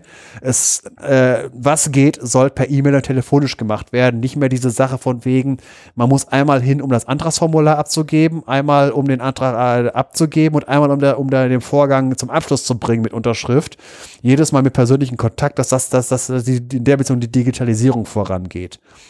Dann halt Redundanz in der Logistik, nicht mehr von einem einzigen billigen, billigsten Hersteller irgendwo auf der Welt ähm, äh, abhängig sein, sondern halt, man kann das halt so ein bisschen mehrgleisig fahren ich sage jetzt einfach mal eine Hausnummer, man macht 50 Prozent beim billigsten irgendwo und die anderen 50 Prozent verteilt man irgendwo innerhalb des Landes oder innerhalb der EU. Das halt nicht, wenn jetzt in China äh, äh irgendwie die einzige Fabrik für Stoff X dicht macht, die gesamte äh, chemische Industrie, die, die, die darauf aufbaut, stillsteht, weil dieser Stoff nicht mehr geliefert werden kann. Oder auch das bestimmte Kleinteil. Solche Sachen die Diskussion um ein äh, bedingungsloses Grundeinkommen voran, weil wir waren in Deutschland de facto niemals näher daran als jetzt, weil was ist im Moment in Hartz IV Realität? Wer jetzt Hartz IV beantragt, keine Vermögensprüfung für die nächsten sechs Monate, keine Frage nach der Größe der Wohnung. Und vielleicht werden wir in einem halben Jahr merken, dass daran, äh, dass, dass daran jetzt nicht alles eingegangen ist. Man muss noch irgendwie nachjustieren, aber die Diskussion kommt in Gang. Und äh, irgendwie auf einmal geht es. Und so von wegen jetzt äh, die Sache mit dem, mit dem Lädensterben äh, versus Amazon. Das wird jetzt Ganze beschleunigt, weil das wird natürlich jetzt vielen Geschäften den Todesstoß geben und, und Amazon hat seine, äh, die Strukturen stehen und Amazon stelle ich jetzt auch mal einfach nur mal als Synonym für den Internethandel, weil es gibt ja auch noch andere das sind so Sachen, die ich mir, was nachher von übrig bleiben, was nachher übrig bleiben wird. So, einfach, äh, einfach nur zur Gesamtthematik noch, äh, noch eben, das wollte ich auch noch machen. So, ich habe jetzt äh, zufällig noch ein paar Omega-Tau-Folgen gehört und es gibt, da waren zufällig zwei bei, die schön zur Thematik passen, ohne die Thematik selbst zu behandeln. Da ist einmal die Folge über Desinfektion. Da, äh, haben, da wurde halt äh, geredet mit, äh, mit, äh, mit, äh, äh, mit einer Frau, die in der, ähm, äh, in der Herstellung und Erforschung von Desinfektionsmitteln äh, äh, tätig ist. Und eine Folge über Netzwerke. Da geht es halt um äh, soziale Netzwerke wie und äh, ne, von wegen äh, so damit äh, da, da geht es halt auch unter anderem darum, wie bereiten sich solchen in einer globalisierten Welt aus. Da ging es auch in dieses Thema von wegen, wie hat sich damals die Pest ausgebreitet, ähm, von wegen, also das Thema Superspreader, dass, äh, dass halt, äh, dass es halt Netzwerkknoten gibt, die halt sehr viele Verbindungen irgendwo haben und wenn die halt etwa, die sind effektiver, als wenn zu, äh, zum, äh, das Gegenteil zum Beispiel wäre ich, der halt nicht so viel ein großes Netzwerk hat. Ich gebe nicht viel weiter werde ich beides verlinken, sind äh, sehr, sehr interessante Folgen, die halt die sind halt schon ein paar Monate alt, aber aktueller denn je. Und natürlich, wer kennt ihn nicht, den NDR-Podcast mit dem Herrn Drosten, äh, wo mal halt das Ganze äh, aus wissenschaftlicher Sicht beleuchtet wird. Und jetzt gehe, jetzt höre ich mal ein bisschen aufzureden, dass mal die anderen Leute zu Wort kommen. Der Arbeit ist ja leider nicht da. Äh, mit dem habe ich vorher schon darüber geredet. Ich äh, hoffe mal, dass er, ich habe ja mit ihm auch über dieses Thema, äh, was wir reden, schon mal, ähm, schon mal vorgesprochen. Und ich gehe mal davon aus, dass er noch etwas äh, zeitversetzt nachliefern will. Das werde ich dann nachher noch irgendwo da dazu. Gibt leider dann keine Diskussion. Ja, ich habe ja schon ein paar Sachen gesagt, äh, so zu meinem Lehrerdasein. Ähm, ja, wie gesagt, man weiß nichts, man weiß nicht viel. Das mit dem bedingungslosen Grundeinkommen, das sehe ich ein bisschen kritisch. Äh, da weiß ich nicht, ob das jetzt wirklich äh, so der Durchbruch ist. Ich denke mal, das wird eher ein Flickwerk werden, das äh, maximal, also allerhöchstens auf die derzeitige Situation angepasst ist aber jetzt nichts, was irgendwie auf Dauer dann oder in, in, in eine Sache verwandelt werden könnte, die auf Dauer Bestand hat. Also da bin ich etwas pessimistischer. Eh, das habe ich ja auch, deswegen habe ja. ja, deswegen hab ich ja gesagt, mhm. wir waren niemals näher dran. Wir waren niemals näher dran und die Diskussion kommt ins Rollen. Äh, dass das halt, äh, man hat aber mal halt gesehen, wir haben äh, wie in der Finanzkrise, wo sich damals die Frau Merkel hingestellt hat äh, und Ruhe in die Sache gebracht hat, indem sie gesagt hat, für euch Kleinsparer und sowas, die ihr irgendwie nur auf ein Auto oder sonst oder auf ein Häuschen gespart habt. Pro Bank 100.000 sind sicher, dafür stehe ich hier und schon war ein bisschen Ruhe in der ganzen Sache drinne auf einmal konnte sich jetzt auch die Regierung und alle irgendwie konstruktiv zusammenarbeiten. Keiner hört mehr was von der AfD, weil die nichts Konstruktives dazu sagen kann. Äh, und innerhalb von zwei Wochen äh, wurden da Dinger äh, ähm, äh, gemacht, hier von wegen hier diese Hilfspakete, hier von wegen 600 Milliarden äh, Konjunkturpaket und sonst Maßnahmenpaket, sagt er, dass es auf einmal geht. Und der jetzt, ich habe ja gesagt, von wegen Greta versus äh, Covid, das ist wieder so eine Sache hier mit, dass, die, die Covid-Sache ist äh, auf der Skala von ein Meteorit schlägt ein und innerhalb von drei Tagen ist der Planet auf links gedreht. Und der Klimawandel ist das Ganze auf 100 Jahre und dieses Covid ist das Ganze auf zwei, drei Jahre. Äh, auf der zwei, drei Jahre Skala kriegen wir es hin, auf einmal disruptiv zu entscheiden und auch mal äh, Bewegung in die Sache zu bringen, auch über Parteigrenzen hinweg. Und jetzt müssen wir das vielleicht irgendwie mal hinkriegen, dass man das beim Klimawandel auch mal, man, man sieht ja, es kann sich doch bewegen. Es sind Sachen, die vorher nicht äh, undenkbar sind, gehen auf einmal, weil man muss. Ja, das ist, das ist richtig. Also da, da liegt ein gewisses Potenzial drin, aber ich glaube, die, äh, die, die, die Antikrakeler werden auch sehr schnell wieder rosige Wangen bekommen und wieder krakehlen. Ähm, das ja, man, man wird sehen, ne? Aber so zu diesem, äh, zu diesen Hilfsmaßnahmen, das, das finde ich toll, dass da so schnell jetzt plötzlich so viel möglich ist, aber da gibt's ja trotz allem sehr, sehr viele, die da durch die Massen fallen. Ja, die ganzen geringfügig Beschäftigten, auch in der Gastronomie, ja. die irgendwie mit dem 400-Euro-Job äh, da, da rumhängen und den auch brauchen, um ihr Studium zu finanzieren oder sich während des Studiums zu finanzieren. Ähm, ja, äh, ich meine, gut, es ist quasi in Anführungszeichen nur geringfügige Beschäftigung, aber die Leute sind drauf angewiesen, ja. Und nicht nur Studenten, sondern halt auch wirklich Leute, die äh, am Rande leben und äh, damit so, sich so gerade über Wasser halten. Ne? Und da weiß ich nicht, wie da die Hilfsmaßnahmen dann noch greifen werden. Ne? Äh, da ist ja ein, da. eine ganz wichtige Sache ist davon wegen, dass während dieser Zeit diese Leute, äh, die können jetzt definitiv nicht aus ihren Wohnungen geschmissen werden. Da wird, ich sage, es geht drum, äh, wir, äh, es brennt und es muss gelöscht werden. Ob nachher eine Kuh ertrunken ist im Stall, das kann immer noch passieren, aber auf jeden Fall muss erstmal gelöscht werden. Das wurde gemacht und damit sind erstmal, ähm, man muss schnell reagieren. Und das ist ja, man muss den Leuten die Angst nehmen und dass man wenigstens schon mal ein paar Monate rausgeschunden hat mit der Sache mit den Wohnungen und so weiter. Und auch das gleiche äh, äh, jetzt von wegen Läden sterben und so weiter.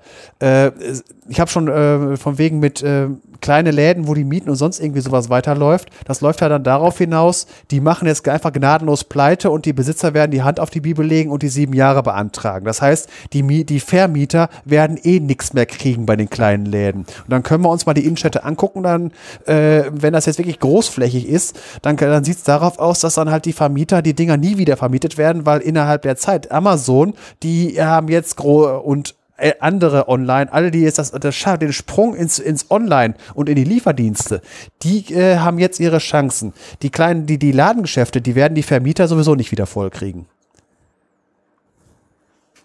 Ja, das kommt vielleicht auch ein bisschen drauf an, wie flexibel die Vermieter da sind. Ne? Ja, sie müssen ja, weil äh, sie, sie, sie sehen das, wenn, wenn jetzt, wenn jetzt so nach drei, vier Monate so, so irgendwie so ein kleines Atelier oder so eine kleine Kneipe, äh, wenn, wenn die Brauerei will ihr Geld haben, äh, von wegen ihre Lizenzgebühren, äh, der Stromanbieter, der Gasanbieter, äh, das Finanzamt will seine Vorhersteuer haben und so weiter, ja. Und dann sagt er von wegen, ja, Game Over, Hand auf der Bibel, können nackten Mann nicht in die Tasche greifen, hier ist mein Hartz-IV-Antrag ja, dann bleibt er, dann kriegt der Vermieter auch nichts. Und dann nur sag mal gucken, äh, ja, wer will da wieder was Neues aufmachen da? Das, äh, das ist wieder so eine Sache, das wollte der Arvid wieder an. Ist, deswegen fehlt, das kann der Arvid dann wahrscheinlich nachliefern. Äh, äh, wie startet man die Wirtschaft nachher wieder neu? Weil wir sind ja im Prinzip ist jetzt, äh, wenn man, wenn, wenn jetzt die, die Wirtschaft oder halt unsere Gesellschaft ein Patient ist, gerade in ein künstliches Koma versetzt. Wie kriegt man diesen Patienten wieder äh, äh wach? Wie startet man die Wirtschaft wieder neu? Ja, das ist wieder so eine Sache, dass das ja. Ja. Es ist, das ist wieder, das ist auch wieder eine Frage, wie bekommt man das wieder neu gestartet? Was ist jetzt, was machen wir mit einer Stadt, wo die ganzen kleinen Geschäfte pleite gegangen sind? So viel 1-Euro-Shops kriegt man da doch gar nicht rein. Ja, klar. Nee, aber äh, ich weiß nicht, äh, muss auch nicht zwangsläufig auf 1-Euro-Shops hinauslaufen. Vielleicht wird es doch die ein oder andere Neugründung äh, geben irgendwann. Kann ich jetzt nicht sagen. Ja, aber halt die Leute, die jetzt pleite gemacht haben, sind sieben Jahre raus, weil die kriegen, weil in Deutschland ist es ja so, äh, wenn du einmal pleite gemacht hast, dann war's das. Ich, ja, ich, Wohlverhaltensphase hast du dann, ne?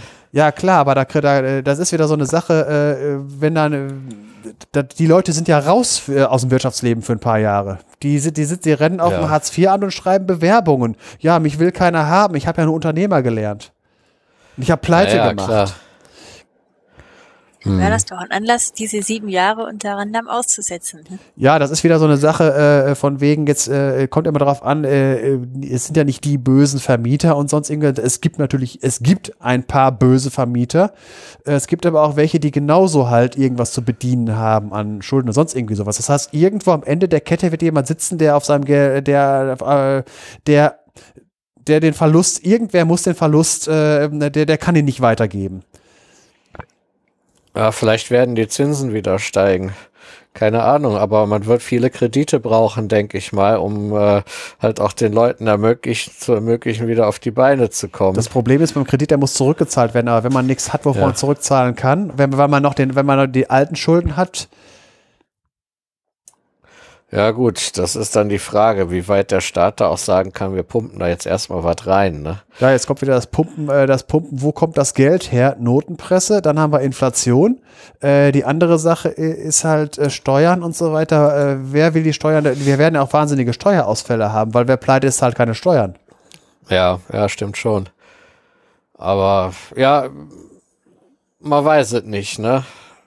Vielleicht neue Schulden. Die haben ja jetzt schon die, die Schuldenbremse gelockert. Ausgesetzt. Sogar ausgesetzt. Ja, ja. ja. Und äh, da muss man dann halt mal gucken, wie man das Ganze handelt. Ne? Da wird sicher, werden sicherlich auch noch äh, äh, Ideen kommen, ja und auch äh, möglicherweise bessere als jetzt der, als jetzt derzeit kursieren. Keine Ahnung. Also ich, ich bin da halt einfach optimistisch. Ich glaube an die Kreativität des Menschen.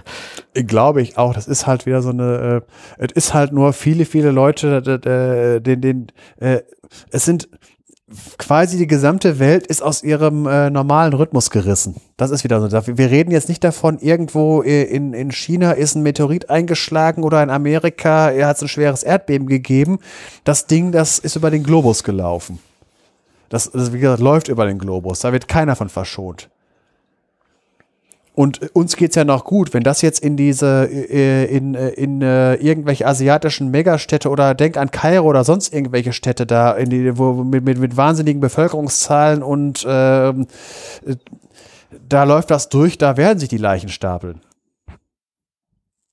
Weil selbst wenn es nur 0,5 Prozent sind, von einer Million 0,5, war 5000, ne, warte mal, von einer Million 5000, ja. Da hast du dann in einer 10 Millionen Stadt 50.000 Tote rumliegen. In ein paar, in paar Monaten. An sowas muss man mal denken. Da, das, da werden wir es ja noch gut haben hier. Ja, stimmt schon.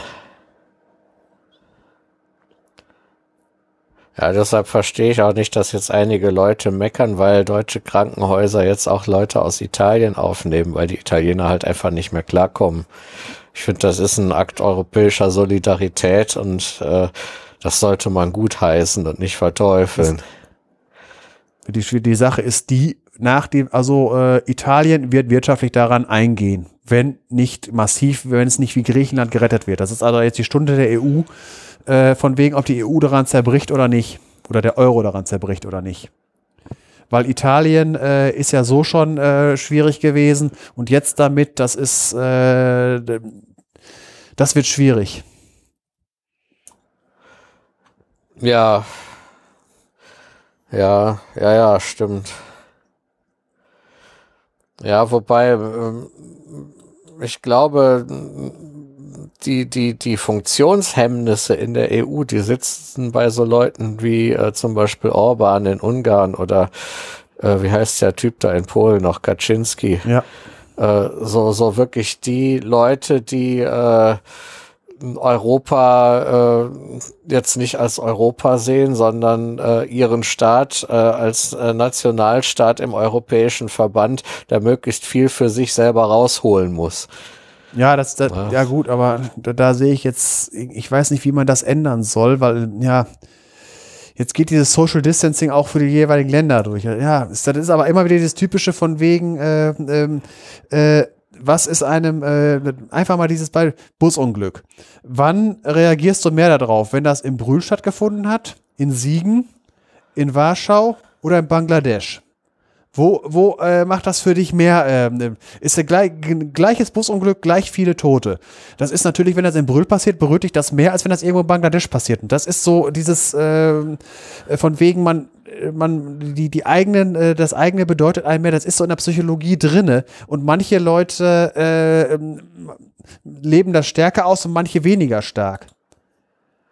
Ja, ja, der Mensch hat eigentlich aber auch eine Vernunft, derer er sich bedienen kann. Der besteht ja nicht nur aus Emotionen. Und ich finde, das sollte der Mensch auch gefälligst mal tun ab und zu. Ne?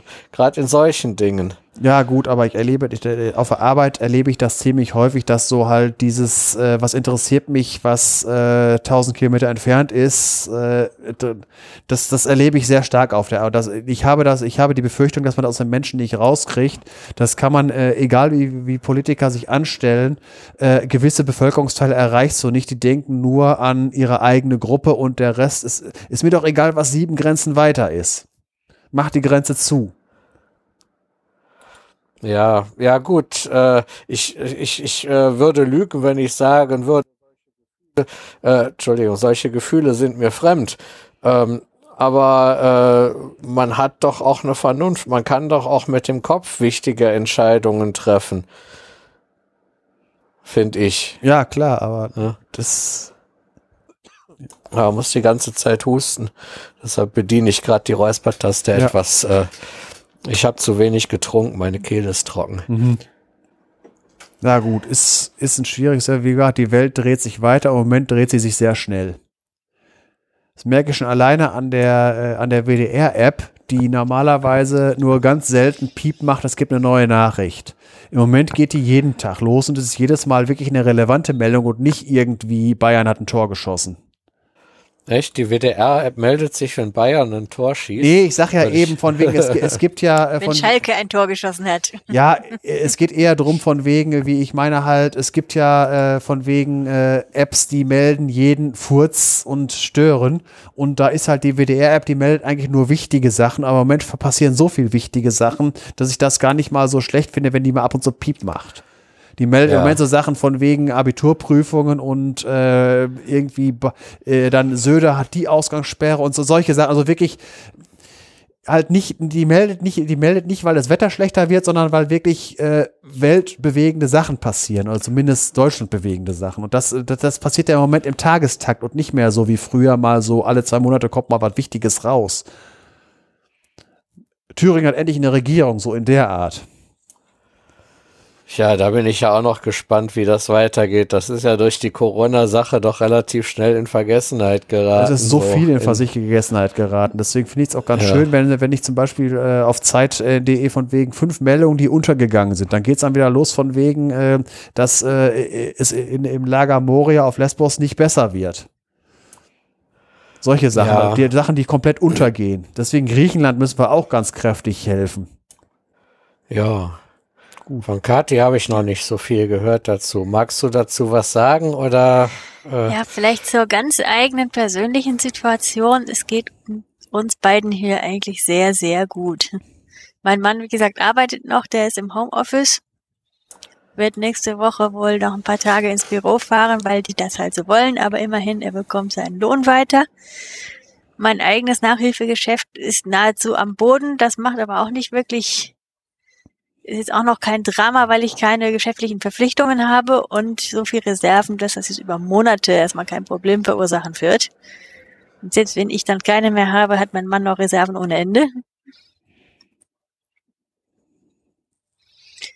Was ich aber dennoch merke, ist äh, allein der Umgang als jetzt Weltveränderung im ganz Kleinen, der Umgang mit Lebensmitteln. Durch die Ausgangsbeschränkungen bin ich jetzt dazu übergegangen, nur noch zweimal die Woche einzukaufen, anstatt jeden Tag eine Kleinigkeit zu holen. Also muss man wissen, wir haben kein Auto, wir fahren mit dem ÖV gehen zu Fuß zum Einkaufen und deswegen trage ich nicht mehr als nötig oder habe nicht mehr als nötig getragen. Mittlerweile funktioniert das sehr gut. Ich gehe zweimal die Woche einkaufen und achte noch viel mehr darauf, dass wir die Lebensmittel auch verbrauchen.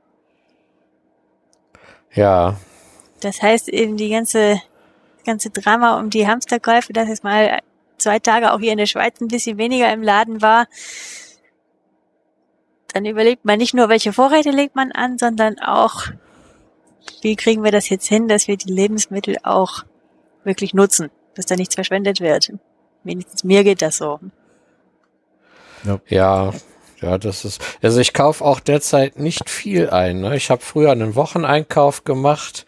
Äh, so, so ein, zweimal im Monat war dann auch mal Klopapier dabei. Das gibt's derzeit hier in meinem Dunstkreis gar nicht mehr. Zum Glück habe ich noch eine volle Packung, die ich allerdings spätestens am Montag anbrechen werde.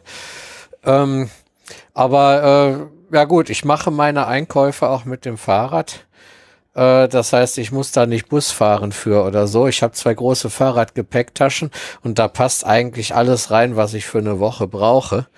Äh, jetzt ist es halt so, dass es verschiedene Dinge halt zwischendrin mal nicht gibt. Jetzt habe ich letztens zum Beispiel äh, äh, Bio-Eier kaufen wollen. Da gab es keine mehr. Ja gut, die Not war jetzt noch nicht so groß, dass ich stattdessen irgendwie äh, Eier aus Legebatterien gekauft hätte. Ähm, war halt dann knapp. Da musste ich halt an zwei Tage später nochmal und dann gab's halt auch wieder welche. Das Einzige, was hier wirklich äh, problematisch wäre, wenn ich es nicht mehr hätte, wäre Mehl und Klopapier. Da habe ich zwar jetzt keinen allzu großen Vorrat, aber das äh, ist auf jeden Fall was. Da werde ich auf jeden Fall noch äh, drei, vier Wochen Brot von haben und äh, das Toilettenpapier wird auch noch so lange halten. Und dann gucken wir mal weiter. Ja, Mehl ist hier überhaupt kein Problem. Klopapier war die letzten zwei Wochen schwierig. Jetzt am, wann war das? Am, gestern, am Donnerstag habe ich tatsächlich welches bekommen. Allerdings nur noch die sechslagige Luxusausgabe für mehr als einen Franken pro Rolle. Ja, ich habe mir schon Kleines vorgenommen, wenn Päckchen habe ich genommen als eiserne Reserve. Wir haben natürlich auch noch. Ja, nee, ich habe mir schon vorgenommen, wenn es dann demnächst mal wieder Klopapier gibt äh, und meins reicht noch, dann wirklich mal bewusst gar keins zu kaufen, obwohl es welches gibt. Einfach für für mich so. Aber die Schweizer scheinen eine ganz gute Chemiegrundbildung zu haben, denn was es auch wirklich seit zwei Wochen nicht mehr gibt, ist Brennsprit, also Spiritus. Ach so, von Ach ja. wegen die Sache mit dem Desinfektionsmittel. Genau, scheint, scheinen viele zu wissen, dass man das als Desinfektionsmittel brauchen kann. Auch gegen Viren. Auch und gerade gegen Viren. Ist Ach so, ja, Ja, vor, vor allen Dingen äh, dieses Virus, ein sogenanntes behülltes Virus, was halt, äh, wenn die Hülle kaputt ist, ist das Virus kaputt. Ja, ich habe noch zwei Flaschen rum mit 54 Prozent. Reicht das? Das ist auch gut. Ja, das Problem, Ja, ist, wenn aber- du, das Problem ist, wenn du die getrunken hast, bist du auch nur auf zwei Promille und das reicht dann nicht. ja, nicht zum Trinken, aber Da muss ich an Drosophila denken, diese, diese Fruchtfliegen. Ich glaube, die können so viel Alkohol vertragen, dass sie sich ordentlich besaufen und dadurch irgendwelche Parasiten äh, loswerden.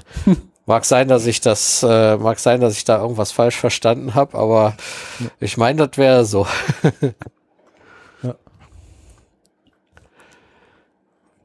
Ja. ja, nee, Hände waschen reicht bei mir. Bei mir ja auch. Nee, das mit dem Klopapier, also da in der Beziehung habe ich, äh, ich mache ja meine Einkäufe sowieso immer so, dass ich, ich kaufe nicht immer Hamster, aber ich laufe nicht immer wegen einer Flasche Shampoo los, weil äh, dann muss ich auch ständig laufen. Deswegen, äh, ich, ich habe ja vor äh, Anfang, äh, Anfang Februar habe ich ja eine Woche krank gehabt, weil ich Gürtelrose hatte. Und da war ich eine Woche halt Woche krankgeschrieben und in dieser Woche habe ich dann halt einfach meine Einkäufe gemacht. Und da war dann halt das Lager auffüllen, Shampoo und so weiter und Seife. Und da habe ich, äh, Klopapier habe ich damals, ähm, da hat noch keiner daran gedacht, habe ich drei Packungen gekauft, weil ich, ich kaufe einfach nur zweimal im Jahr Klopapier.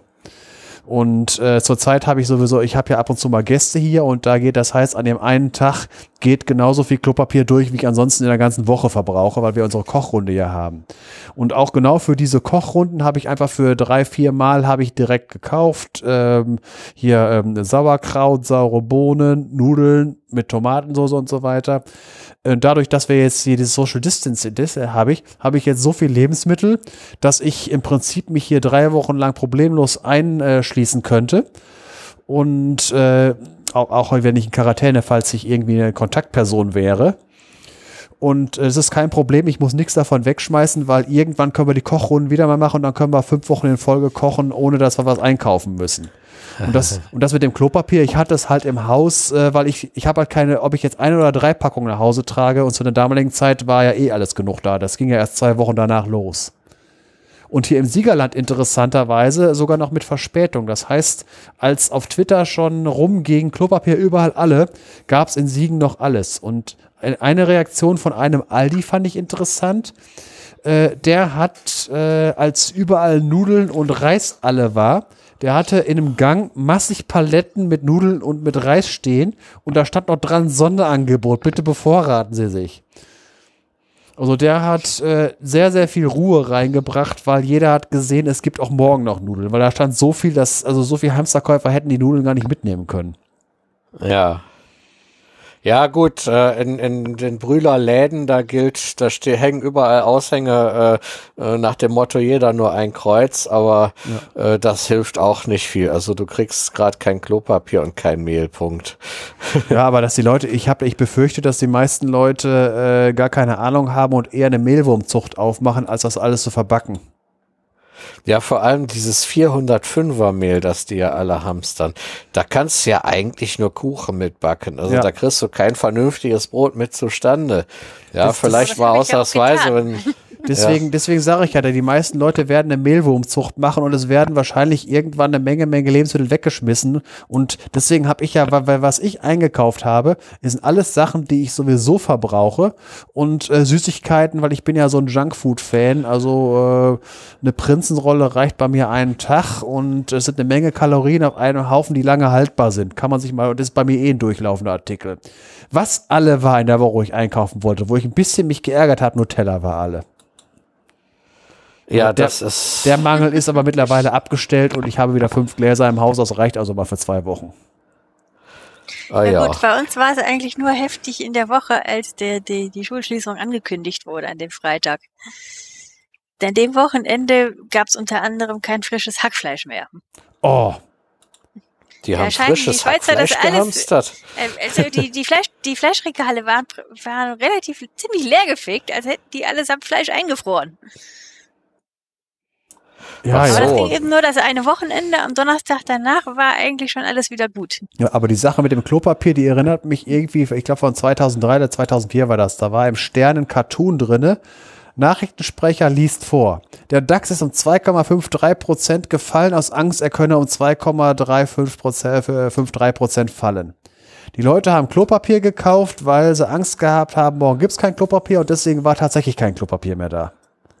Ja, also ich denke ich hab- mal, so wird das auch gewesen sein hier. Eben, da frage ich mich auch schon, irgendwer muss das in den Social Media behauptet haben und diese Angst irgendwo gezündet haben. Ich habe einen Verdächtigen, aber ich glaube, das ist nur ein. Wellenreiter, so von wegen da, wo einer gesagt hat, von wegen, bei solchen bevor, denkt auch an das Klopapier. Und ist, glaube ich, auch jemand, aber ich glaube nicht, dass das eine Initialzündung war. Es war einfach nur ähm, irgendwie, ähm, wie gesagt, das ist halt gewesen, nur weil zufällig, das ist, ist ja so eine, auch so eine virale Verbreitung. Da hat jemand die leere Palette gesehen und hat deswegen im anderen Laden und so, und dann hat, hast du gehört und so weiter und jetzt, das hält noch an und die, äh, und die Leute tun so, als wäre es eine Neuroepidemie. Ja, Aber andere Sache von wegen Koinzidenzen. Die Leute wussten, das ist eine, äh, eine längere Zeit, wo man zu Hause sitzen muss. Und ich habe ja auch gesagt, bei den ganzen Internetdiensten ist ja auch YouPorn dabei. Aber die Leute haben ja jetzt genug Klopapier, also es stellt das kein Problem dar.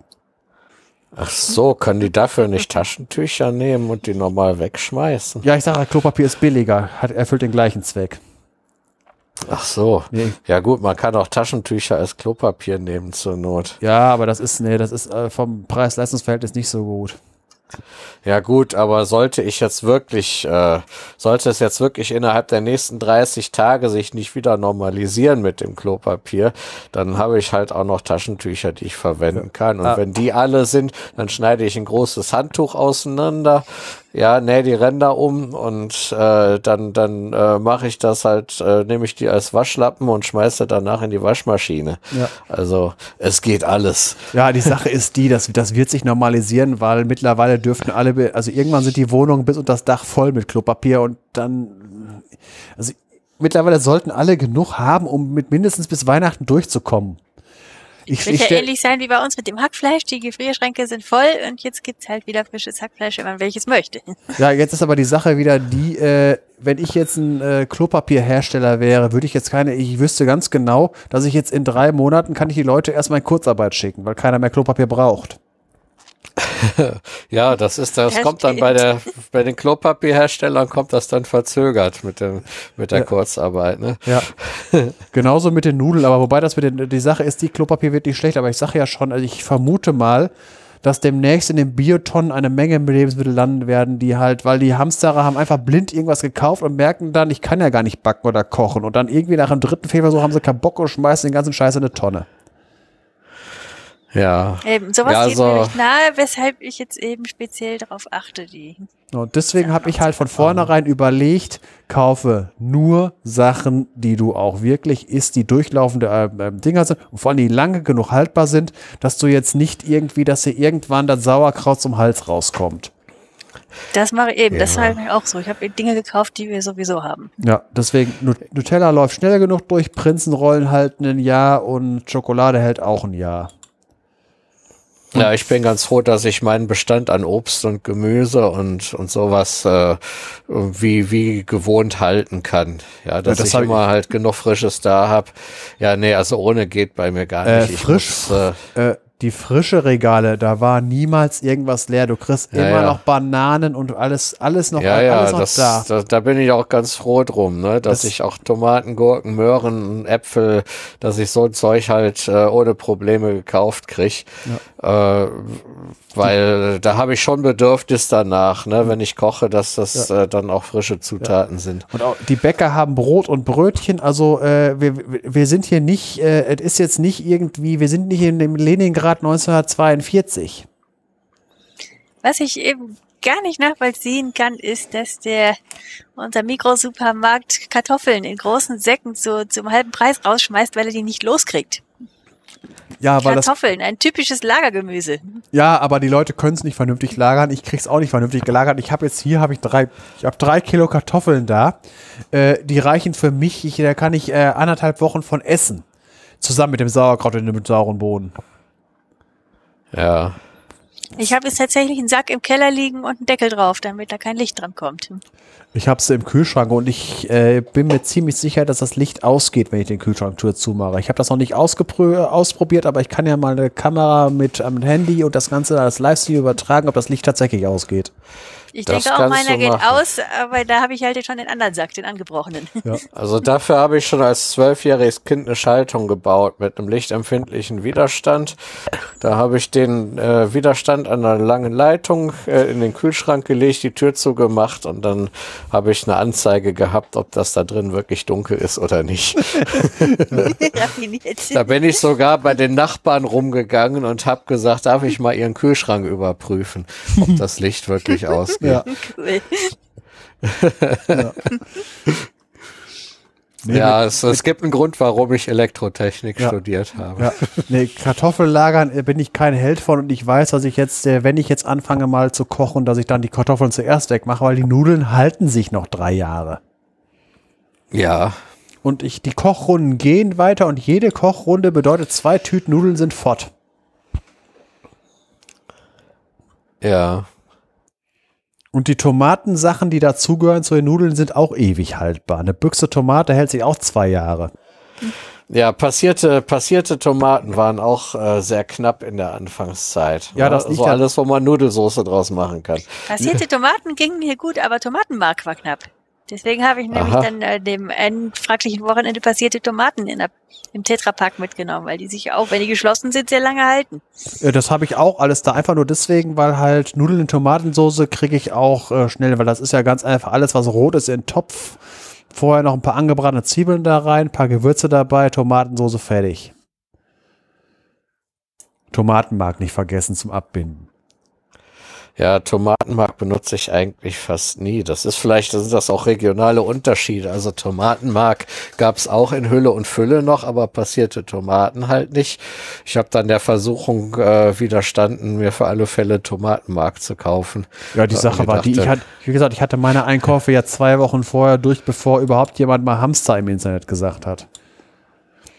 Ja, Und das sind regionale Unterschiede. Ich kenne von zu Hause aus, aus Nordrhein-Westfalen eben auch passierte Tomaten, ähm, um daraus eine Soße zu machen. Aber hier in mein Schweizer Mann, der nimmt das Tomatenmark und streckt das mit Wasser und hat dann seine Soße. Ich tue beides. Ja. Ich, also wenn, wenn, wenn, wenn wir so eine große, großen Pot Tomatensauce machen, nehme ich zwei, je nachdem wie viele Leute da sind, zwei oder dreimal passierte Tomaten, einmal eine Packung Tomatenmark und eine Dose Büchsentomaten, so gehackte Tomaten. Dann vorher werden noch Zwiebeln angebraten in Olivenöl. Wir haben da letzte Mal ein halbes Kilo reingemacht und einen ganzen Haufen grüne Kräuter. Für fünf bis sechs Ja. Leute. klingt auch gut. Und was übrig ist, Klingt gibt's am nächsten Morgen in der Mikrowelle. Also ja, wer- was haben wir? Was war das? Genau, ein halbes Kilo Zwiebeln in genug Olivenöl angebraten. Dann haben wir, also das waren insgesamt, waren das dann vier, äh, zwei Liter Tomaten, also äh, zusammen eine, eine Büchse passierte, dann drei Packungen, eine ganze Tube Tomatenmark und einen Haufen grüne Kräuter. Ja, Das- mir ist letztens noch was Lustiges begegnet. Ähm, Wurstkonserven, ja, Bockwürstchen, Schinkenwürstchen, Knackwürstchen, äh, gab es in Hülle und Fülle wieder, ja. Einzig und allein äh, die entsprechenden Bioprodukte waren ausverkauft. Das klingt für mich irgendwie so ein bisschen nach Hamster mit grüner Attitüde. Ja, ich habe äh, in der Beziehung ist mir was Schreckliches passiert. Bei mir stehen zwei überlagerte Pa- äh, Packungen äh, dicke Sauerländer. So ärgerlich. Die haben irgendwo hinten gestanden und ich habe leider das FIFO-System äh, missachtet. Weil ich habe noch fünf äh, Büchsen von den, äh, von denen habe ich noch rumstehen. Die hatte ich vorher schon, weil man die mal so schnell warm machen kann, wenn man mal, wenn man keinen Bock hat, mit der Kochrunde was groß zu machen, dann werden halt Würstchen warm gemacht und Senf und Ketchup dazu gereicht. Und da, jetzt habe ich das, damit das nicht nochmal passiert, habe ich einen dicken Edding genommen und oben auf dem Deckel das Datum draufgeschrieben, dass ich immer, wenn ich halt sehe, es kommt darauf an, dann mache ich mir die Büchse halt mal selber auf. Ja. Weil ein Jahr überlagert, hm, finde ich dann doch ein bisschen. Hm. Ja. Ja, Das wäre doch mal eine Idee, ein rotierendes Vorratsregal. Ja, sobald man was Neues reinstellt, wird das erstmal äh, weggedreht, Ja. sodass man die ältesten Sachen vorne stehen hat. Deswegen mache ich das halt schon mal mit groß auf dem Deckel draufschreiben, damit man halt nicht immer nach dem kleinen Datum suchen muss. ja, Damit die Bequemlichkeit nicht siegt. Ja, bei Nudeln ist das ja egal. Also, die, die, solange der, der, der, die kannst du ja, das ist ja egal. Wenn die ein Jahr oder drüber sind, egal. Und die halten sich ja eh schon zwei Jahre. Und die Tomatenbuchsen auch.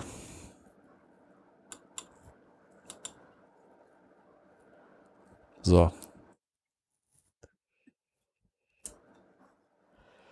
Ja, ich glaube, wir sind jetzt auch so bald am Zeitlimit schon angekommen. Das du dir ja, gesetzt und hattest. der Arvid wird ja noch etwas dazu liefern.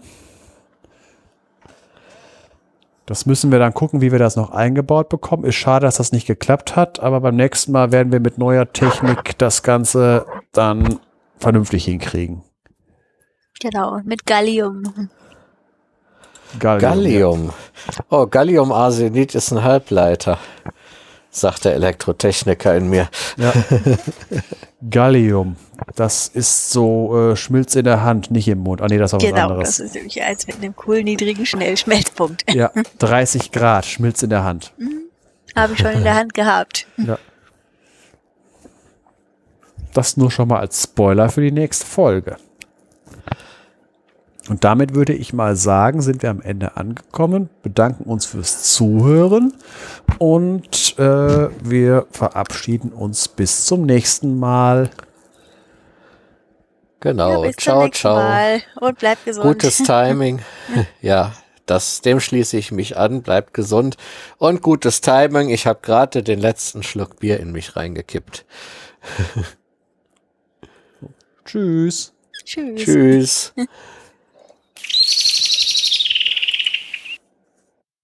Das war eigentlich die Schlussamsel. Aber wir haben ja versprochen, dass der Arvid sich eigentlich auch noch nicht nur zur Zinksalbe äußern wollte, sondern auch noch zu, äh, wie starten wir die Wirtschaft neu. Da ich dummerweise keine schöne Stelle gefunden habe, das einzufügen, weil unser Gespräch halt so im Fluss war und ich nicht so eine schöne Anmoderation äh, zustande gebracht hatte wie bei dem, äh, bei, beim Zink, habe ich mich entschlossen, das Ganze einfach zum äh, Schluss einzufügen. Und danach werde ich noch so eine Art äh, Kommentar darauf abgeben, also im Prinzip ein Audiokommentar auf unseren eigenen Podcast. So, hier zuerst mal der Beitrag vom Arvid.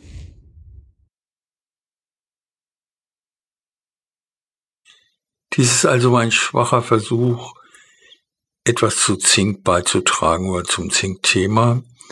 Viel ist mir auch nicht eingefallen. Kulturgeschichtlich gibt Zink nicht so viel her. Und deswegen kommt jetzt mein Beitrag zu einem ganz anderen Thema. Der Coronavirus oder die Corona-Krise, was immer man sagen möchte, hat uns fest im Griff. Und wir haben sehr viele Maßnahmen über uns ergehen lassen müssen, um die Ausbreitung zu reduzieren. Im Zuge dieser Maßnahmen ist die Wirtschaft äh, in vielen Teilen regelrecht abgewürgt worden und soll jetzt bald irgendwann, wenn die Neuinfektionsraten unter einen bestimmten Wert fallen, neu gestartet werden. Und zu diesem Neustart und den damit verbundenen Schwierigkeiten möchte ich ein paar Gedanken beitragen. Noch ist es ganz unklar, wie hoch die Schäden ausfallen werden, die ökonomisch zu beziffern sind. Äh, Wie hoch die Schäden nicht bezifferbarer Art sind, werden wir wahrscheinlich nie auch nur annähernd evaluieren können. Aber wir können sagen, dass die wirtschaftliche Aktivität in vielen Bereichen zum Erliegen gekommen ist. Vielleicht nicht ganz, aber doch sehr stark abgewürgt wurde. Um zu verhindern, dass Menschen zu viel Kontakt miteinander haben und die Verbreitung des Virus dadurch äh, Aufschwung erfährt. Wie fährt man jetzt eine solche Wirtschaft wieder hoch? Wie kriegt man sie wieder in Gang? Nun bestimmt nicht dadurch, dass man sagt, ähm, bis zum 20. April ist es nun mal so, wie es jetzt ist, mit allen Einschränkungen und ab dem 21. April geht's wieder los oder ab irgendeinem Datum. Wir können nicht zu einem Stichtag die Wirtschaft wieder aufdrehen wie ein Wasserhahn, den wir vorher zugedreht haben. Warum nicht? Es gibt mehrere Gründe. Die wichtigsten sind, zum einen ist die Wirtschaft synchronisiert.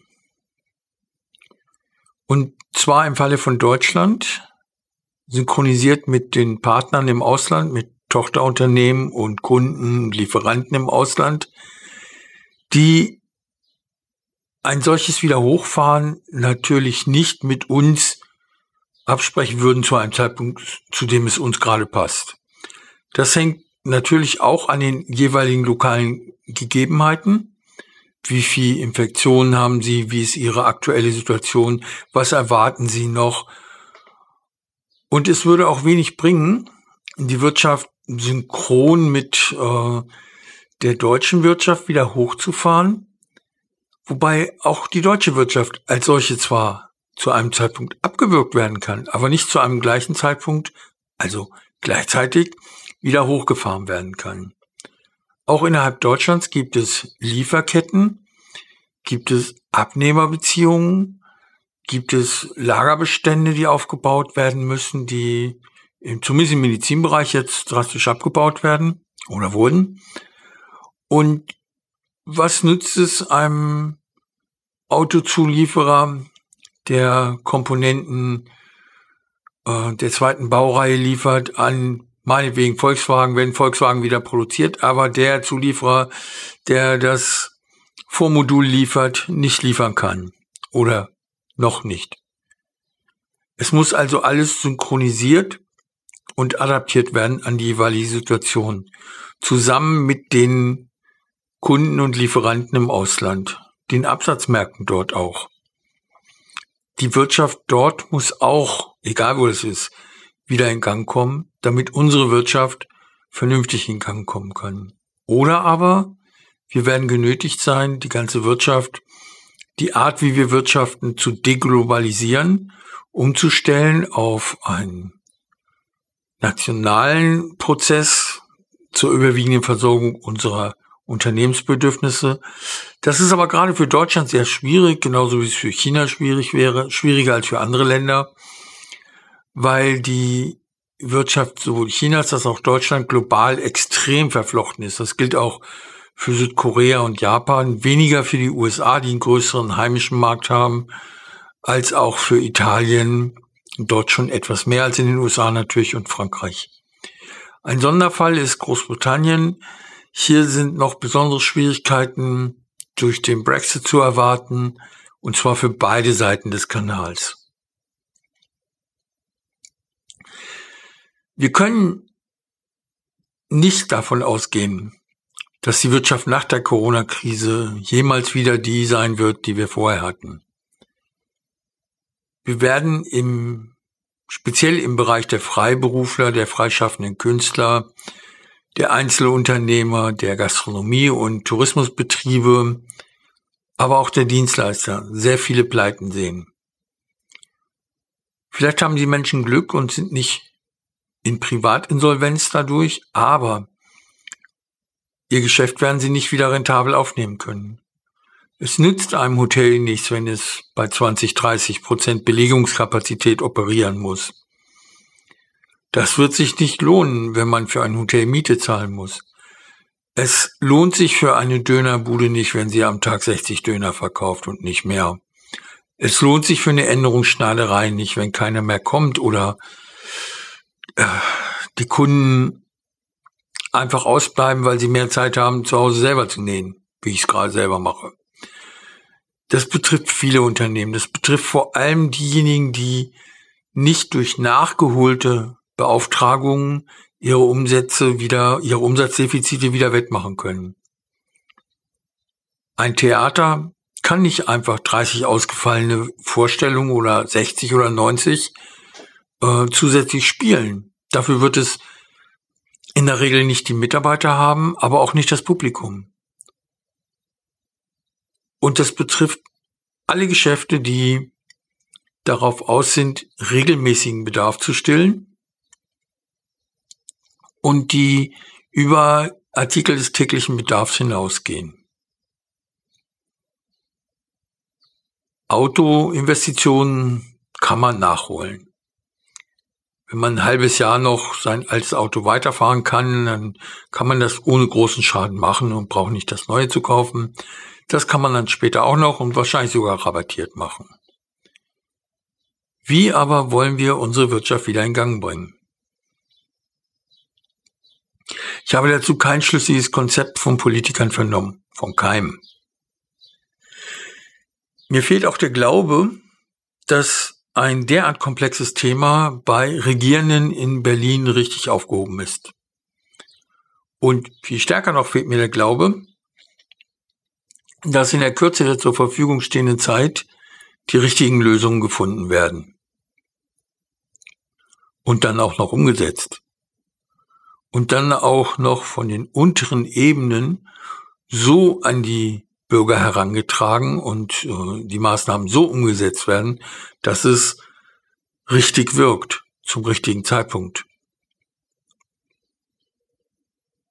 Meiner Meinung nach wird nicht viel daran vorbeiführen oder eigentlich nichts daran vorbeiführen, Helikoptergeld einzusetzen. Das heißt, den Bürgern unabhängig von ihrer jeweiligen Situation Geld und sei es nur virtuelles in Form von Gutscheinen in die Hand zu drücken und sie damit die Wirtschaft wieder in Gang bringen lassen.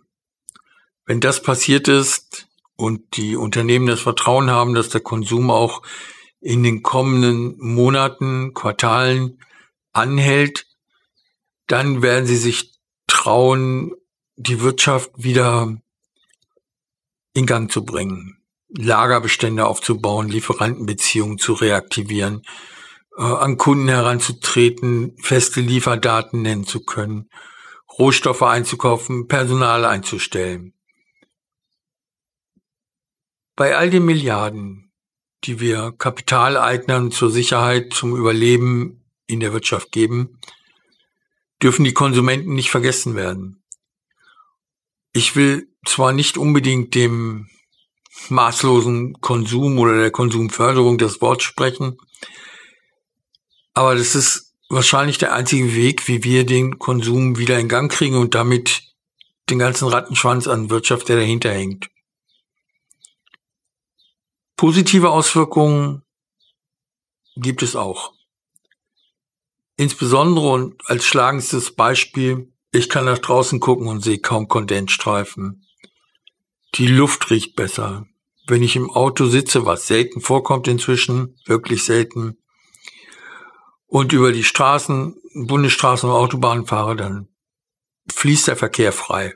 Ich höre keine Staumeldungen mehr im Radio und wenn dann nur wirklich aus Ballungsgebieten zwei Meldungen und das war's, wo es früher zwölf oder zehn oder fünfzehn waren im Radio. Es gibt einen Haufen positiver Auswirkungen in Form von neuen Aktivitäten, die über das Netz koordiniert werden. Es sind Behelfe. Es hat sich noch keine Kultur daraus entwickelt. Und vielleicht wird es das auch nicht. Ich sehe da nicht unbedingt eine Verhaltensänderung der Gesamtbevölkerung, sondern eher eine Beschäftigungstherapie drin. Aber wir erkennen, dass wir mit weniger auskommen, mit weniger Konsum, mit weniger hm, Kultur, obwohl das der Punkt ist, den ich am stärksten vermisse. Und zwar sei es nur die Freundschaftskultur, mal einen Kaffee trinken gehen mit Freunden oder zu Hause mit denen ein Trinken. Und ich vermisse auch eine Medienwelt, die frei von Coronavirus-Folgen ist. Mich interessieren nicht irgendwelche Splatter-Geschichten oder Celebrities. Da ist mir Corona schon lieber, weil das häufig auch einen wissenschaftlichen Hintergrund hat. Aber ich habe einfach eine Überdosis an Corona. Jetzt schon. Und es wird aber leider, leider noch etliche Monate anhalten. Bis wir ein wirksames, verlässliches, zuverlässiges äh, Medikament haben, besser noch eine Impfung oder mindestens schnelle und günstige und zutreffende Schnelltests. Solange werden wir nichts ändern können. Werden wir warten müssen, bis eine dieser drei Sachen eintritt. Und wir können nicht Maßnahmen, die jetzt die Wirtschaft abwürgen, rückgängig machen und dann die Wirtschaft wieder hochfahren lassen und dann wieder abwürgen und sozusagen in einen Oszillationsrhythmus bringen, je nach Anzahl der Infizierten. Kein Mensch würde sich auf mit seiner wirtschaftlichen Aktivität darauf verlassen, dass äh, die Anzahl der Infizierten bis dann und dann um so und so viel zurückgeht, dass er wieder einen Lagerbestand aufbauen kann oder von Lieferanten was geliefert bekommt. Das macht keiner.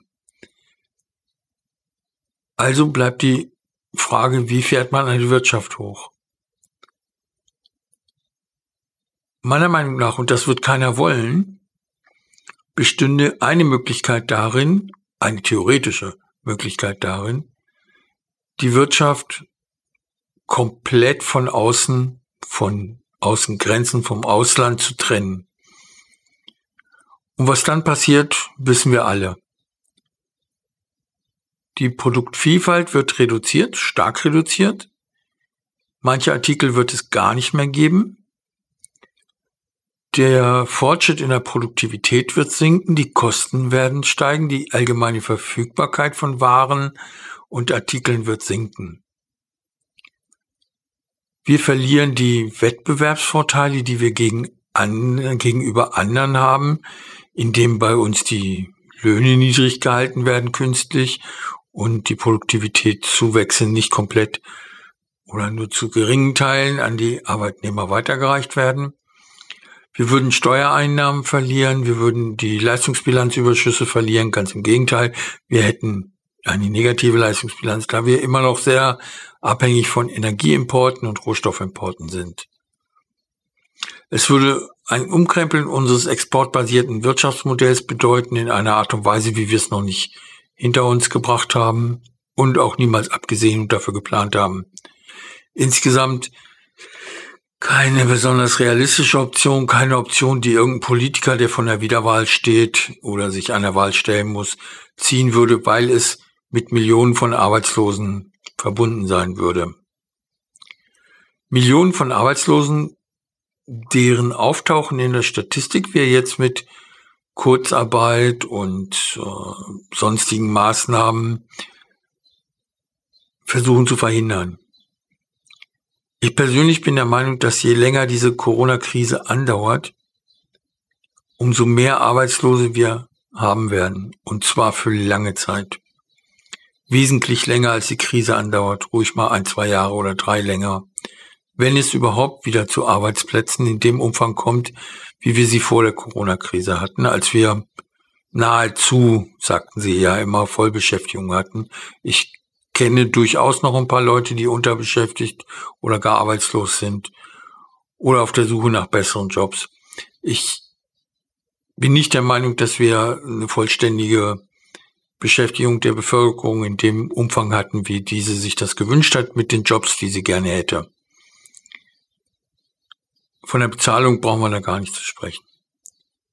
Also ich sehe nach wie vor keine Option, die Wirtschaft rasch hochzufahren. Was dazu kommt, ist, dass das System im Binnenland sehr stark miteinander verwoben ist. Stärker noch natürlich als mit dem Ausland. Da sind Steuervorauszahlungen, da sind Steuergutschriften, da sind Bewertungsvorschriften, da sind Hauptversammlungsvorschriften, da sind Vorschriften noch und nöcher, die alle auf eine funktionierende Wirtschaft setzen und die jetzt alle mehr oder weniger in Form von Ausnahmeregelungen außer Kraft gesetzt werden müssen für einen bestimmten Zeitraum, den jetzt noch keiner absehen kann. Um es nochmal zu sagen, ich sehe keinen Weg, das schnell zu regeln, das effektiv und gut zu regeln. Es ist ein Experiment, an dem wir alle teilnehmen, zu überwiegenden Teil unfreiwillig und ohne eine Chance zu haben, davon zu profitieren, außer vielleicht, wenn man es gerne hat, im Homeoffice zu arbeiten. Aber insgesamt leiden wir alle darunter. Wir leiden weniger, was die Umwelt angeht, obwohl die Umweltbelastung jetzt immer noch zu hoch ist, bezogen auf das, was uns eigentlich zusteht an Umweltverbrauch und Ressourcenverschleiß.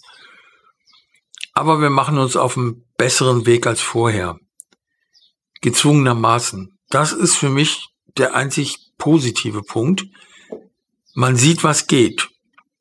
Plötzlich geht Heimarbeit. Plötzlich geht es auch, dass man schnell neue Internetverbindungen gelegt bekommt, trotz der Krisenzeit. Plötzlich geht es, dass man sich in kleinen Gemeinden darüber Gedanken macht, zwei, drei leerstehende Häuser zu Homeoffices für Mitarbeiter von Firmen, die jetzt zu Hause arbeiten sollen und dort keinen Arbeitsplatz haben, umzuwandeln.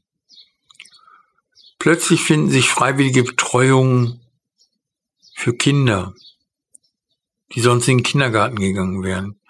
Plötzlich bildet sich in vielen Fällen so etwas wie Gemeinschaft. Und sei es nur ein Zettel an der Laterne, der einem viel Gesundheit, einen schönen Tag wünscht und sagt, hey, morgen Abend gegenüber vor der Garage trinken wir zusammen Kaffee, wenn wir genügend Abstand haben. Ich glaube nicht, dass das Bestand haben wird, aber ich glaube, dass es sich in die Mentalität eingraben wird. Und weil die Wirtschaft nach der Corona-Krise in keinem Fall mehr sein wird wie vorher, sondern drastisch geändert, denke ich auch nicht, dass wir die gesamte Wirtschaft mit all ihrem Umfang wieder hochfahren werden müssen, um uns alle zu versorgen. Wir sehen es jetzt. Weniger Arbeitskräfte reichen aus, damit keiner von uns hungern muss. Noch nicht. Die Erntehelfer werden eingeflogen. Die Regalauffüller werden selber aufgestockt, bevor sie Regale auffüllen. Und auch der Müllwerk wird noch wegtransportiert. Es bewegt sich alles im Rahmen einer gewissen Normalität mit der Tendenz nach unten, also zum Schlechteren. Und auch das können wir nicht lange durchhalten. Ich gehe davon aus, dass die Ausgangssperren vielleicht in modifizierter Form, aber dennoch sehr wirksam die Wirtschaft hindernd mindestens bis September aufrechterhalten bleiben. Wie gesagt, es sei denn, wir finden Tests, Medikamente oder Impfungen vorher und die sind sehr wirksam, aber danach sieht es ja nicht aus, selbst wenn die Impfungen nächstes Jahr im März kommen, wäre das eine Weltrekordzeit für einen Impfschutz gegen ein Virus. Vielleicht habt ihr Vorschläge, Ideen oder noch weitere Probleme, die man besprechen könnte zu diesem Thema. Lasst einfach ein paar Kommentare da, gerne auch Audiokommentare. Und wir gehen dann demnächst darauf ein. Ich wünsche euch, dass ihr alle gesund bleibt oder schnell wieder gesund werdet, dass ihr eure Arbeit behaltet oder eine bekommt, dass die Studien weitergehen. Das Semester meiner Tochter hat gerade mal zwei Tage gedauert diesmal, oder drei meinte sie sogar. Und ab dann gab es ein improvisiertes hm, Remote-Studium. Mal sehen, wie das weitergeht im nächsten Semester. In diesem ist an Regelbetrieb eigentlich nicht mehr zu denken ja, ich wünsche euch alles Gute. Bleibt uns gewogen und es tut mir leid, dass ich so undeutlich spreche, wie ich es jetzt mache. Ich habe halt noch Probleme mit den Zähnen und das wird sich auch noch über ein halbes Jahr fortsetzen, weil noch eine größere Arbeit ansteht. Ciao.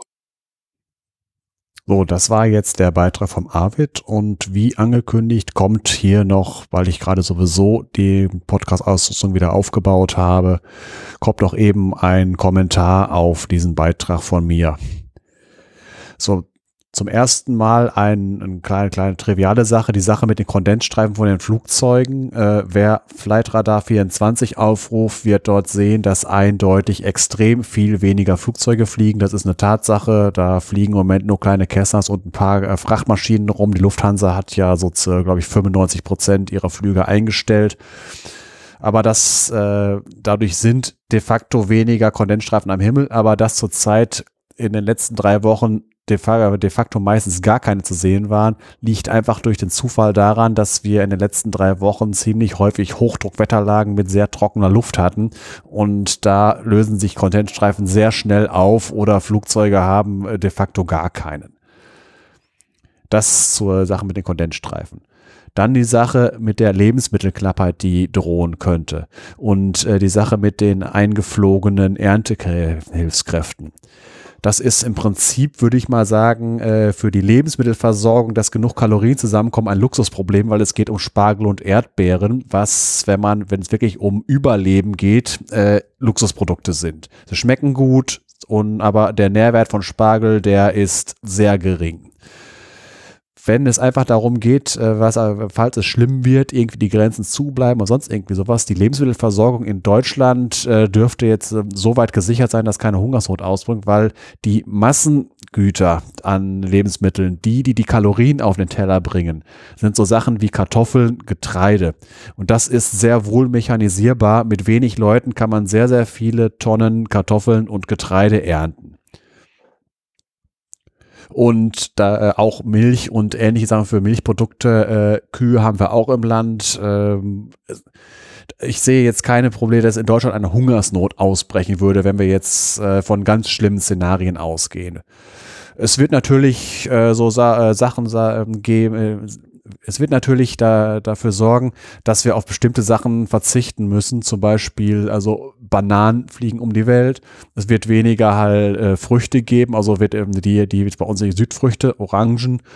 Es wird möglicherweise äh, Pfirsiche weniger geben, aber zum Beispiel Äpfel und sowas haben wir selber. Und für die Massenprodukte aus dem Supermarkt billig, um da Geschmack in den Joghurt reinzubekommen, also die chemische Industrie kann da Dinge zur Verfügung stellen. Das wird jetzt natürlich die Leute, die äh, halt die halt eher auf äh, natürliche Sachen stehen, nicht nur äh, nicht äh, nicht freuen, aber es besteht keine, es besteht glaube meiner Ansicht nach keine Gefahr, dass wir in Deutschland aufgrund der Tatsache, dass wir keine Erntehelfer bekommen oder dass die Grenzen äh, ziemlich undurchlässig werden, dass wir eine Hungersnot haben. Wir würden höher, höchstens deswegen eine Hungersnot bekommen, falls effektiv die öffentliche Ordnung zusammenbricht. Also ich persönlich habe mehr Angst davor, dass aufgrund irgendwelcher Sachen das Gewaltmonopol zusammenbricht und wir dann Mad Max Szenarien bekommen, aber nicht, dass halt bei uns der Spargel und die Erdbeeren äh, nicht geerntet verarbeitet werden. Das zum Thema Lebensmittel.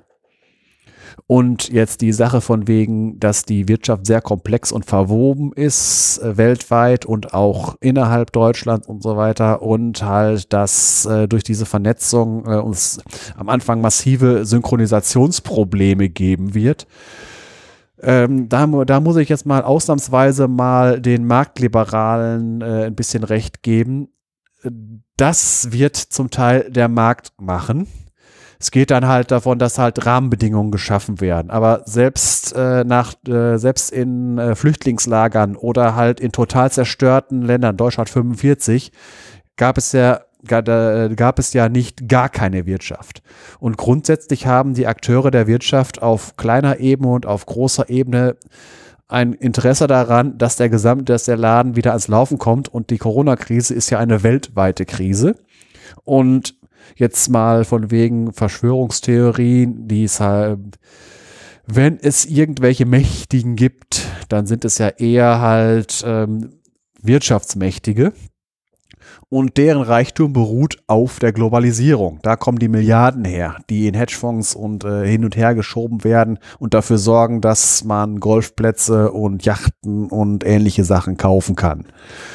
Und vieles von dem Reichtum, das diese Leute haben, ist ja nicht so, dass sie wie Dagobert Duck auf einem Geldspeicher sitzen, wo mehrere mit Tonnen Gold drin rumliegen, sondern dieser Reichtum ist gerne auch äh, börsennotiertes Zeugs, Aktien, Anleihen, Unternehmensbeteiligungen. Und auch ein reicher Neoliberaler, der im Prinzip äh, eher sagt, eure Armut kotzt mich an, der wird Verluste in seinem Portfolio haben. Einfach nur, weil die Aktien fallen oder weil halt das, was auf dem Papier einen Wert hat, im wahrsten des Wortes nicht realisiert werden kann, weil eine Aktie, die 100 Euro wert ist, dafür kann ich mir nichts kaufen. Ich muss erst den Wert realisieren, damit ich die 100 Euro habe und damit in den Laden gehen kann. Da im Moment aber die äh, Aktien da so ziemlich nach unten gerauscht sind, haben auch die Reichen Verluste. Und deswegen würde ich mal sagen, dass grundsätzlich die Global Player, das müssen ja nicht mal, nicht mal einzelne Personen sein, sondern da sind auch Fonds und sonst irgendwas, haben grundsätzlich ein Interesse, dass das Ganze wieder ans Laufen kommt. Das ist die große Ebene. Und jetzt die kleine Ebene. In den Unternehmen, die wir haben, sei es, groß, sei, sei es große Aktiengesellschaften, Mittelständler oder auch kleine Geschäfte und so weiter. Grundsätzlich wissen die Beteiligten, die jetzt noch arbeiten oder gerade vielleicht nicht arbeiten können, sie wissen aber, was sie tun, um ihren äh, Betrieb am Laufen zu halten. Sei es am Fließband, sei es im Lager, sei es als Fahrer oder sei es in der Verwaltung. Und grundsätzlich äh, es wird Mängel, Mängel geben, weil man, man ruft irgendwo an, weil irgendeine Ware nicht kommt. Äh, oder halt, dass Leute nicht zur Arbeit erscheinen. Aber grundsätzlich wissen alle Beteiligten, was zu tun ist, damit die Fabrik wieder produzieren kann. Es wird eine Menge Pleiten geben und so weiter. Einfach mal ein Beispiel davon, wie sowas schon mal geklappt hat. Im Moment, die Krise ist, kann man sagen, wie ein großer Krieg, ohne dass Bomben gefallen sind. Das heißt, im Prinzip, die Infrastruktur ist nicht zerstört, weil irgendwer sie zerstört hat. Sie ist noch da. Jetzt gehen wir mal zurück 1945. Einfach mal äh, eine, ein interessantes Faktum. 1945 Deutschland war weitestgehend zerstört. Die Städte lagen in Tod und Asche, Infrastruktur war zerstört, Brücken wurden von der Wehrmacht auf dem Rückzug gesprengt und da hat es natürlich massive Probleme gegeben mit äh, Infrastruktur. Und jetzt einfach mal die damals noch Reichspost hatte Ende 45 ein ganz großes Problem. Und es ist sehr überraschend, was das für ein Problem war. Nein, es geht nicht darum, dass zu viele Postboten im Krieg gefallen waren.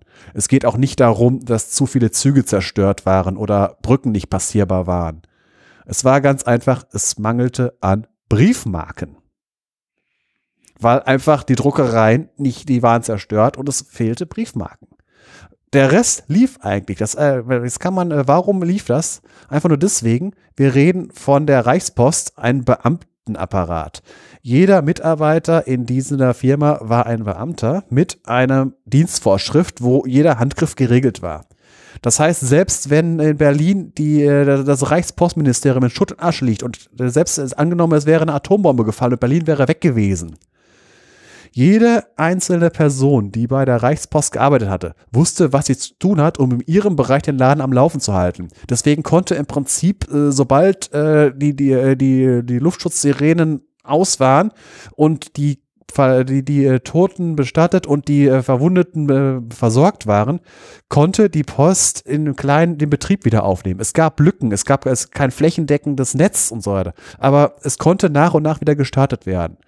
Und auf diese, äh, auf diesen Mechanismus setze ich, wenn es darum geht, wie unsere Wirtschaft weltweit wieder ans Laufen kommt. Weil eigentlich jeder, der zur Arbeit geht oder sonst irgendwas, weiß eigentlich im Kleinen, was zu tun ist. Und äh, deswegen bin ich der äh, zuversichtlich, dass die Wirtschaft wieder ans Laufen kommt, weil das Gesamtsystem vom Klein bis Groß ein Interesse hat, dass es wieder ans Laufen kommt. Dass es anders sein wird wie viel vorher, das ist äh, unzweifelhaft. Einfach nur mal ähm, die, zum Zeitpunkt der Aufnahme, die ich jetzt gerade mache, wir haben den 7. April. Am 6. April geisterten ein paar Nachrichten durch die äh, durch, äh, durchs, durchs Netz, dass zum Beispiel der Staat Spanien das bedingungslose Grundeinkommen einführen möchte. Ernsthaft jetzt. Das wäre vor sechs Wochen noch undenkbar gewesen. Das wäre, äh, das, das, das ist, äh, das war dann irgendwie Planspiele in irgendwelchen äh, Universitäten oder irgendwelche, irgendwelchen äh, Leuten, die sich Gedanken machen, was wäre, wenn, wenn, wenn. Jetzt werden konkrete äh, Vorschläge gemacht, das tatsächlich zu tun. Ob das jetzt gut oder schlecht ist und äh, wie das finanziert werden soll, das ist noch ein, einfach nur die Tatsache, dass sowas überhaupt jetzt real passieren soll. Ich habe jetzt gerade mal eben Google angeschmissen. Es geht da um 440 Euro. Also es geht um Grundeinkommen, nicht das Schlaraffenland für alle, was nicht finanzierbar wäre. Und dann halt wieder die Mana sagen von wegen, äh, das muss ja irgendwie finanziert werden. Da müssen, äh, da müssten Steuern für erhöht werden. Das heißt, äh, die Leute, die halt Steuern zahlen, würden abwandern und so weiter und so weiter. Die üblichen Probleme, das, weil diese Diskussion wurden auch schon geführt, als es nur darum ging, kann man es einführen oder nicht.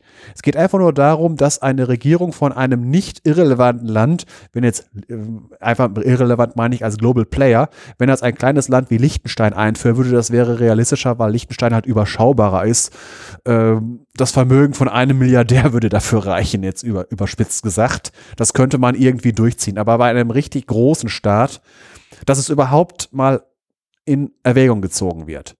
Und einfach mal zur Situation in Deutschland vor sechs Wochen hätte man niemand gedacht, so nah wie wir jetzt, äh, so nah wie, wie sind wir niemals dran gewesen am bedingungslosen Grundeinkommen in der Bundesrepublik Deutschland, weil für Hartz IV sind zurzeit befristet die Vermögensprüfung ausgesetzt und die Sache von wegen, wie die Prüfung, wie groß die Wohnung ist. Einfach nur, um erstmal Ruhe reinzubringen. Es ist nicht das bedingungslose Grundeinkommen, aber es, da, es wird dafür gesorgt, dass viele Leute jetzt relativ einfach in ein Grundeinkommen kommen es ist, äh, ich bin mir ziemlich sicher, dass nach dieser Zeit äh, nicht auf einmal Hartz IV abgeschafft wird oder das bedingungslose Grundeinkommen kommt, aber einfach nur mal, man sieht, dass im Moment einfach nur sehr, sehr viele Bälle in der Luft sind und man weiß nicht, welche von den Bällen gefangen werden oder in welchen Händen sie langen, äh, landen. Es ist, die, die Welt dreht sich zurzeit deutlich schneller als sonst. Es, äh, dieses äh, Covid-19-Virus sorgt dafür, dass einfach mal Bewegung in die Sache kommt und wo, der, wo die Sache hinkommt, hinläuft, kann im Moment noch keiner sagen. Das einfach so mal als Kommentar auf Arvids Beitrag und wie der Arvid schon sagte, solche Kommentare, wie ich sie jetzt gemacht habe, können auch gerne mal an uns geschickt werden und werden dann, äh, wenn die Zustimmung vorausgesetzt, bei uns auch veröffentlicht. Und damit würde ich das jetzt erstmal schließen. Danke für eure Aufmerksamkeit und bis zum nächsten Mal. Diesmal ohne Schlussamsel, die hatten wir ja schon.